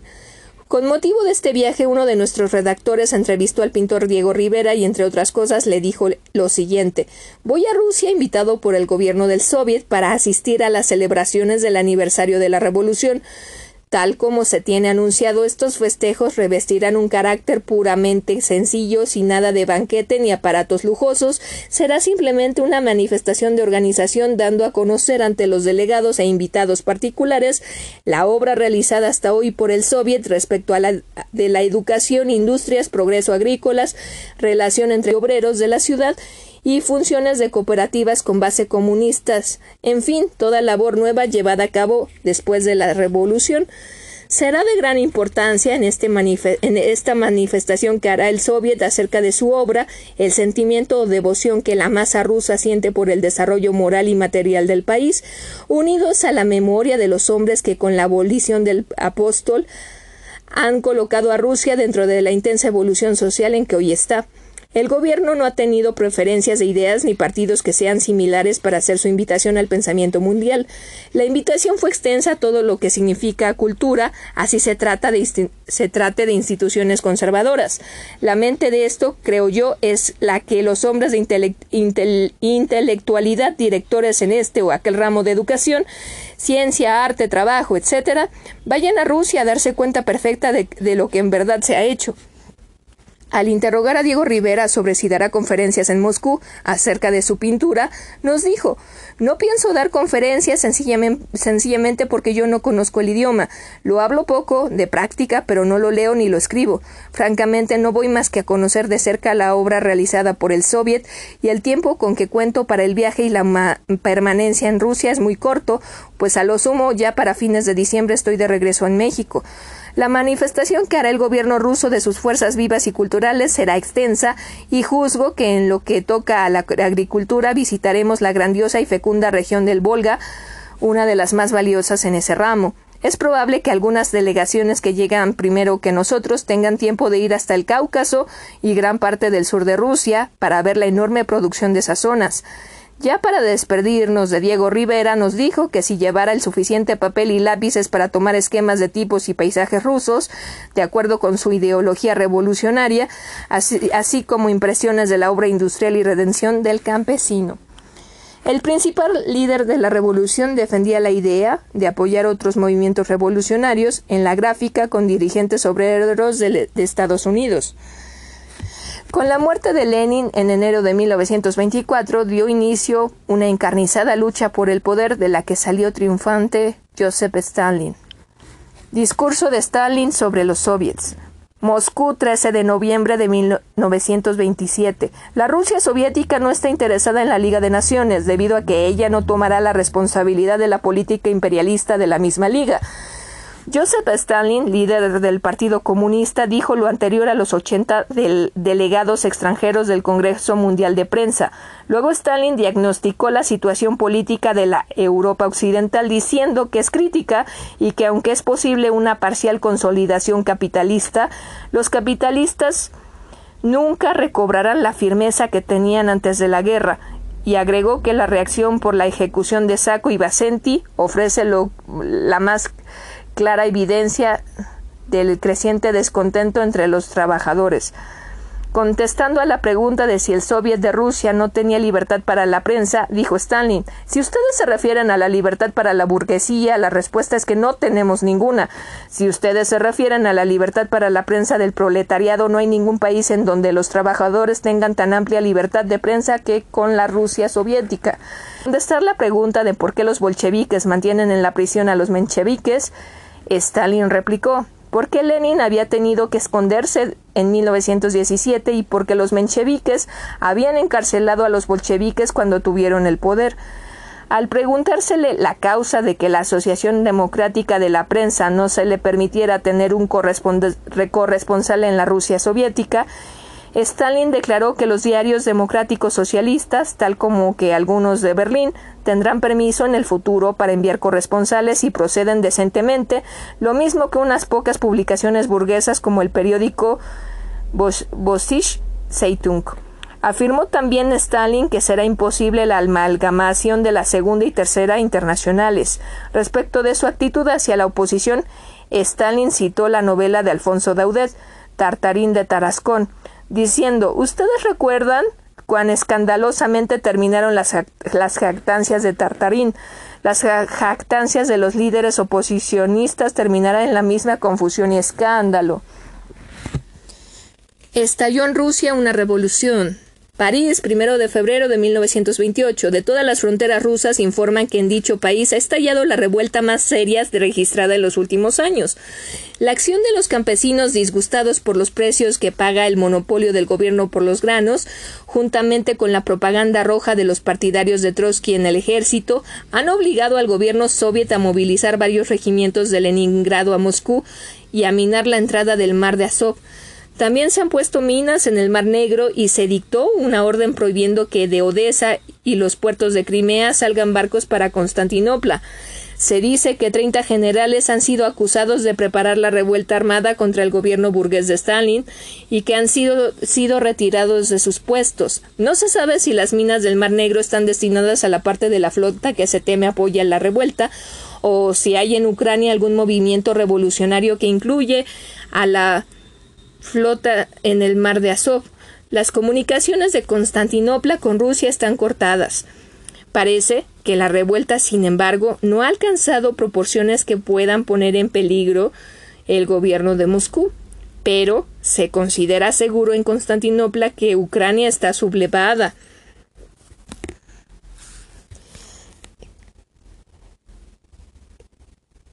Eh, se organizó una corriente de, líderes bolcheviques antiestalinistas encabezada por el otrora jefe del Ejército Rojo, León Trotsky. La reacción contra el Soviet se ha iniciado en Rusia con gran vigor. El fantasma soviet por Alfonso Teja Sabre. 14 de diciembre de 1928, la crisis política con toda su tremenda agitación, el descabezamiento del Partido Nacional y el Partido Laborista, casi a punto de reducirse a polvo impalpable, tiene sin duda enorme trascendencia para el presente y el porvenir inmediato. Sin embargo, la relativa facilidad con que se ha recobrado la calma demuestra que las conmociones han sido principalmente de carácter personalista, sin mudarse ni tocarse siquiera ninguna cuestión esencial de principios sociales y políticos.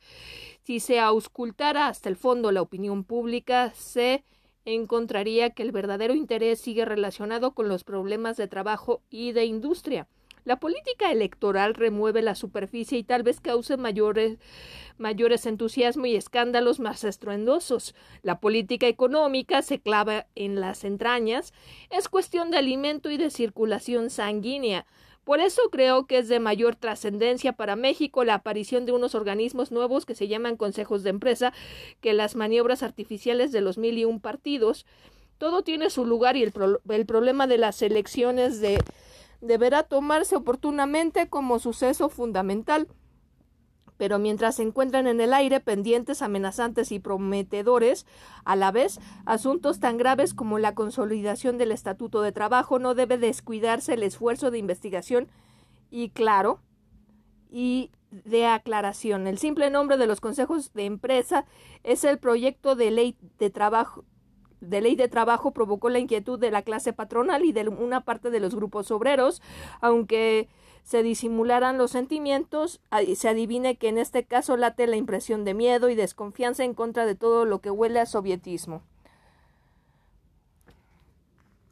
Y una vez más se plantea el problema que los industriales juzgan de vida o muerte para sus intereses. Se trata de resolver el futuro de la industria nacional y de descubrir si su decadencia y en ciertos casos su ruina se deba a las dificultades interiores o las presiones externas o a la combinación del obrerismo desorbitado y la competencia anglosajona.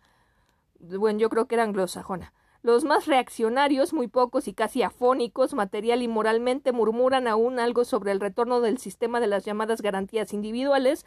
Los más adelantados están a la altura del artículo 123, pero con cierta reserva el individualismo protector se conformaría con que se llegara de una vez al límite y se fijara una línea definitiva para buscar una vez la estabilidad y al parecer los consejos de empresa, como un avance decidido sobre el mismo artículo 123, se levanta una vez más el sentimiento de inquietud por lo desconocido.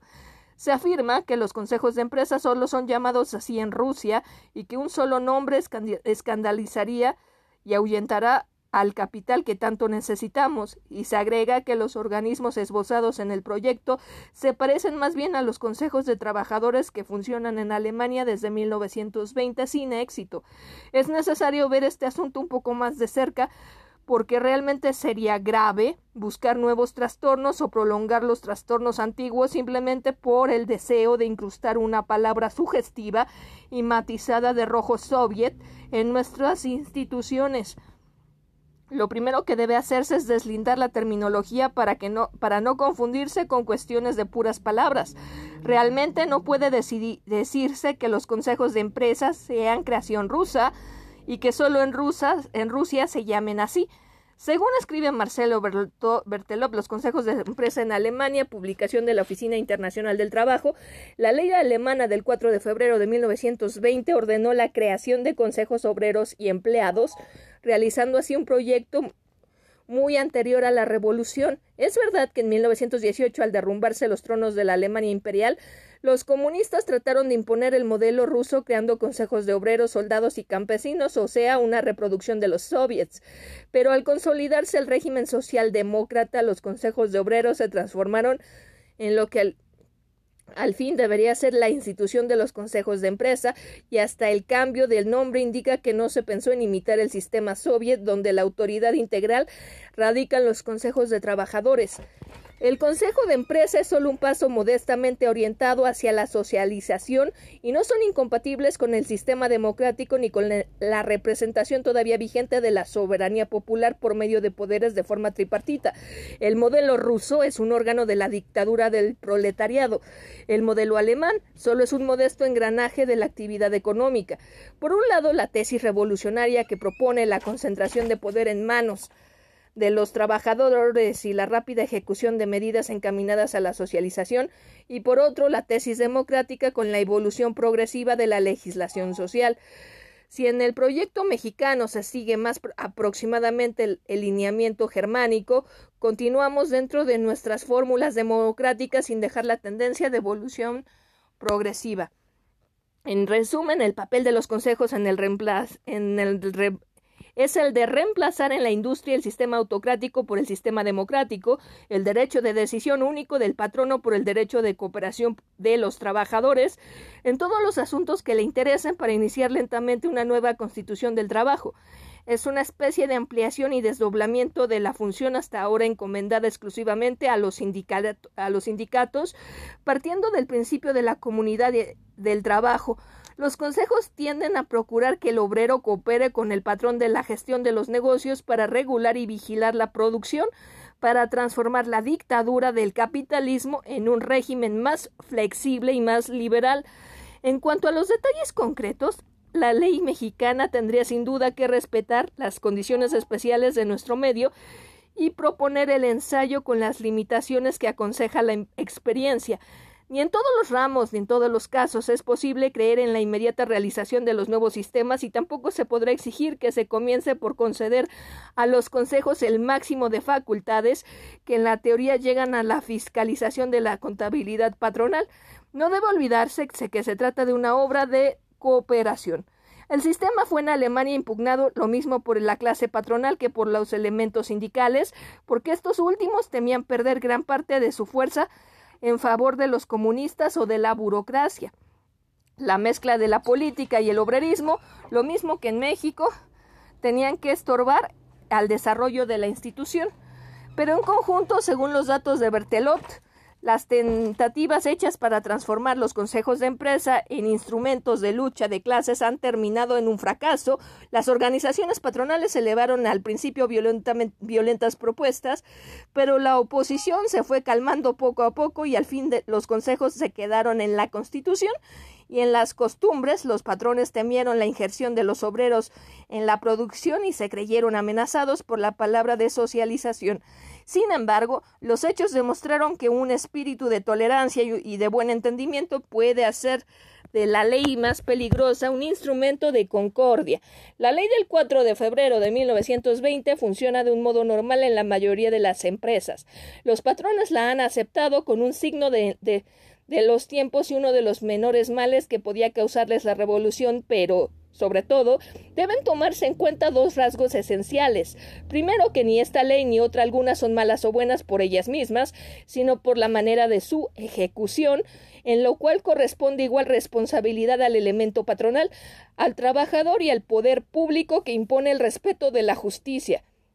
En Alemania la regla ha sido por parte del empresario utilizar la nueva institución de la mejor manera posible y por parte de los obreros renunciar a la explotación de la misma ley con propósitos políticos. Y segundo, que esta ley, lo mismo, que todas, las que todas sus semejantes no significan una reforma total y terminada, sino creaciones vivas que deben seguirse desarrollando, corrigiendo, rectificando y perfeccionando. Así se comprende que no se trata de sacar entre relámpagos una ley por derecho divino, sino una norma sencilla que busque el mantenimiento de la paz social, pero siempre marchando hacia adelante. Estalló en Rusia una revolución. París, primero de febrero de 1928, de todas las fronteras rusas informan que en dicho país ha estallado la revuelta más seria registrada en los últimos años. La acción de los campesinos disgustados por los precios que paga el monopolio del gobierno por los granos, juntamente con la propaganda roja de los partidarios de Trotsky en el ejército, han obligado al gobierno soviet a movilizar varios regimientos de Leningrado a Moscú y minar la entrada del mar de Azov. También se han puesto minas en el mar Negro y se dictó una orden prohibiendo que de Odessa y los puertos de Crimea salgan barcos para Constantinopla. Se dice que 30 generales han sido acusados de preparar la revuelta armada contra el gobierno burgués de Stalin y que han sido retirados de sus puestos. No se sabe si las minas del Mar Negro están destinadas a la parte de la flota que se teme apoye la revuelta o si hay en Ucrania algún movimiento revolucionario que incluya la, la flota en el Mar de Azov.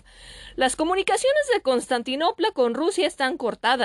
Parece que la revuelta, sin embargo, no ha alcanzado proporciones que puedan poner en peligro el gobierno de Moscú, pero se considera seguro en Constantinopla que Ucrania está sublevada. La reacción contra el soviet se ha iniciado en Rusia con gran rigor. Exclusivo para el Universal por World News Service.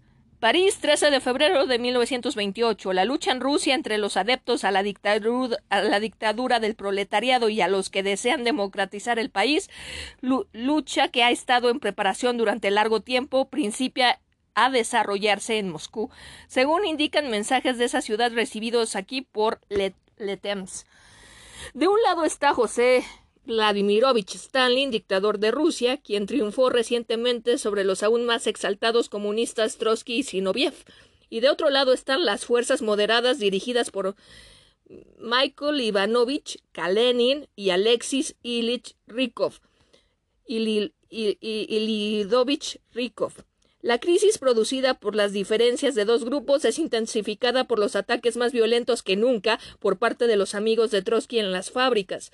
Las manifestaciones contra el gobierno se están produciendo diariamente en las factorías de todo el país. Rykov y Kalenin tienen formulado un programa definitivo de comercio libre en interés de los campesinos que constituyen el 85% de la población de Rusia. En, este, en ese ¿Es ese un paso hacia un gobierno más democrático con el cual los amigos de Trotsky no simpatizan completamente? Pero los ataques emprendidos de ambos lados son suficientes para sacudir a la dictadura. Según los mensajes de Letems, lo más probable es que los moderados den cuenta de Stalin eliminando las prohibiciones sobre la libertad de comercio, que es el último baluarte del comunismo en Rusia. El país está hambriento de elementos de todas clases, y Rykov declaró en reciente discurso en el Consejo Ejecutivo que el gobierno ha demostrado ser incapaz ha demostrado su incapacidad para manejar las importaciones de esos elementos. Alemania, que está negociando un nuevo tratado de comercio con el Soviet, trata de inducirlo a reducir los obstáculos para el comercio libre. Los alemanes acusan a Rusia de mantener el monopolio del comercio no como un principio comunista, sino como algo con que especular. Alemanes y rusos se han mostrado favorables a Estados Unidos en el último año, con la esperanza de romper la oposición norteamericana para el reconocimiento del Soviet. Pero en el fondo de la lucha entre los dos grupos rusos hay algo más importante que el simple comercio. Bajo ese combate para obtener más poder político para las masas rusas está el combate entre la dictadura y el constitucionalismo. Stalin, aunque no ocupa un puesto reconocido por la constitución rusa, gobierna el país debido a que es el jefe del Partido Comunista. Lenin, presidente de Rusia, y Rykov, primer ministro, tienen comparativamente poco poder. La constitución del Soviet tiene muchos elementos democráticos en teoría que en la práctica son completamente suprimidos por la dictadura del proletariado. En teoría, el poder supremo reside en el Comité Ejecutivo Central, con su Congreso compuesto de dos cámaras. La Cámara Baja es el Consejo Federal con 414 miembros y la Cámara Alta es el Consejo Nacional de Nacionalidades con 131 miembros. El Consejo Federal es elegido por el Congreso Federal, compuesto por 3.000 miembros elegidos por los consejos de los estados del Soviet, que a su turno son elegidos por los soviets locales, que son de elección popular. El Consejo de Nacionalidades es nombrado por los soviets provinciales, basado similarmente en los consejos locales. Este voto popular, en teoría, controla los destinos nacionales. El Comité Central Ejecutivo elige el Consejo de Comisarios del Pueblo, presididos de Rykov y Kalenin, son, según la Constitución, los jefes del Ejecutivo. Pero como Stalin es el jefe del Partido Comunista, que tiene cerca de, los de las tres cuartas partes del Consejo Federal, resulta que él es quien maneja el gobierno a pesar de no tener un puesto oficial. Entre tanto, Kalenin y Rykov se han estado preparando en la sombra. Se dice que Kalenin es una figura política más popular que Lenin, es campesino y cuando fue elegido para el puesto se le consideró como hombre de gran importancia en la política futura de Rusia. Los campesinos lo visitan a menudo y hablan con él con simpatía, a pesar de que no pueda hacer por el momento nada por ellos. Viaja frecuentemente por todo el país manteniendo su popularidad entre las grandes masas del campo. Otro elemento de su popularidad es que es un verdadero ruso, mientras que Stalin es de Georgia. Kalenin atacó a Trotsky calificándolo de radical. Las noticias de Moscú indican que los demócratas liberales se sienten ahora lo suficientemente fuertes para desafiar la dictadura del proletariado, tal como está representada en la dictadura inconstitucional de Stalin. Trotsky y Zinoviev urdieron la ejecución del zar Nicolás por el Rev, el revolucionario J exclusivo para el Universal. Berlín, 23 de noviembre de 1928. Es generalmente sabido que el zar Nicolás II fue muerto por los bolcheviques en Ekaterimburgo, en unión de toda su familia en la noche del 17 al 18 de julio de 1918. Pero casi no es conocido el hecho de que Trotsky y Zinoviev fueron los que urdieron esta ejecución la cual fue sancionada por Lenin, Bukharin y los demás jefes bolcheviques. En cambio, hasta ahora se ha, mantenido en el más absoluto secreto que la cabeza del zar fue traída a Moscú, donde fue mostrada a los caudillos de la revolución rusa en prueba de que el ex zar había muerto. Esta cabeza fue entregada al fuego en una forma que materialmente crispa los nervios, como los crispó hasta a los miembros de la checa sedienta de sangre. El fusilamiento del zar fue notificado a Moscú en un telegrama de Beloborodov, que a la sazón era presidente del Comité Revolucionario en el distrito del Ural. El mensaje estaba dirigido a Lenin y a Trotsky y fue recibido en Moscú el día 18 de julio mismo, pero el contenido de dicho mensaje solamente fue comunicado a los comisarios del pueblo y a algunos otros jefes bolcheviques, pues al público no se le dio a conocer nada hasta que la noticia llegó a Moscú por otros conductos y fue imposible seguir ocultando el hecho. Es extraño hacer notar que a Berlín llegó la noticia de la muerte de la familia real rusa el mismo día 18 de julio, pero enseguida se negó el hecho a la capital germana y mismo, el mismo día una estación de radio de Moscú interceptó un despacho dirigido a un gran periódico vienés que decía el zar y su familia viven y han sido conducidos a un lugar seguro por Velobodorov. Este mensaje causó considerable excitación a los dictadores rusos del Kremlin, por lo que Trotsky en un telegrama urgente pidió a Belobodorov pruebas positivas de que el tirano de Rusia había realmente recibido su merecido castigo, siendo esta la traducción literal del texto del, del mensaje citado. En contestación al telegrama de Trotsky, el día 26 los jefes soviéticos recibieron una bolsa de cuero sellada conteniendo la cabeza del zar en un frasco de cristal conservada en un líquido preservativo. De este modo se dio la comprobación más positiva de que el ex gobernante había sido ejecutado. Al recibo de esta prueba palpable siguió una conferencia de Estado por orden de Lenin. Se citó a una reunión de los jefes soviéticos para el día 27 de julio. En dicha reunión el mensaje de Caterimburgo fue mostrado y en ella se quedó definitivamente asentado que la cabeza humana contenida en el frasco de cristal era del ex zar Nicolás II de Rusia, habiéndose tomado nota del resultado de la inspección llevada a cabo comprobada por ocho de los jefes del Soviet, que fueron Lenin, Trotsky, Sinoviev, Bukharin, Dershinsky, Kamenev, Kalenin y Peters. En esta reunión, Kamenev interpeló a los circunstantes sobre lo que debía hacerse con la cabeza del zar. Habiendo sido de opinión la mayoría de los presentes de que la horrenda reliquia fuera destruida, Sinoviev y Bukharin fueron los únicos que sugirieron que la cabeza fuera conservada en alcohol y colocada en un museo para que las generaciones futuras pudieran verla. La sugerencia, sin embargo, fue rechazada y finalmente se tomó el, acuerdo de que fuera destruida, no sin que antes Peters hubiera hecho notar que era necesario destruirla porque la gente inculta podía algún día venerar al zar como mártir, causando causando así confusiones y malas interpretaciones que convenía evitar. Entonces se, dieron instrucciones a Trotsky para que llevara a la realización el acuerdo, quemando la cabeza del zar en el Kremlin durante la noche del 27 al 28 de julio, es decir, a los, a los 10 días de la ejecución del ex zar Nicolás II en Ekaterimburgo. Trotsky contra Stalin, el credo comunista ortodoxo, por González Casanova, 24 de enero de 1929. Es muy difícil, casi imposible, hablar de las cosas de Rusia con conocimiento pleno y sin apasionamiento. Lo primero, porque el enigma ruso ya no parece tal, por la falta de datos fidedignos y además por nuestra poca o ninguna comprensión del mundo eslavo. En cuanto a lo segundo, basta dar una ojeada a lo mucho que se ha escrito sobre la Rusia contemporánea para comprender que el interés que despierta en nosotros es demasiado grande, demasiado profundo, para que pudiera inspirarse meramente en un simple sentimiento de curiosidad científica u otra.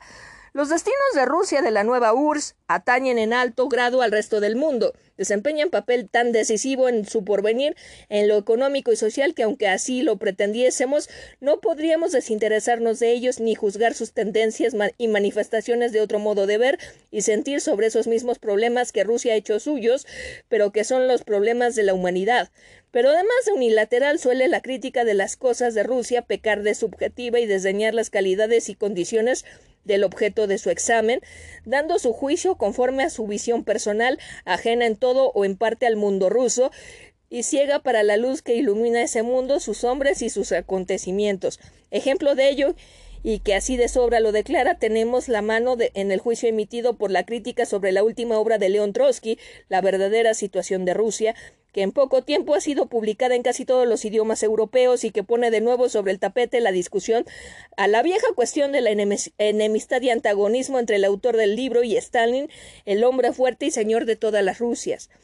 Un crítico norteamericano no ve en la citada obra de Trotsky sino la explosión de despecho en extremo destemplada de un político cuya plataforma hubiese sido rechazada por el voto popular y que pretendiese imponerla a pesar de todo. Y para no citar sin otro caso, pero característico también, un crítico mexicano no menos distinguido que al anterior, por su parte, solo ve en dicha obra los desahogos de un caudillo derrotado en contra del triunfante. Ambas opiniones, la una vista de, a las prácticas democráticas de la otra, al caudillaje, responden a la visión de sus autores y a través de la lente de la política de su propio país y de ningún modo al carácter de la obra juzgada, que es sobre todo la profesión de fe, el credo comunista de León Trotsky, credo que puede ser tachado de heterodoxo, de herético por Stalin y sus secuaces, pero que malamente puede ser tomado por un vano desahogo del despecho de un político vencido en lides democráticas o de un caudillo derrotado por otro. Aunque las rencillas pugnas y personales pudieran enconar al antagonismo entre Trotsky y Stalin, su carácter es fundamentalmente doctrinario y su causa aparece ya manifiesta hace diez años cuando los los bolcheviques adueñaron del poder. Varios miembros del grupo dirigente Kamenev y Rykov, entre otros, declaraban entonces que la población rusa se componía fundamentalmente de pequeña burguesía y que era indispensable mantener un estado de terror para lograr imponer la dictadura del proletariado. Lenin, por su parte, opinaba lo contrario, que habiendo estallado la revolución en el momento más propicio para el triunfo del socialismo, dicha dictadura contara con el apoyo y sería ejercida por los obreros de las ciudades y los campesinos pobres que constituían la mayoría de la población. Desde entonces proclamó Trotsky su tesis justa o falsa, que es el motivo de disensión fundamental con Stalin y objeto fundamental de su obra desde un punto de vista doctrinario. Entonces alegaba Trotsky que si la revolución había de acabar con el derecho de propiedad, se vería en conflicto con los campesinos y por tanto su triunfo no podía ser perdurable si no se extendía a todo el mundo. De ahí su insistencia en propugnar por la revolución mundial. Para comprender lo que ha ocurrido después es menester recordar que desde el nacimiento del régimen bolchevique fue evidente que no contaba con el apoyo de la mayoría de los campesinos y para contrarrestar su efecto se impuso la era del terror, cuyas consecuencias fatales en la vida económica del país no tardaron en llevar al grupo dirigente a buscar otros senderos, triunfando la política de transacción y pronta a hacer pequeñas concesiones a los campesinos que aconsejó y siguió Lenin, política que fue llamada la NEP o nueva política económica que ha seguido después de Stanley. desaparecido Lenin de la escena, todo hacía esperar que lo sucedería en el poder Trotsky, que por su inteligencia, por su actividad revolucionaria altamente meritoria, aun en los momentos más recios de la brega, se distinguía entre todos como una figura de gran relieve. Pero Stalin, que hasta allí había permanecido en el fondo de la escena, salió entonces a primer término y dueño como era del control político de Rusia como secretario del partido, no tardó en sobresalir y en derrotar a Trotsky, que con la vieja guardia bolchevique formaba el partido de la oposición. En el programa de esta campeaban fundamentalmente los mismos ideales que el desterrado de Alma Ata, proclamada diez años atrás. La revolución mundial y la industrialización de los campos para no hacer concesiones al derecho de propiedad que defenderían y defienden los campesinos.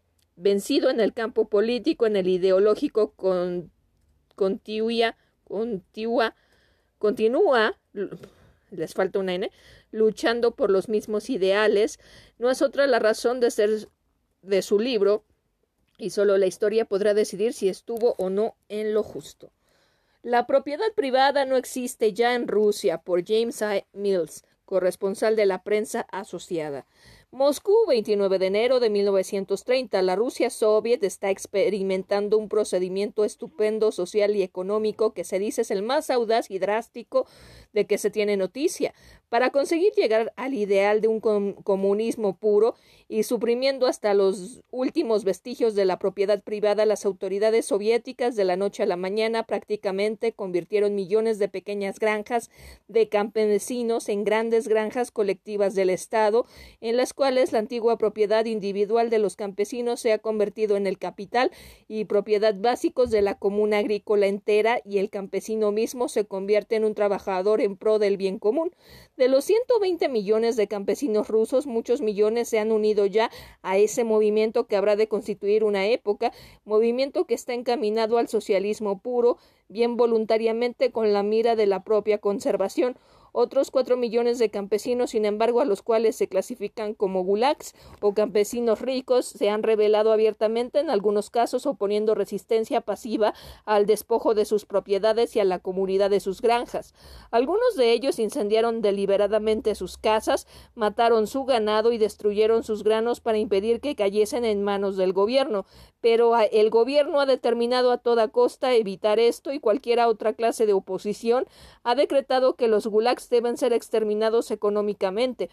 Mueran los gulags como clase. Esta es nuestra postrer batalla contra los restos del capitalismo. Los campesinos pobres deben luchar a muerte contra sus explotadores. Son algunos de los gritos de guerra que se oyen por doquier en la fiera lucha actual entre los comunistas y los campesinos ricos. Aún los gulags, que están dispuestos a entregar sus propiedades al nuevo movimiento, no son elegibles para formar parte como miembros directores de las granjas colectivas, debido a que, según se cree, jamás abandonarán verdaderamente la llamada ideología Gulag y su arraigada actitud, actitud sobre la propiedad privada en favor de la mejoría de la suerte de los campesinos pobres.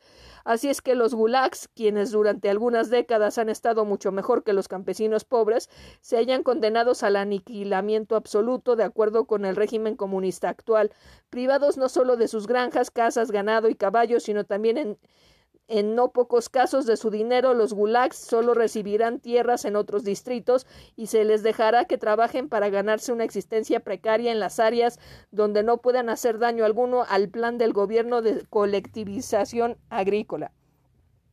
Habla Stalin de la situación en Rusia por Eugene Lyons, exclusivo para el Universal. Moscú, 23 de noviembre de 1930, en la entrevista que el secretario general del Comité Central del Partido Comunista, José Stalin, concedió al representante de la United, United Press, al contestar a la pregunta que éste le hizo acerca del origen probable de los rumores que en forma repentina e insistente han circulado a últimas fechas acerca de Rusia, replicó el director de la política soviet, que solamente puede asegurar que se imagina que se trata de una campaña organizada por determinados grupos que han establecido en Riga y en Berlín sus principales centros de operaciones con el deliberado propósito de hacer que la atención pública no se fije en los planes intervencionistas que hemos descubierto tratan de hacer que el mundo crea que han sido los mismos soviet quienes organizaron esa contrarrevolución para juzgar con todo aparato a los inmediatamente responsables a fin de servirse de ese jurado como de un biombo o de columna de humo que oculte la verdadera situación que ellos señalan como muy crítica por la supuesta escasez de provisiones que provoca hambre, por la intranquilidad interior que quieren hacer creer que prevalece, etc. El hecho de que esas invenciones de pura imaginación surjan simultáneamente en diversas ciudades me demuestra que siguen un plan deliberado a desorientar la, opinión pública. Se rió de buena gana al desmentir los rumores que aseguran que el dictador del Soviet y y manifestó que quienes tal cosa dicen o ignoran por completo la forma en que están organizados tanto el Partido Comunista como el gobierno soviet, pues la estructura de ambas instituciones no permite que un solo individuo, por magníficas que sean sus cualidades personales y por grande que sea su fuerza de carácter, pueda convertirse en un dictador o si no lo ignoran en forma deliberada, tratan de exponer una situación que no existe en realidad. Para terminar su respuesta a esa pregunta de la entrevista, agregó es muy curioso y risible. En esos momentos entraba el comisario del ejército de la Marina, que K.E. Borosilov, y con sus ademanes indicó que estaba enteramente de acuerdo con lo que acababa de expresar Stalin y lo confirmó riéndose también de buena gana, apresurándose a convenir que si alguna vez las masas que integran el Partido Comunista y Stalin llegara a estar en desacuerdo de alguna forma, terminaría inmediatamente la misión directiva de Stalin, quien a su vez agregó, refiriéndose a otro de los puntos de la entrevista, que consideraba muy difícil contestar en forma breve acerca de las perspectivas de la revolución en el mundo entero. No obstante, siguió, si debo contestar esa pregunta en dos palabras, manifestaré que esas perspectivas son buenas. A pregunta que se le hizo enseguida, enseguida acerca de si cree que el sistema comunista puede existir juntamente con el capitalista y coexistir en forma pacífica. Manifestó que es posible que coexistan y la mejor prueba de ello está en que ha coexistido pacíficamente el uno al lado del otro desde que terminó la guerra civil y durante el periodo de intervención que inmediatamente siguió. Stalin no alimenta esperanzas de que de las conferencias de la conferencia preparatoria del desarme actualmente reunida reunida en Ginebra resulta algo práctico. Considera, a pesar de ello, que los soviets no pueden abstenerse de llevar a cabo esfuerzo alguno que tienda hacia la paz. Convino en que el comisario de Relaciones Exteriores que encabeza la delegación soviet en Ginebra bien pudiera lograr incluso algunas cláusulas que contengan detalles de salvación, agregando en todo caso no nos hará daño alguno el tomar parte de esas discusiones. Al tratar acerca de los asuntos que tienen alguna conexión con las relaciones exteriores del soviet, repetidas veces se hizo notar que el jurado de los profesores e ingenieros implicados en los planes intervencionistas y que comenzara comenzará el martes en la noche pondrán de manifiesto la extensión de esos planes contra el Soviet. No, todo en no tomó en serio los cargos que se hacen al Soviet de estar inundando los mercados extranjeros con sus productos a precios más baratos que los locales y declaró que la producción de artículos soviéticos y su exportación es todavía en cantidad mínima y que solamente en ínfima proporción podría afectar al mercado mundial. Faltan todavía muchos años, agregó, para que nuestros propios mercados puedan consumir todo lo que podemos manufacturar y algo más. Únicamente como exportadores de cereales podremos tomar un lugar de importancia. Dentro de dos años seremos el país productor de cereales más importante en el mundo entero, de la misma manera que hace dos años éramos el que menos producía. Pero puedo asegurar, concluyó, que todo lo que se diga acerca de que estamos vendiendo a precios más bajos del costo de producción acerca de que nuestros obreros están sujetos a trabajos forzados y demás cosas por el estilo, es tan solo evidente patraña. Capitalismo y comunismo. Stalin dice que pueden coexistir por Hugh Weiss, exclusivo para el Universal. Tokio, 25 de noviembre de 1930. En una entrevista concedida por Stalin en Moscú, el corresponsal del diario Nichi Nichi publicada hoy, el jefe del Soviet admite que Rusia está vendiendo trigo en el exterior a precios más bajos que cualquier otra nación, pero niega que lo venda a menos del precio de costo. Nosotros podemos, afirmó Stalin, suministrar trigo a los países extranjeros a menos precio que los países rivales, debido a que hemos eliminado a todos los especuladores e intermediarios. Es ridículo acusarnos de que vendemos a menos del precio del costo, puesto que nosotros no vendemos trigo más bajo que el costo de producción. Stalin protestó contra el calificativo de dictador que se le aplica en el extranjero y dijo Nada más lejos de la verdad que el calificarme de dictador. Tal término solo puede ser usado por aquellos que no conocen el sistema del gobierno del Soviet ni los objetivos del Partido Comunista y tratan de alterar los hechos referentes a nosotros, aparte de la cuestión de capacidad o personalidad. A ningún individuo en el Partido Comunista se le permitirá asumir la dictadura. Luego manifestó que se retirará del poder en caso de que surjan disensiones dentro del Partido Comunista en oposición a sus propias opiniones y añadió comunismo y capitalismo no son incompatibles y pueden marchar juntos. Esto se demuestra por el hecho de que Rusia y el resto del mundo han existido lado a lado casi desde la Revolución rusa y desde que terminó la intervención extranjera poca confianza mostró Stalin en las labores de la Comisión Preparatoria del Desarme de la Liga de Naciones y se expresó así El gobierno del Soviet no puede ignorar esos esfuerzos hacia la paz, no importa cuán ineficaces puedan resultar. Es posible que Litvinov logre hacer insertar algunas cláusulas benéficas en la redacción del pacto. Stalin terminó la entrevista desmintiendo categóricamente los rumores referentes a una insurrección en Rusia. Polonia y Rusia firman un pacto de no agresión, exclusivo de, The New York Times para el Universal. Varsovia, 28 de agosto de 1931. El texto de un pacto de no agresión entre Polonia y el Soviet de Rusia fue entregado el domingo por la noche en la Comisaría de Relaciones Exteriores de Moscú por el representante diplomático de Polonia allí. Stanislaw Patek, quien llegó a Varsovia anoche con objeto de informar a su gobierno sobre el resultado de sus pláticas con los dirigentes del régimen soviético. Se dice que el proyecto polaco es similar al que se discutió en 1896 con las modificaciones que hacen necesarias el pacto antibélico de Kellogg-Briand y el protocolo de Litvinov entre Rusia y sus vecinos firmado por la Cancillería de Moscú en febrero de 1929.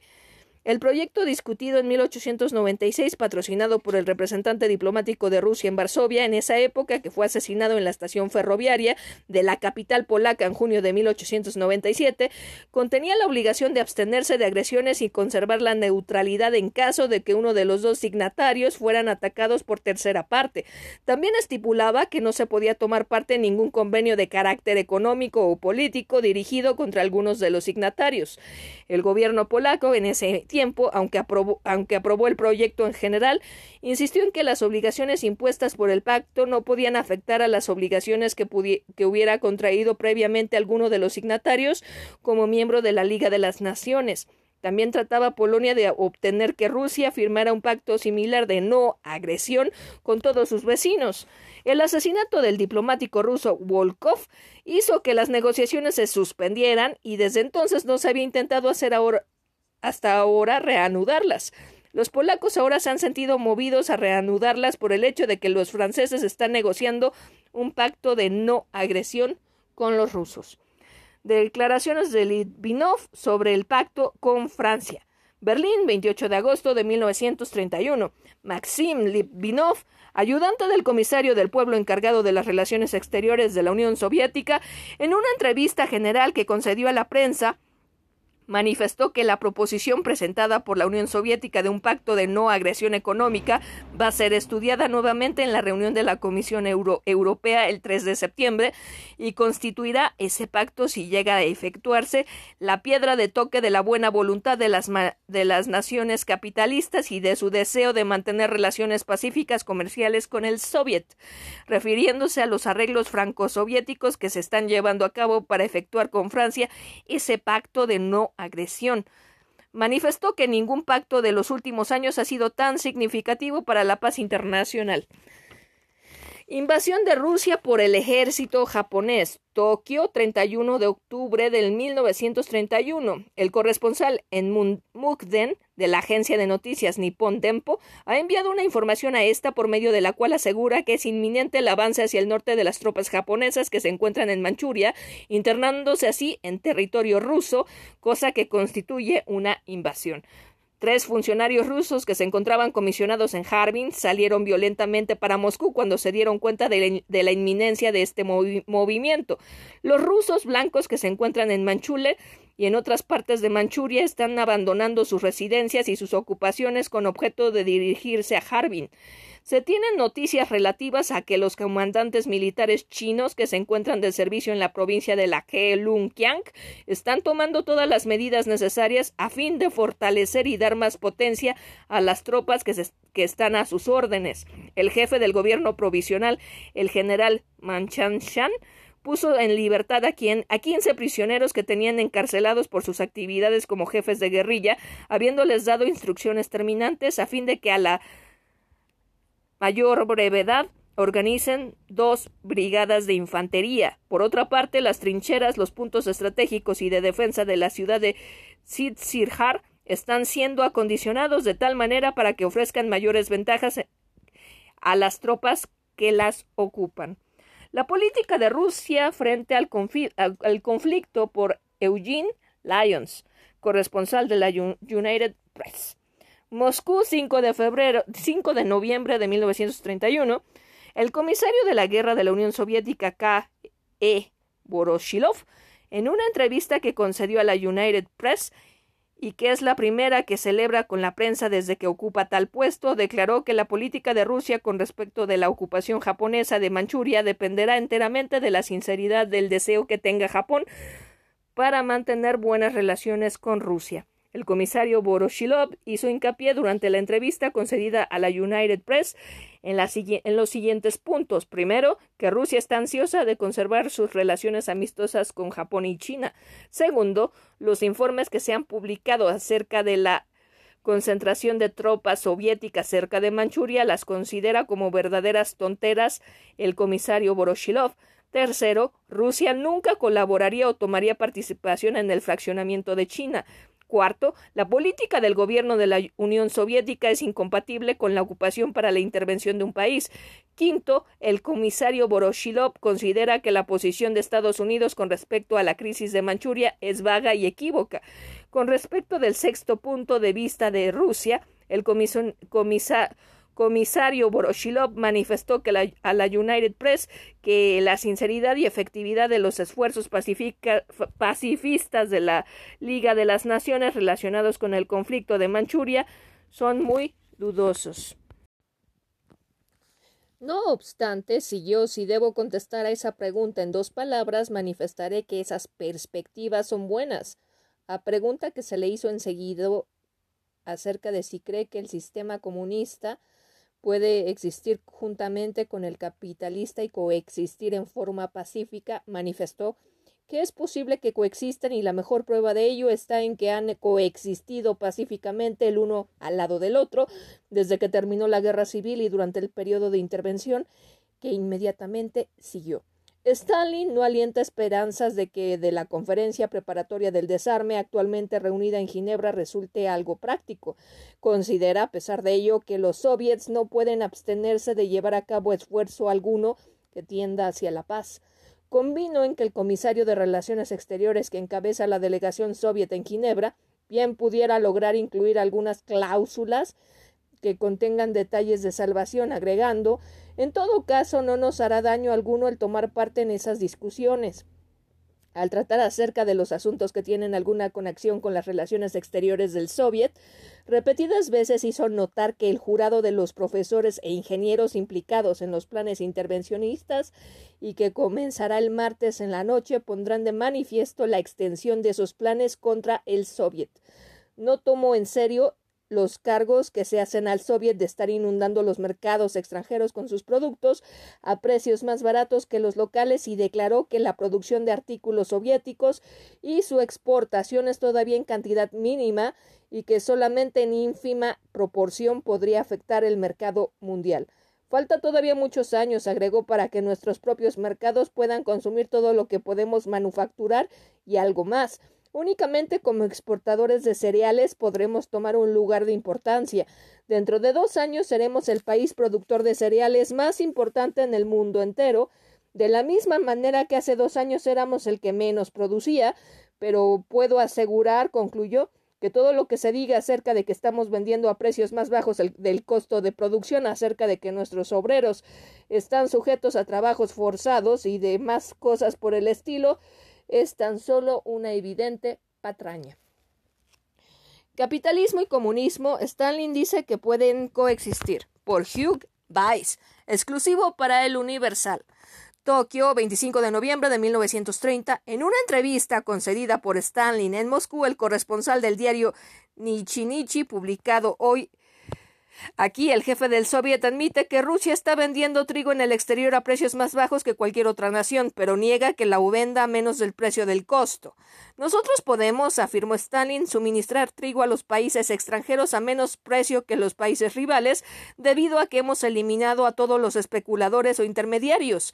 Es ridículo acusarnos de que vendemos a menos del precio de costo, puesto que nosotros no vendemos trigo más bajo que el costo de producción.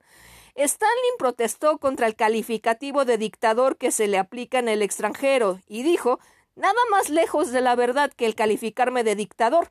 Tal término solo puede ser usado por aquellos que no conocen el sistema del gobierno del Soviet ni los objetivos del Partido Comunista y tratan de alterar los hechos referente, referentes a nosotros. Aparte de la cuestión de capacidad o personalidad o ningún individuo en el Partido Comunista se le permitiría asumir la dictadura. Luego manifestó que se retirará del poder en caso de que surjan disensiones dentro del Partido Comunista en oposición a sus propias opiniones y añadió Comunismo y capitalismo no son incompatibles y pueden marchar juntos. Esto, es esto se demuestra por el hecho de que Rusia y el resto del mundo han existido lado a lado casi desde la Revolución rusa y desde que terminó la intervención extranjera. Poca confianza mostró Stalin en las labores de la Comisión Preparatoria del Desarme de la Liga de las Naciones y se expresó así El gobierno del Soviet no puede ignorar esos esfuerzos hacia la paz, no importa cuán ineficaces puedan resultar. Es posible que Litvinov logre hacer insertar algunas cláusulas benéficas en la redacción del pacto. Stalin terminó la entrevista desmintiendo categóricamente los rumores referentes a una insurrección en Rusia. Polonia y Rusia firman un pacto de no agresión. Varsovia, 28 de agosto de 1931. El texto de un pacto de no agresión entre Polonia y el Soviet de Rusia fue entregado el domingo por la noche en la Comisaría de Relaciones Exteriores de Moscú por el representante diplomático de Polonia allí, Stanislaw Patek, quien llegó a Varsovia anoche con objeto de informar a su gobierno sobre el resultado de sus pláticas con los dirigentes del régimen soviético. Se dice que el proyecto polaco es similar al que se discutió en 1896 con, los, con las modificaciones que hacen necesarias el pacto antibélico de Kellogg-Briand y el protocolo de Litvinov entre Rusia y sus vecinos firmado por la Cancillería de Moscú en febrero de 1929. El proyecto, discutido en 1896, patrocinado por el representante diplomático de Rusia en Varsovia en esa época, que fue asesinado en la estación ferroviaria de la capital polaca en junio de 1897, contenía la obligación de abstenerse de agresiones y conservar la neutralidad en caso de que uno de los dos signatarios fueran atacados por tercera parte. También estipulaba que no se podían tomar, no se podía tomar parte en, ningún convenio de carácter económico o político dirigido contra alguno de los signatarios. El gobierno polaco en ese tiempo, aunque aprobó el proyecto en general, insistió en que las obligaciones impuestas por el pacto no podían afectar a las obligaciones que hubieran contraído previamente alguno de los signatarios como miembro de la Liga de las Naciones. También trataba de Polonia de obtener que Rusia firmara un pacto similar de no agresión con todos sus vecinos.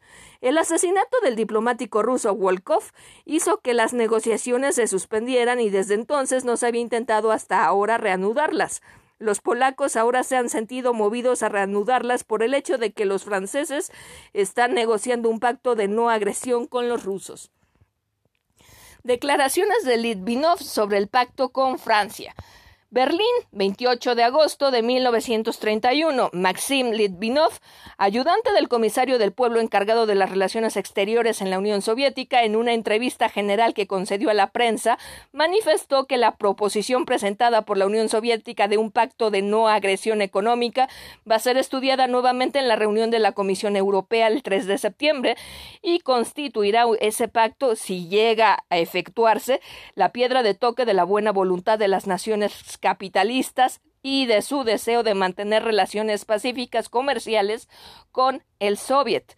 Refiriéndose a los arreglos franco-soviéticos que se están llevando a cabo para efectuar con Francia ese pacto de no agresión, manifestó que ningún pacto de los últimos años ha sido tan significativo para la paz internacional. Invasión de Rusia por el ejército japonés. United Press. Tokio, 31 de octubre de 1931. El corresponsal de Mukden, de la agencia de noticias Nippon Demo, de Nippon Dempo, ha enviado una información a este medio por la cual asegura que es inminente el avance hacia el norte de las tropas japonesas que se encuentran en Manchuria, internándose así al territorio ruso, cosa que constituye una invasión. Tres funcionarios rusos que se encontraban comisionados en Jardín, en Harbin, salieron violentamente para Moscú cuando se dieron cuenta de la inminencia de este movimiento. Los rusos blancos que se encuentran en Manchul y en otras partes de Manchuria están abandonando sus residencias y sus ocupaciones con objeto de dirigirse a Harbin. Se tienen noticias relativas a que los comandantes militares chinos que se encuentran de servicio en la provincia de la Heilongjiang están tomando todas las medidas necesarias a fin de fortalecer y dar más potencia a las tropas que están a sus órdenes. El jefe del gobierno provisional general Ma San puso en libertad a 15 prisioneros que tenían encarcelados por sus actividades como jefes de guerrilla, habiéndoles dado instrucciones terminantes a fin de que a la mayor brevedad organicen brigadas de infantería. Por otra parte, las trincheras, los puntos estratégicos y defensas de la ciudad de Tzitsihar están siendo acondicionados de tal manera para que ofrezcan mayores ventajas a las tropas que las ocupan. La política de Rusia frente al conflicto. Por Eugene Lyons, corresponsal del United Press.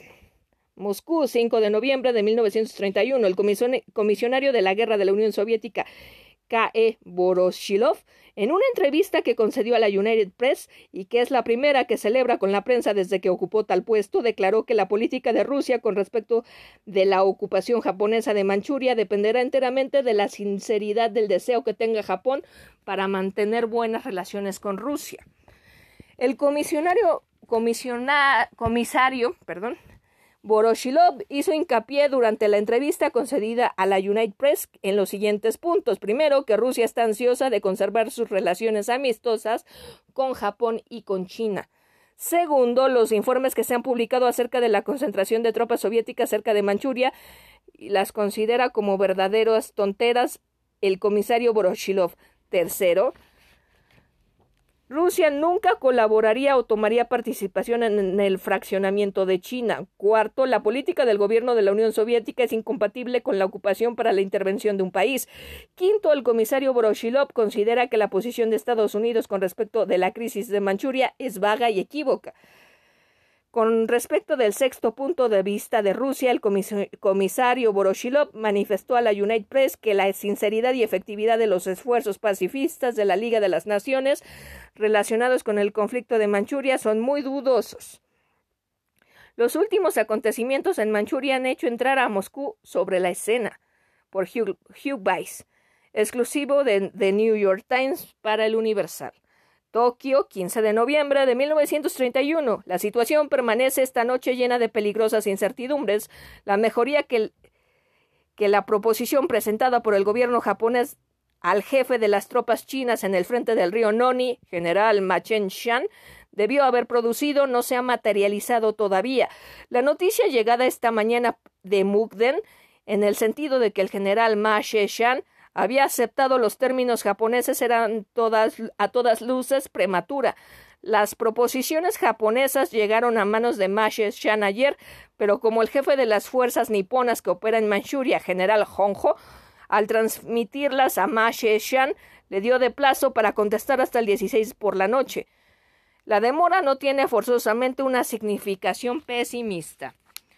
Entre tanto, los japoneses en el frente del río Noni están rodeados en sus tres cuartas partes por el ejército de China y sin duda alguna el comandante experimentará la mayor ansiedad por la seguridad de sus tropas. De Harbin han llegado esta tarde mensajes inquietantes. Se dice, por ejemplo, que el cónsul japonés, señor Shimsu, y el mayor Hayashi Llegaron a dicha ciudad y no hay duda de que en realidad están allí, puesto que fueron entrevistados. En esa reunión el cónsul Shimzu calificó las condiciones que existen en la región de Tsitzihar de sumamente peligrosas y dijo que él y el mayor Hayashi eran los últimos japoneses que esperaban que el general el general Ma She-shan intentara aceptar la proposición japonesa. Esta noche llegó otro mensaje de Harbin diciendo que Shimzu y Hayashi salieron de la región de Tsitzihar antes de que llegara la última proposición nipona para Ma Shan. La exactitud de esta noticia no se ha podido verificar todavía. Si fuera cierto eso, la partida del cónsul Shimzu y del mayor Hayashi se habría debido a la antigua situación que la proposición enviada ayer a Ma Shan por el gobierno de Tokio tendría a remediar. Los recientes acontecimientos ocurridos en Manchuria han colocado sobre la escena Moscú también. El Ministerio de Relaciones Exteriores niega tener conocimiento de esta enérgica comunicación enviada a los japoneses por medio del embajador japonés en Moscú, Hirota, pero se dice que la nota fue enviada por la agencia TASS. En esa comunicación, el, el comisario de Relaciones Exteriores de Rusia, Maxim Litvinov, Recuerda al diplomático Hirota que prometió que Japón no afectaría los intereses rusos de Manchuria y le hace notar que la ocupación japonesa de la región de Tsitsijar afecta muy seriamente el ferrocarril oriental de China, en el cual Rusia tiene cuantiosos intereses. El gobierno de Tokio se muestra muy suspicaz por las actividades del Soviet, diciéndose que hace cuatro días el ferrocarril oriental de China inauguró un servicio directo entre territorio soviético y Manchuria, lo cual suministra grandes oportunidades para despachar a los chinos municiones sin ningún peligro. El peligro para las tropas japonesas es, en el noroeste de Manchuria desaparecerá automáticamente si el general Ma She-shan acepta las proposiciones del general Hon, las cuales tienden a aliviar una situación sumamente delicada. Si el general Ma She-shan rechaza definitivamente la proposición del general del gobierno de Tokio, Tal cosa querrá decir que intentará seguir combatiendo contra Japón. Mensajes interceptados por agentes japoneses indican que el general Ma She-shan está inclinado a diferir la resolución del asunto hasta que se reúna el Consejo de la Liga de las Naciones para tratar toda la cuestión de Manchuria. Los funcionarios oficiales de Tokio dan a entender que esperan muy poco de la sesión del Consejo de la Liga de las Naciones en París y la actitud del gobierno de Japón hacia la Liga continúa siendo de franca frialdad. El gobierno de Tokio niega tener noticia del viaje del ex emperador de China diciendo que no sabe si es cierto que ha llegado, aunque sí confiesa que desembarcó en Jinkou y se admite que la mayor parte de los miembros del nuevo gobierno de Manchuria son monárquicos. Todos los puentes sobre el Nonis que fueron destruidos por los chinos están ya reparados por los japoneses, pero los trenes pueden todavía correr debido a que las tropas del general Ma She-shan están sobre la línea, ferroviaria al sur de Anganachi. Se han hecho tentativas para demorar los trenes militares al norte de Taonan y las comunicaciones telegráficas y telefónicas fueron cortadas entre Taonan y Tashin 300 soldados de caballería del ejército del general Ma She-shan tuvieron una escaramuza con los japoneses en el frente del Noni el 14 por la mañana. Los chinos fueron rechazados y los japoneses tuvieron un muerto y cinco heridos. En el país de Lenin, por Pierre Paraf, de, de nuestra oficina en París. Primero de enero de 1932. Sobre la Plaza Roja cae la noche. Esta plaza es fría, militar y rectilínea hecho tanto para las paradas guerreras como para la, insurrección. Y el cielo que la cobija, aun cuando las caravanas de estrellas que parecen venir del Tíbet o del Turquestán se pasean en él, es duro como el acero.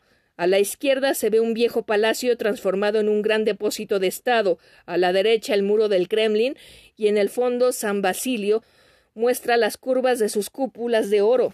Alrededor de esta iglesia corren extrañas leyendas. El zar Pedro la quería con un amor tan celoso que para asegurarse de que el monumento no sería reproducido en parte alguna, se dice que después de su terminación hizo ejecutar al arquitecto. Actualmente en San Basilio no se oficia más. Un portero barre plácidamente un polvo inagotable delante de las narices de los transeúntes. Los íconos parecen bostezar en sus capillas. Los soviéticos, fieles a la divisa de su jefe, la religión es el opio del pueblo, no han dejado de seguir la tradición haciendo de esta iglesia un museo antirreligioso. Un museo bastante modesto comparado con otras iglesias mayores. Aquí no se ve el cráneo de mono enseñando, al lado del cráneo del hombre, la ley darwiniana de la evolución, no se ve tampoco cofres de reliquias santas abiertos y que solo contienen polvo y basuras. Tampoco se ve explicado el cristianismo según el canon de Marx como una revolución agraria. No, solo se ven frailes rechonchos delante de fieles agotados por el ayuno y las plegarias. Se ven escenas de pogroms y de guerras que, que han sido bendecidas por los sacerdotes. Israel y el Islam tampoco escapan de los sarcasmos. A los sarcasmos. Un guardia con cigarrillo en la boca y la casqueta hundida sobre la nuca afeitada mira a todo y a todos con aire de guasa. San Basilio, en el fondo de la Plaza Roja, solo guarda un valor histórico, el lugar geométrico, a donde convergen todos los pensamientos de la muchedumbre, la otra capilla, hacia donde irán más fervientes que sus antepasados, los adoradores de San Miguel, en lo alto de las gradas ante los cuales desfilaron el 7 de noviembre, 14, este, es catorceavo aniversario de la Revolución, los aldeanos, los boreros y los soldados, es el mausoleo que cubre el cuerpo embalsamado de Lenin. Este mausoleo es macizo, concentrado, es un bloc de piedra que todas las repúblicas de la Unión arrancaron de sus senos, y su potencia disciplinada parece ostentar el orden de aquel cuyo sueño cobija. En la entrada, dos soldados del ejército rojo montan la guardia con la bayoneta calada y con una inmovilidad tan absoluta como yo no he visto ningún otro ejército del mundo. Las puntas de sus bayonetas se inclinan ligeramente como si fueran palmas. Los dos soldados parecen dos arcángeles ignorantes del secreto que guardan, impasibles e ingenuos en aquella antecámara de la muerte. Dos tras dos centenares de hombres, mujeres y niños del pueblo, después de largas horas de espera, ven hacia el cadáver del gran hombre. A él van para vaciar sus corazones de la gratitud que los llena y también quizá para consolarse de su miseria.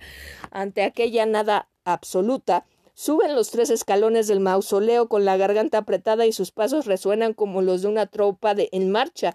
Suben una segunda escalera y entonces en un ancho féretro de cristal en cuyos ángulos cuatro soldados con la misma cara de candor, de fuerza y de fe hacen la guardia, estilizado marmorio de una blancura casi rosada y tan muerto, sin embargo, a pesar de la perfección casi viva del embalsamiento que hace desear para uno mismo la gran llama purificadora de la cremación. He aquí Lenin.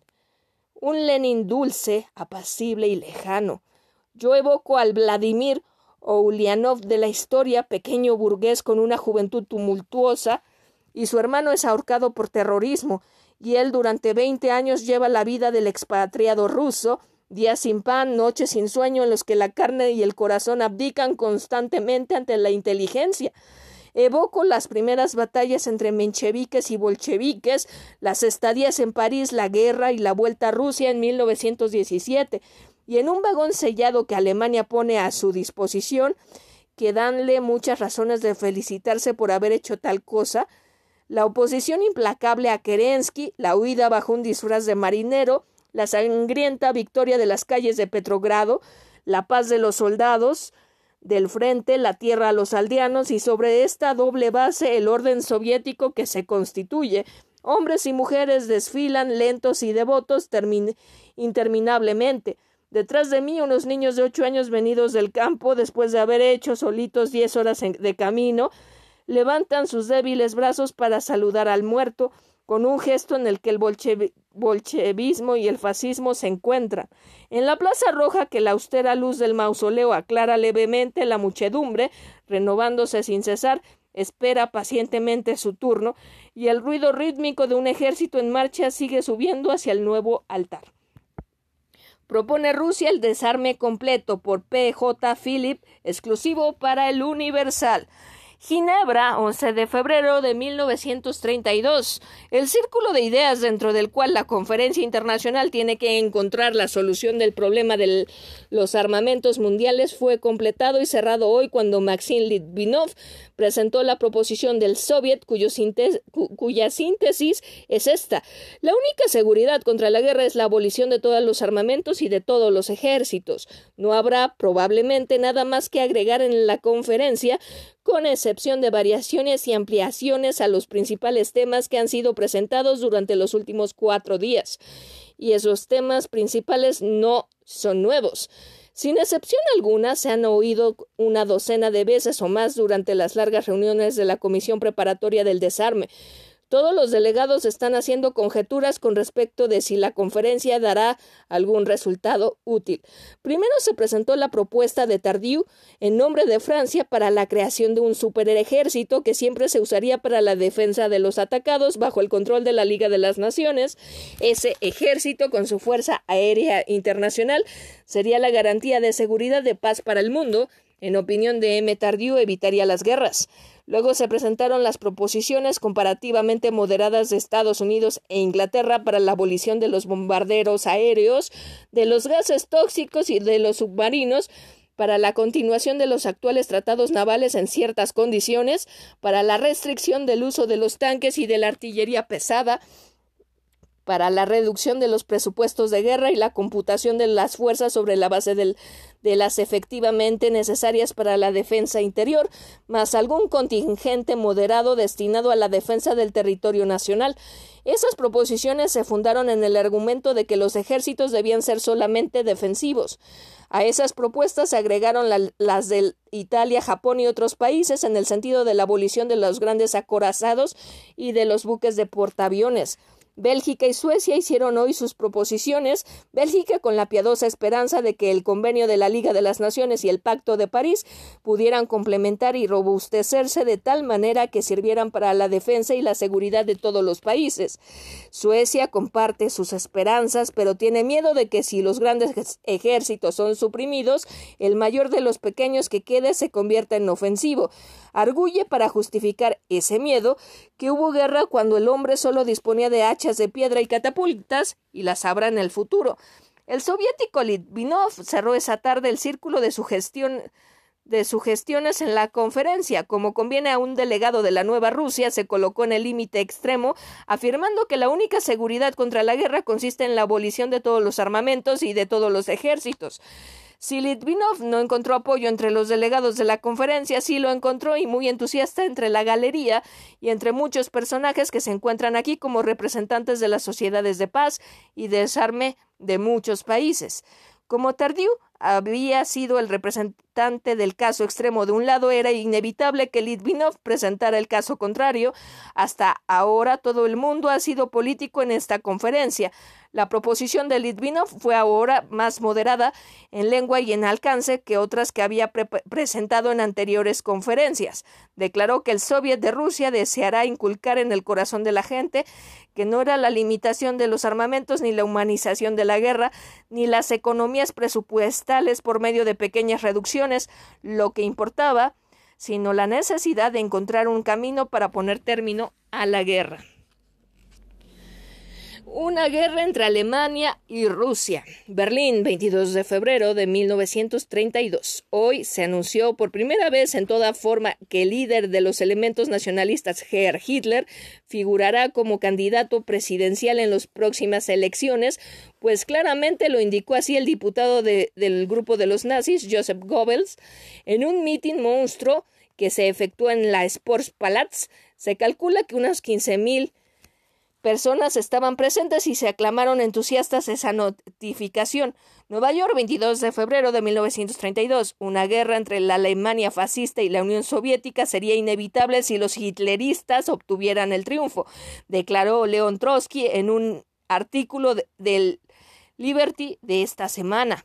Por temor de una victoria del líder fascista Hitler, Rusia no se atreve a intervenir en Manchuria y a pelear con Japón, dice el, ex jefe del ejército rojo que se haya desterrado en Turquía.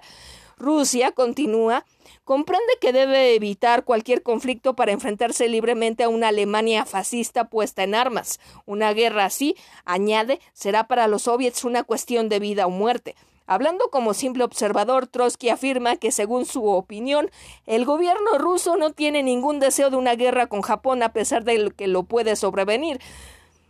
Pero suponiendo que de nada le sirva su prudencia y Rusia se viera forzada a declararle la guerra a Japón, la debilidad atribuida al ejército rojo probaría ser solo un mito. En sí, el ejército, el ejército rojo, producto de tres revoluciones, revelaría su gigantesca superioridad sobre Japón, pero descontando ese factor importantísimo, quedaría el de las operaciones militares tendrían lugar en un país completamente hostil a Japón y favorable a Rusia. Esta última podría apelar al recurso que combatía al Japón solo como aliada del pueblo chino en su lucha por su liberación nacional. Según Trotsky, una alianza militar entre la República Soviética y China sería en proporciones catastróficas para Japón. Caracterizó la acción japonesa en Manchuria semejante a la, que el zarismo emprendió en la misma región y que produjo la guerra ruso-japonesa en 1904 a 1905. Haciendo un paralelo entre los dos imperios y en igualdad de condiciones, Trotsky predice una revolución en Japón. El imperio está procurando distraer la atención de su pueblo en las ricas tierras de Manchuria, exactamente como lo hizo el zar. En el caso de Rusia, dijo Trotsky, el remedio solo sirvió para apresurar el desarrollo de la enfermedad y resultó en la primera revolución de 1905. Japón se introducirá más y más hondo en el embrollo manchuriano, trayendo como consecuencia inevitable el descontento del pueblo, y Manchuria puede tornarse el Marruecos del imperio japonés. Los dramáticos acontecimientos de Manchuria pueden llegar al grado de terminar con la revolución en China y con el comienzo de la de Japón, concluyó. Una guerra entre Alemania y Rusia. Berlín, 22 de febrero de 1932. Hoy se anunció por primera vez en toda forma que el líder de los elementos nacionalistas, Herr Hitler, figurará como candidato presidencial en las próximas elecciones, pues claramente lo indicó así el diputado del grupo de los nazis, Joseph Goebbels, en un mitin monstruo que se efectuó en el Sportsplatz. Se calcula que unas 15.000 personas estaban presentes y aclamaron entusiasmadas esa notificación. Nueva York, 22 de febrero de 1932.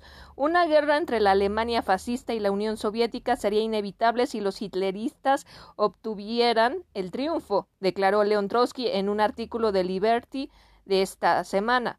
Por temor de una victoria del líder fascista Hitler, Rusia no se atreve a intervenir en Manchuria y a pelear con Japón, dice el ex jefe del ejército rojo que se haya desterrado en Turquía.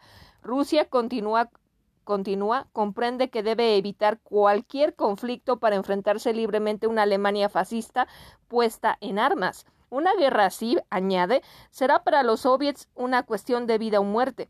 Hablando como simple observador, Trotsky afirma que, según su opinión, el gobierno ruso no tiene ningún deseo de una guerra con Japón, a pesar de lo que pueda sobrevenir pues suponiendo que de nada le sirva su prudencia y Rusia se viera forzada a declarar la guerra a Japón, la debilidad atribuida al ejército rojo probaría ser solo un mito.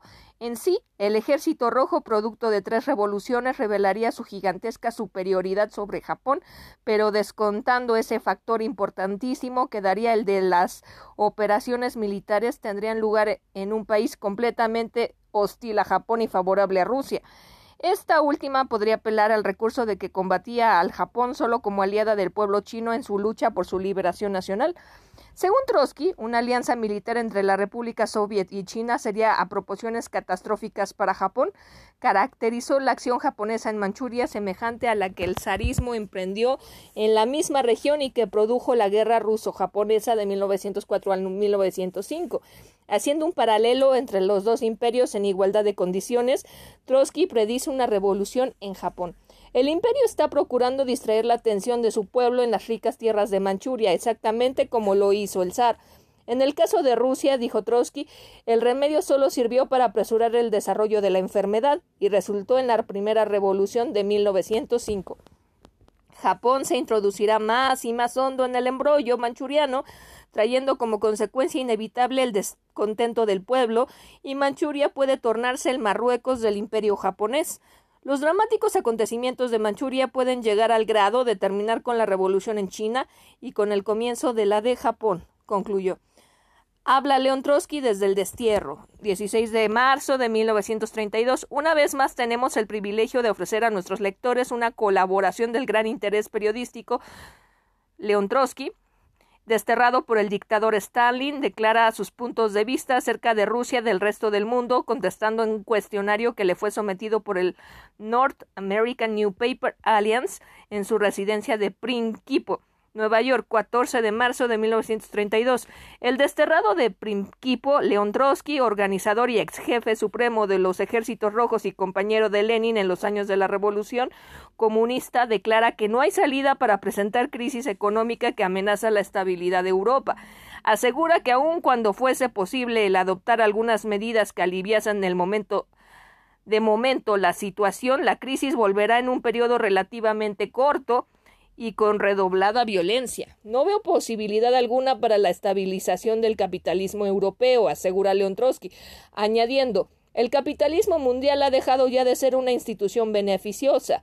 La entrevista con Trotsky se llevó a cabo mediante un formulario que le fue transmitido por medio de la casa editorial Simon Schuster, la que acaba de dar a la publicidad en, en inglés el primer volumen de su libro Historia de la Revolución Rusa. He aquí el texto de las preguntas y la contestación que Trotsky da a cada una de ellas. ¿Cuál es su actitud hacia el régimen de Stalin? Para contestar esta pregunta debo distinguir entre dos concepciones diferentes el régimen soviético como una dictadura del proletariado y el régimen de Stalin, que es una perversión burocrática del régimen soviético. Es con la mirada fija en fortalecer y desarrollar el sistema soviético que he declarado guerra sin cuartel al régimen de Stalin. El plan quinquenal. ¿Cuál es su juicio sobre el plan quinquenal y las perspectivas económicas que confrontan a Rusia? La cuestión de la industrialización y particularmente el plan de los cinco años es una de las principales causas de desaveniencia entre la facción de Stalin y la oposición izquierdista a la cual pertenezco. Hasta febrero de 1928 la facción stalinista consideró beneficioso para mantenerse en el poder descansar abiertamente sobre la masa campesina, rehusando forzarla a que hiciese sacrificios en interés de las necesidades industriales del país. La simple mención de una economía planeada era ridiculizada por los burócratas.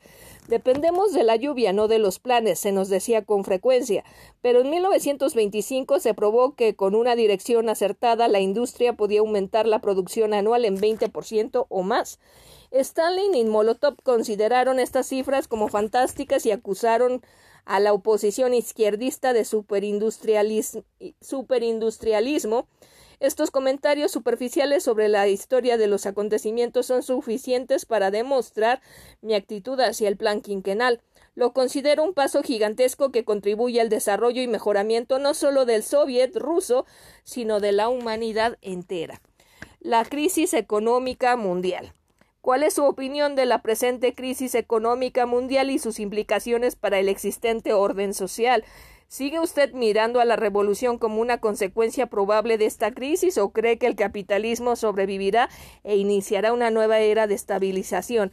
¿En qué posición se encontraría la Rusia soviética en caso de una estabilización capitalista? La presente crisis económica es una expresión indubitable del hecho que revela que el capitalismo mundial ha dejado de ser útil como sistema social. La fecha histórica en que ha de ser reemplazado por otro sistema se decidirá, por supuesto, en forma distinta de cada país, particularmente en cada parte del mundo que ofrezca características marcadamente diferentes a la de los demás. Para la Europa de hoy no hay salida. Aunque el funcionamiento automático de las leyes de la oferta y la demanda conducirá a un alivio de la crisis en un año o dos, la crisis volverá en un periodo comparativamente corto y con redoblada intensidad. Las fuerzas productoras están siendo estranguladas en las células del nacionalismo europeo. El plan diletante de M. Bryan, que envuelve a la Unión de las Naciones Europeas, no ha cristalizado y nunca cristalizará. Los esfuerzos de las cancillerías y los despachos editoriales de la prensa no serán lo suficiente para convertirlo en realidad. Las clases gobernantes curarán la crisis mediante una nueva reanimación económica de Europa y el fortalecimiento del proteccionismo y el militarismo. En tales circunstancias no veo posibilidad alguna para la estabilización del capitalismo europeo. Los comunistas alemanes se ha dicho que usted ha recomendado insistentemente a los comunistas, a los comunistas germanos que apoyen al canciller Browning como única forma de evitar el triunfo del, del cliterismo. ¿Es cierto? Los despachos que dicen que he pedido a los comunistas alemanes que apoyen al gobierno de Brüning son por supuesto falsos. He pedido a los comunistas germanos que llevasen adelante la política que se ha dado en llamar el Frente Unido. Los comunistas debieran de proponer al Partido Socialdemócrata y a las uniones obreras un programa de cooperación de ataque práctico y decisivo contra los fascistas. Las masas socialdemócratas desean sinceramente el tomar parte en una lucha de esta naturaleza. Si sus líderes se niegan a ello, acudirán a las llamadas de otros directores del movimiento que interpretarán más fielmente sus deseos. Si los líderes acceden, las masas en una actuación práctica y decisiva sobrepasarán las tácticas eh, de sus propios líderes y apoyarán a los comunistas de Estados Unidos. ¿Cómo, va, ¿Cómo ve usted la posición de Estados Unidos en la presente crisis mundial? Es mi creencia que como resultante de la presente crisis del predominio del capitalismo yanqui sobre el capitalismo europeo se hará más pronunciado. Del mismo modo, como resultado de tal crisis, veremos el desarrollo acentuado y el poder de las grandes compañías sobre las pequeñas, de los trusts sobre las pequeñas empresas aisladas. Empero, este desarrollo de la hegemonía yanqui llevará encadenadas hondas contradicciones, tanto económicas como políticas, en el seno mismo de la República Americana. Al asegurar la dictadura del dólar sobre el mundo entero, las clases gobernantes de Estados Unidos introducirán las contradicciones que se destacan en el sistema económico y político del mundo entero en su mismo país, formando con ellas la base de su propia dominación. La economía política de Estados Unidos dependerá cada vez más directamente de las crisis, guerra y revoluciones que definitivamente sobre tal está no a ver a ver de cada Rusia comienza con su nuevo plan quinquenal, por Eugene Lyons. Moscú 31 de diciembre de 1932, el famosísimo plan quinquenal del gobierno soviético terminó el día de hoy asegurando las figuras más destacadas del Kremlin que en su parte principal quedó terminado en cuatro años y tres meses. Este acontecimiento fue acogido con mucho menor ruido del que era generalmente esperado, habiéndose limitado a la clausura oficial del plan, en su mayor parte a la publicación de editoriales y artículos económicos que informan de lo que se ha logrado a grandes rasgos siempre en términos superlativos. Las condiciones de vida excepcionalmente difíciles bajo las cuales se encuentra la población en este momento solemne fueron causa de que se de que desluciera la celebración de, de la terminación del plan pues de otra manera habría sido celebrada fervientemente en todo el país. Un asunto que está siendo discutido agriamente sin poderse llegar a un acuerdo es el de si en realidad el plan quinquenal fue completado en cuatro años, tres meses o no, estando la prensa del país bajo el control dictatorial oficial en un ciento por ciento, unánimemente elogia la feliz terminación del plan quinquenal. los observadores objetivos y la opinión pública, sin embargo, están muy lejos de ser unánimes. La población, tanto la urbana como la agraria está impresionada principalmente por el hecho de que el estándar de vida ha declinado en los últimos años debido a la producción agrícola inadecuada. Aunque el promedio de consumo de alimentos puede ser, como se asegura oficialmente, más elevado que antes de la revolución, el ruso en general se inclina más bien a comparar sus condiciones con las que prevalecían en 1926 o 27 que las de 1913. La comparación está claramente en favor del periodo de la nueva política económica antes de que fuera inaugurado el plan quinquenal. El segundo plan quinquenal que principiará el día de mañana ha sido anunciado en términos generales, pero todavía no se conocen todas las cifras detalladas del mismo. El énfasis en la producción ha sido cambiado en tanto con la mira de reforzar las pequeñas industrias que elaboran productos textiles, los productos envasados y otros artículos de consumo diario. Los principales logros del plan quinquenal han sido indudablemente en la línea de las grandes industrias, en especial en forma de desarrollar a la, la, industria de manufactura de máquinas, la proporción de desarrollo de varias ramas del mismo plan ha sido extremadamente desigual, por lo que unas pocas terminaron en tres años del programa señalado para cinco, en tanto que otras todavía están muy lejos de completarlo. Toda la cantidad de producción, sin embargo, es casi tan grande como se había previsto en el mismo plan, pero esto no sucede cuando entran las consideraciones de calidad tales como costos de producción y productividad de trabajo, debido a que se dejó de calcular en gran parte las dificultades que se presentarían para cumplir en el mismo plan este requirió más del doble de, inversiones en efectivo y nuevas fuerzas trabajadoras de las que se habían calculado originalmente. Durante el curso del plan quinquenal es de hacerse notar los vastos disturbios sociales que ocurrieron en los que participaron todas las clases sociales rusas. La primera de esas clases fue la que creció mientras estuvo en vigor la nueva política económica, es decir, cuando el comercio capitalista y la producción eran permitidos. Luego vino la liquidación de los gulags, o sea, los campesinos que se hallaban en mejores condiciones como clase. Una dura campaña en contra de la clase prerevolucionaria educadas y de mentalidad burguesa fue desarrollada desarrollado con posteridad. Inevitablemente, los contratiempos relacionados con el ambicioso plan crearon hondos conflictos dentro del Partido Comunista que está en el poder. Aunque ocultados al exterior, la lucha política interna continúa. Las aprehensiones y expulsiones de comunistas por asegurarse que habían tenido desvaríos hacia el ala de la derecha en los últimos meses son indicios inequívocos de que el conflicto interno existe a pesar de que se trate de ocultarlo y de la energía con que se apaga todo signo de exterior al respecto. Las relaciones entre la República Soviética y la Alemania no resultarán afectadas. Berlín, 7 de marzo de 1933, por Walter Duranty. Las relaciones soviético-alemanas no se verán afectadas grandemente por el régimen del anticomunismo que Hitler ha adoptado, por extremo que esto se torne. Es cierto que la opinión pública soviética es desfavorable al incendio del Reichstag, cuyo héroe, Van den Lub, fue expulsado del Partido Comunista Alemán hace dos años por espía policíaco y agente provocador, según dijo el periódico comunista de Alemania por aquellos días, pero la doctrina del gobierno soviético ha sido siempre no mezclarse en los asuntos internos de ningún país. Afirma su, conducta el Soviet. Acaba de anunciar el gobierno soviético por medio de su órgano de Izvestin a propósito del discurso pronunciado por el Foreign Commissar Litvinov que reafirma a Alemania su dicho de que la Unión Soviética no intervendrá en los asuntos de otros países, aunque en ello estallara una revolución comunista. Como sería una temeridad y una exageración el afirmar que lo lo hacen los que están en estrecho contacto con el canciller Hitler, que la Unión Soviética desea haya una Alemania hitlerista porque de esa forma será una Alemania fuerte, que es lo que quieren los soviéticos, y que aceptarían hasta un régimen ciento por ciento hitleriano para que así se borrara la pesadilla que tiene abrumados a los jefes soviéticos desde hace cinco años y que consiste en una coalición europea antibolchevique o en una guerra santa contra el peligro rojo.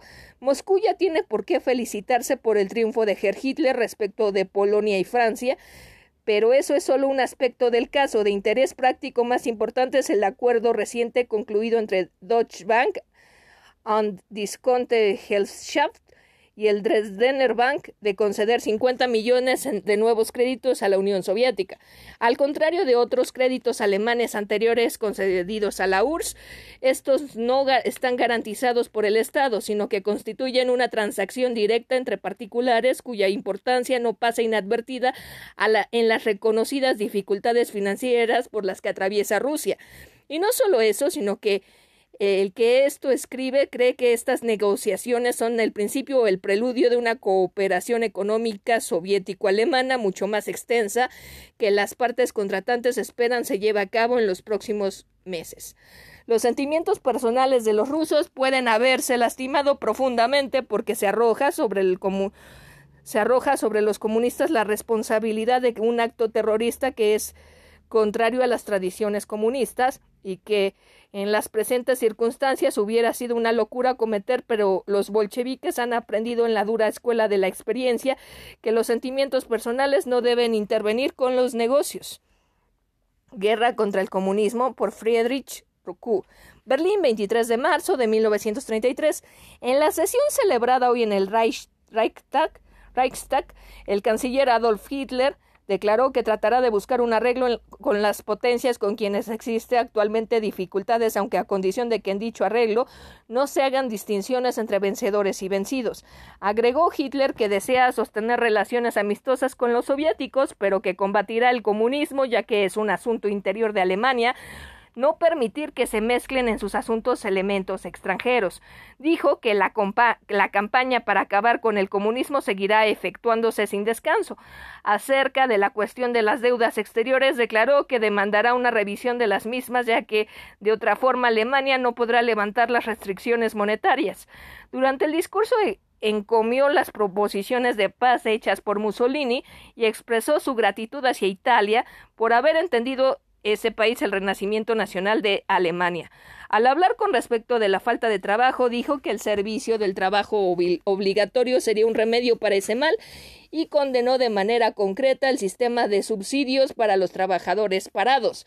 Al referirse a los informes que se han tenido en el sentido de que los monarquistas de Baviera proyectan restaurar la monarquía, dijo La cuestión de la restauración monárquica no será discutida por el momento, Cualquier intento que hagan los estados aisladamente para solucionar este problema será considerado como un delito de alta traición.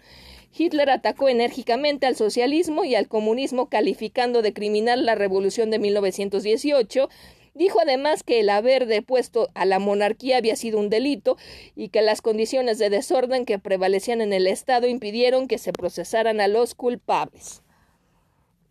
Alemania, Italia y Austria en contra del comunismo. Roma, 10 de abril de 1933. Esta tarde conversó largamente el Duce, el Duce, el Duce el duce Mussolini, eh, con el vicecanciller de Alemania, coronel Franz von Papen, sabiéndose que muy pronto llegará también a esta ciudad para conferenciar con el duce, el canciller de Austria, Engelbert Dollfuss.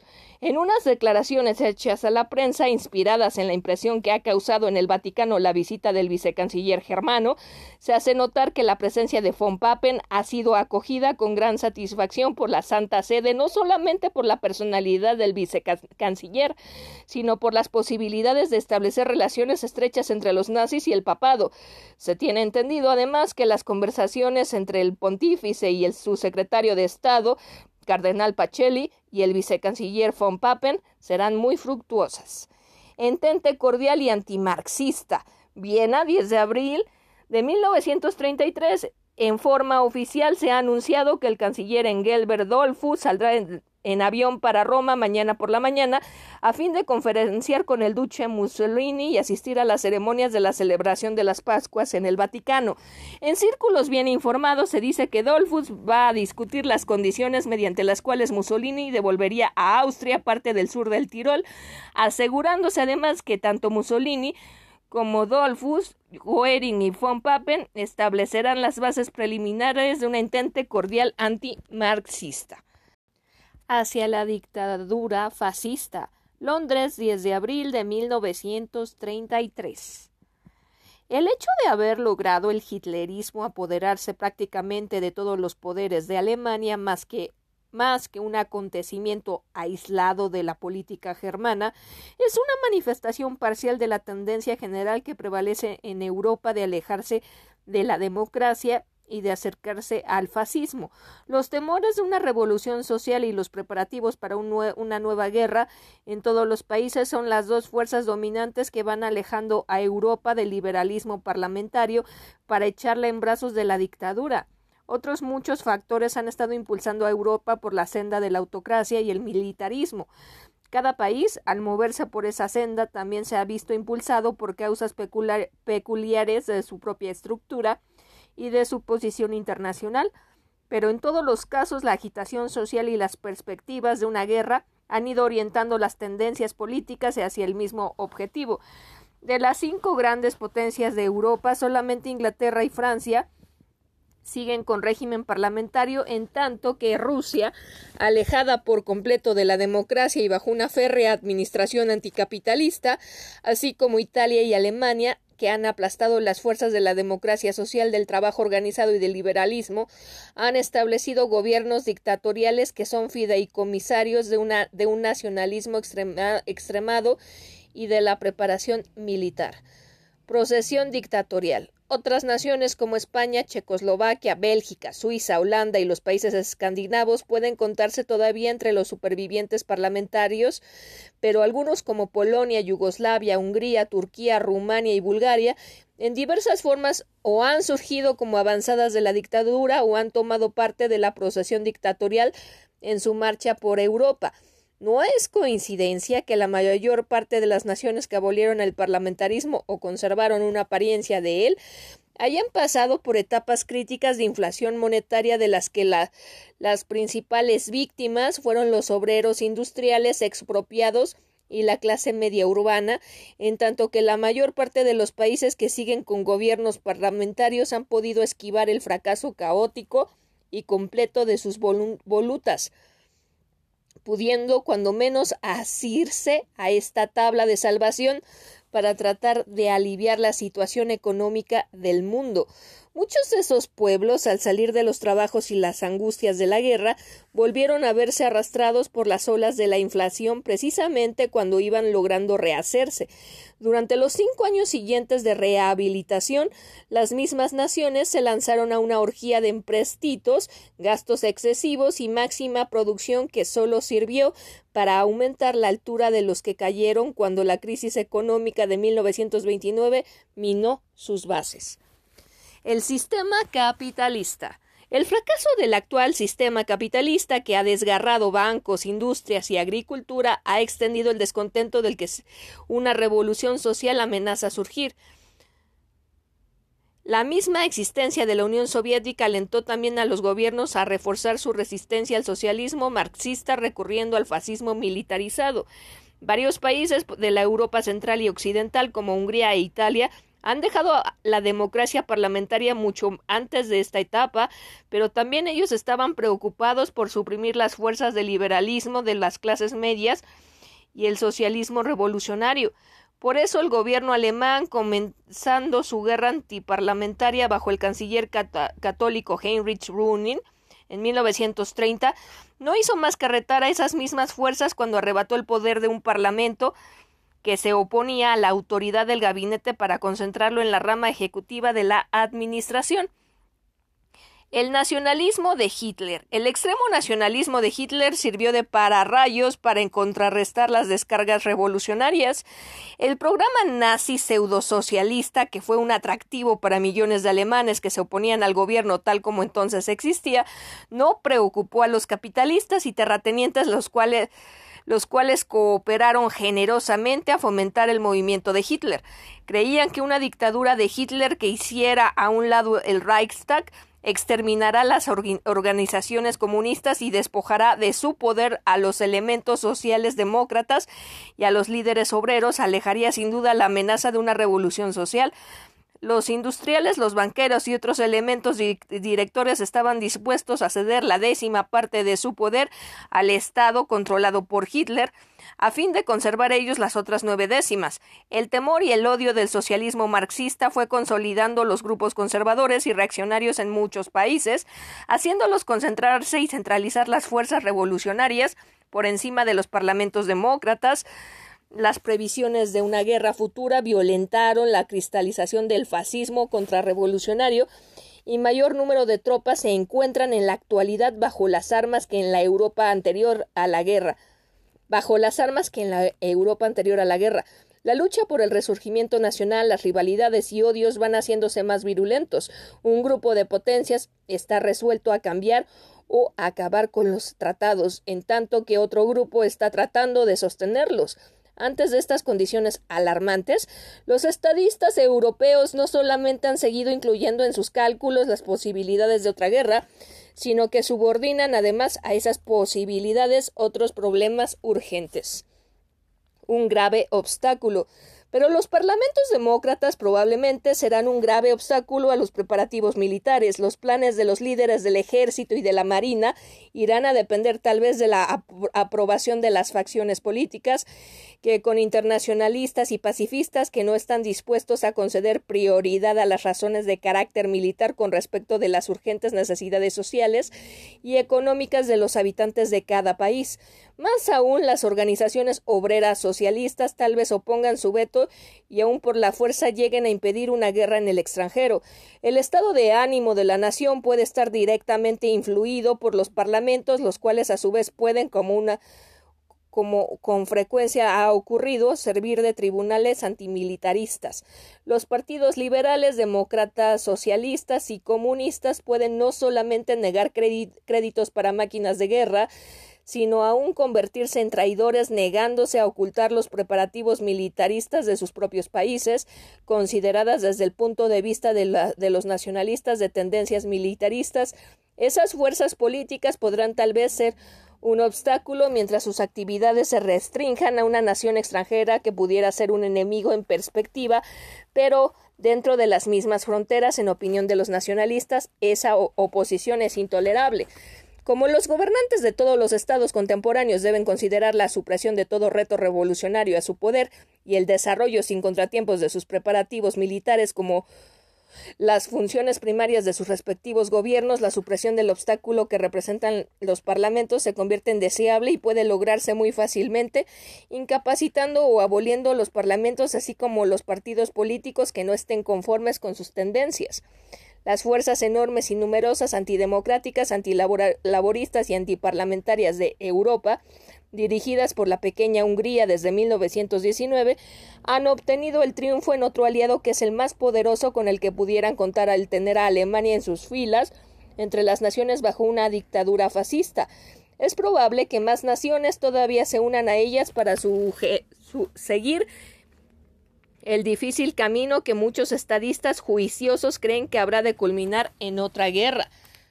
Un buen año para Rusia. Moscú, 18 de agosto de 1933.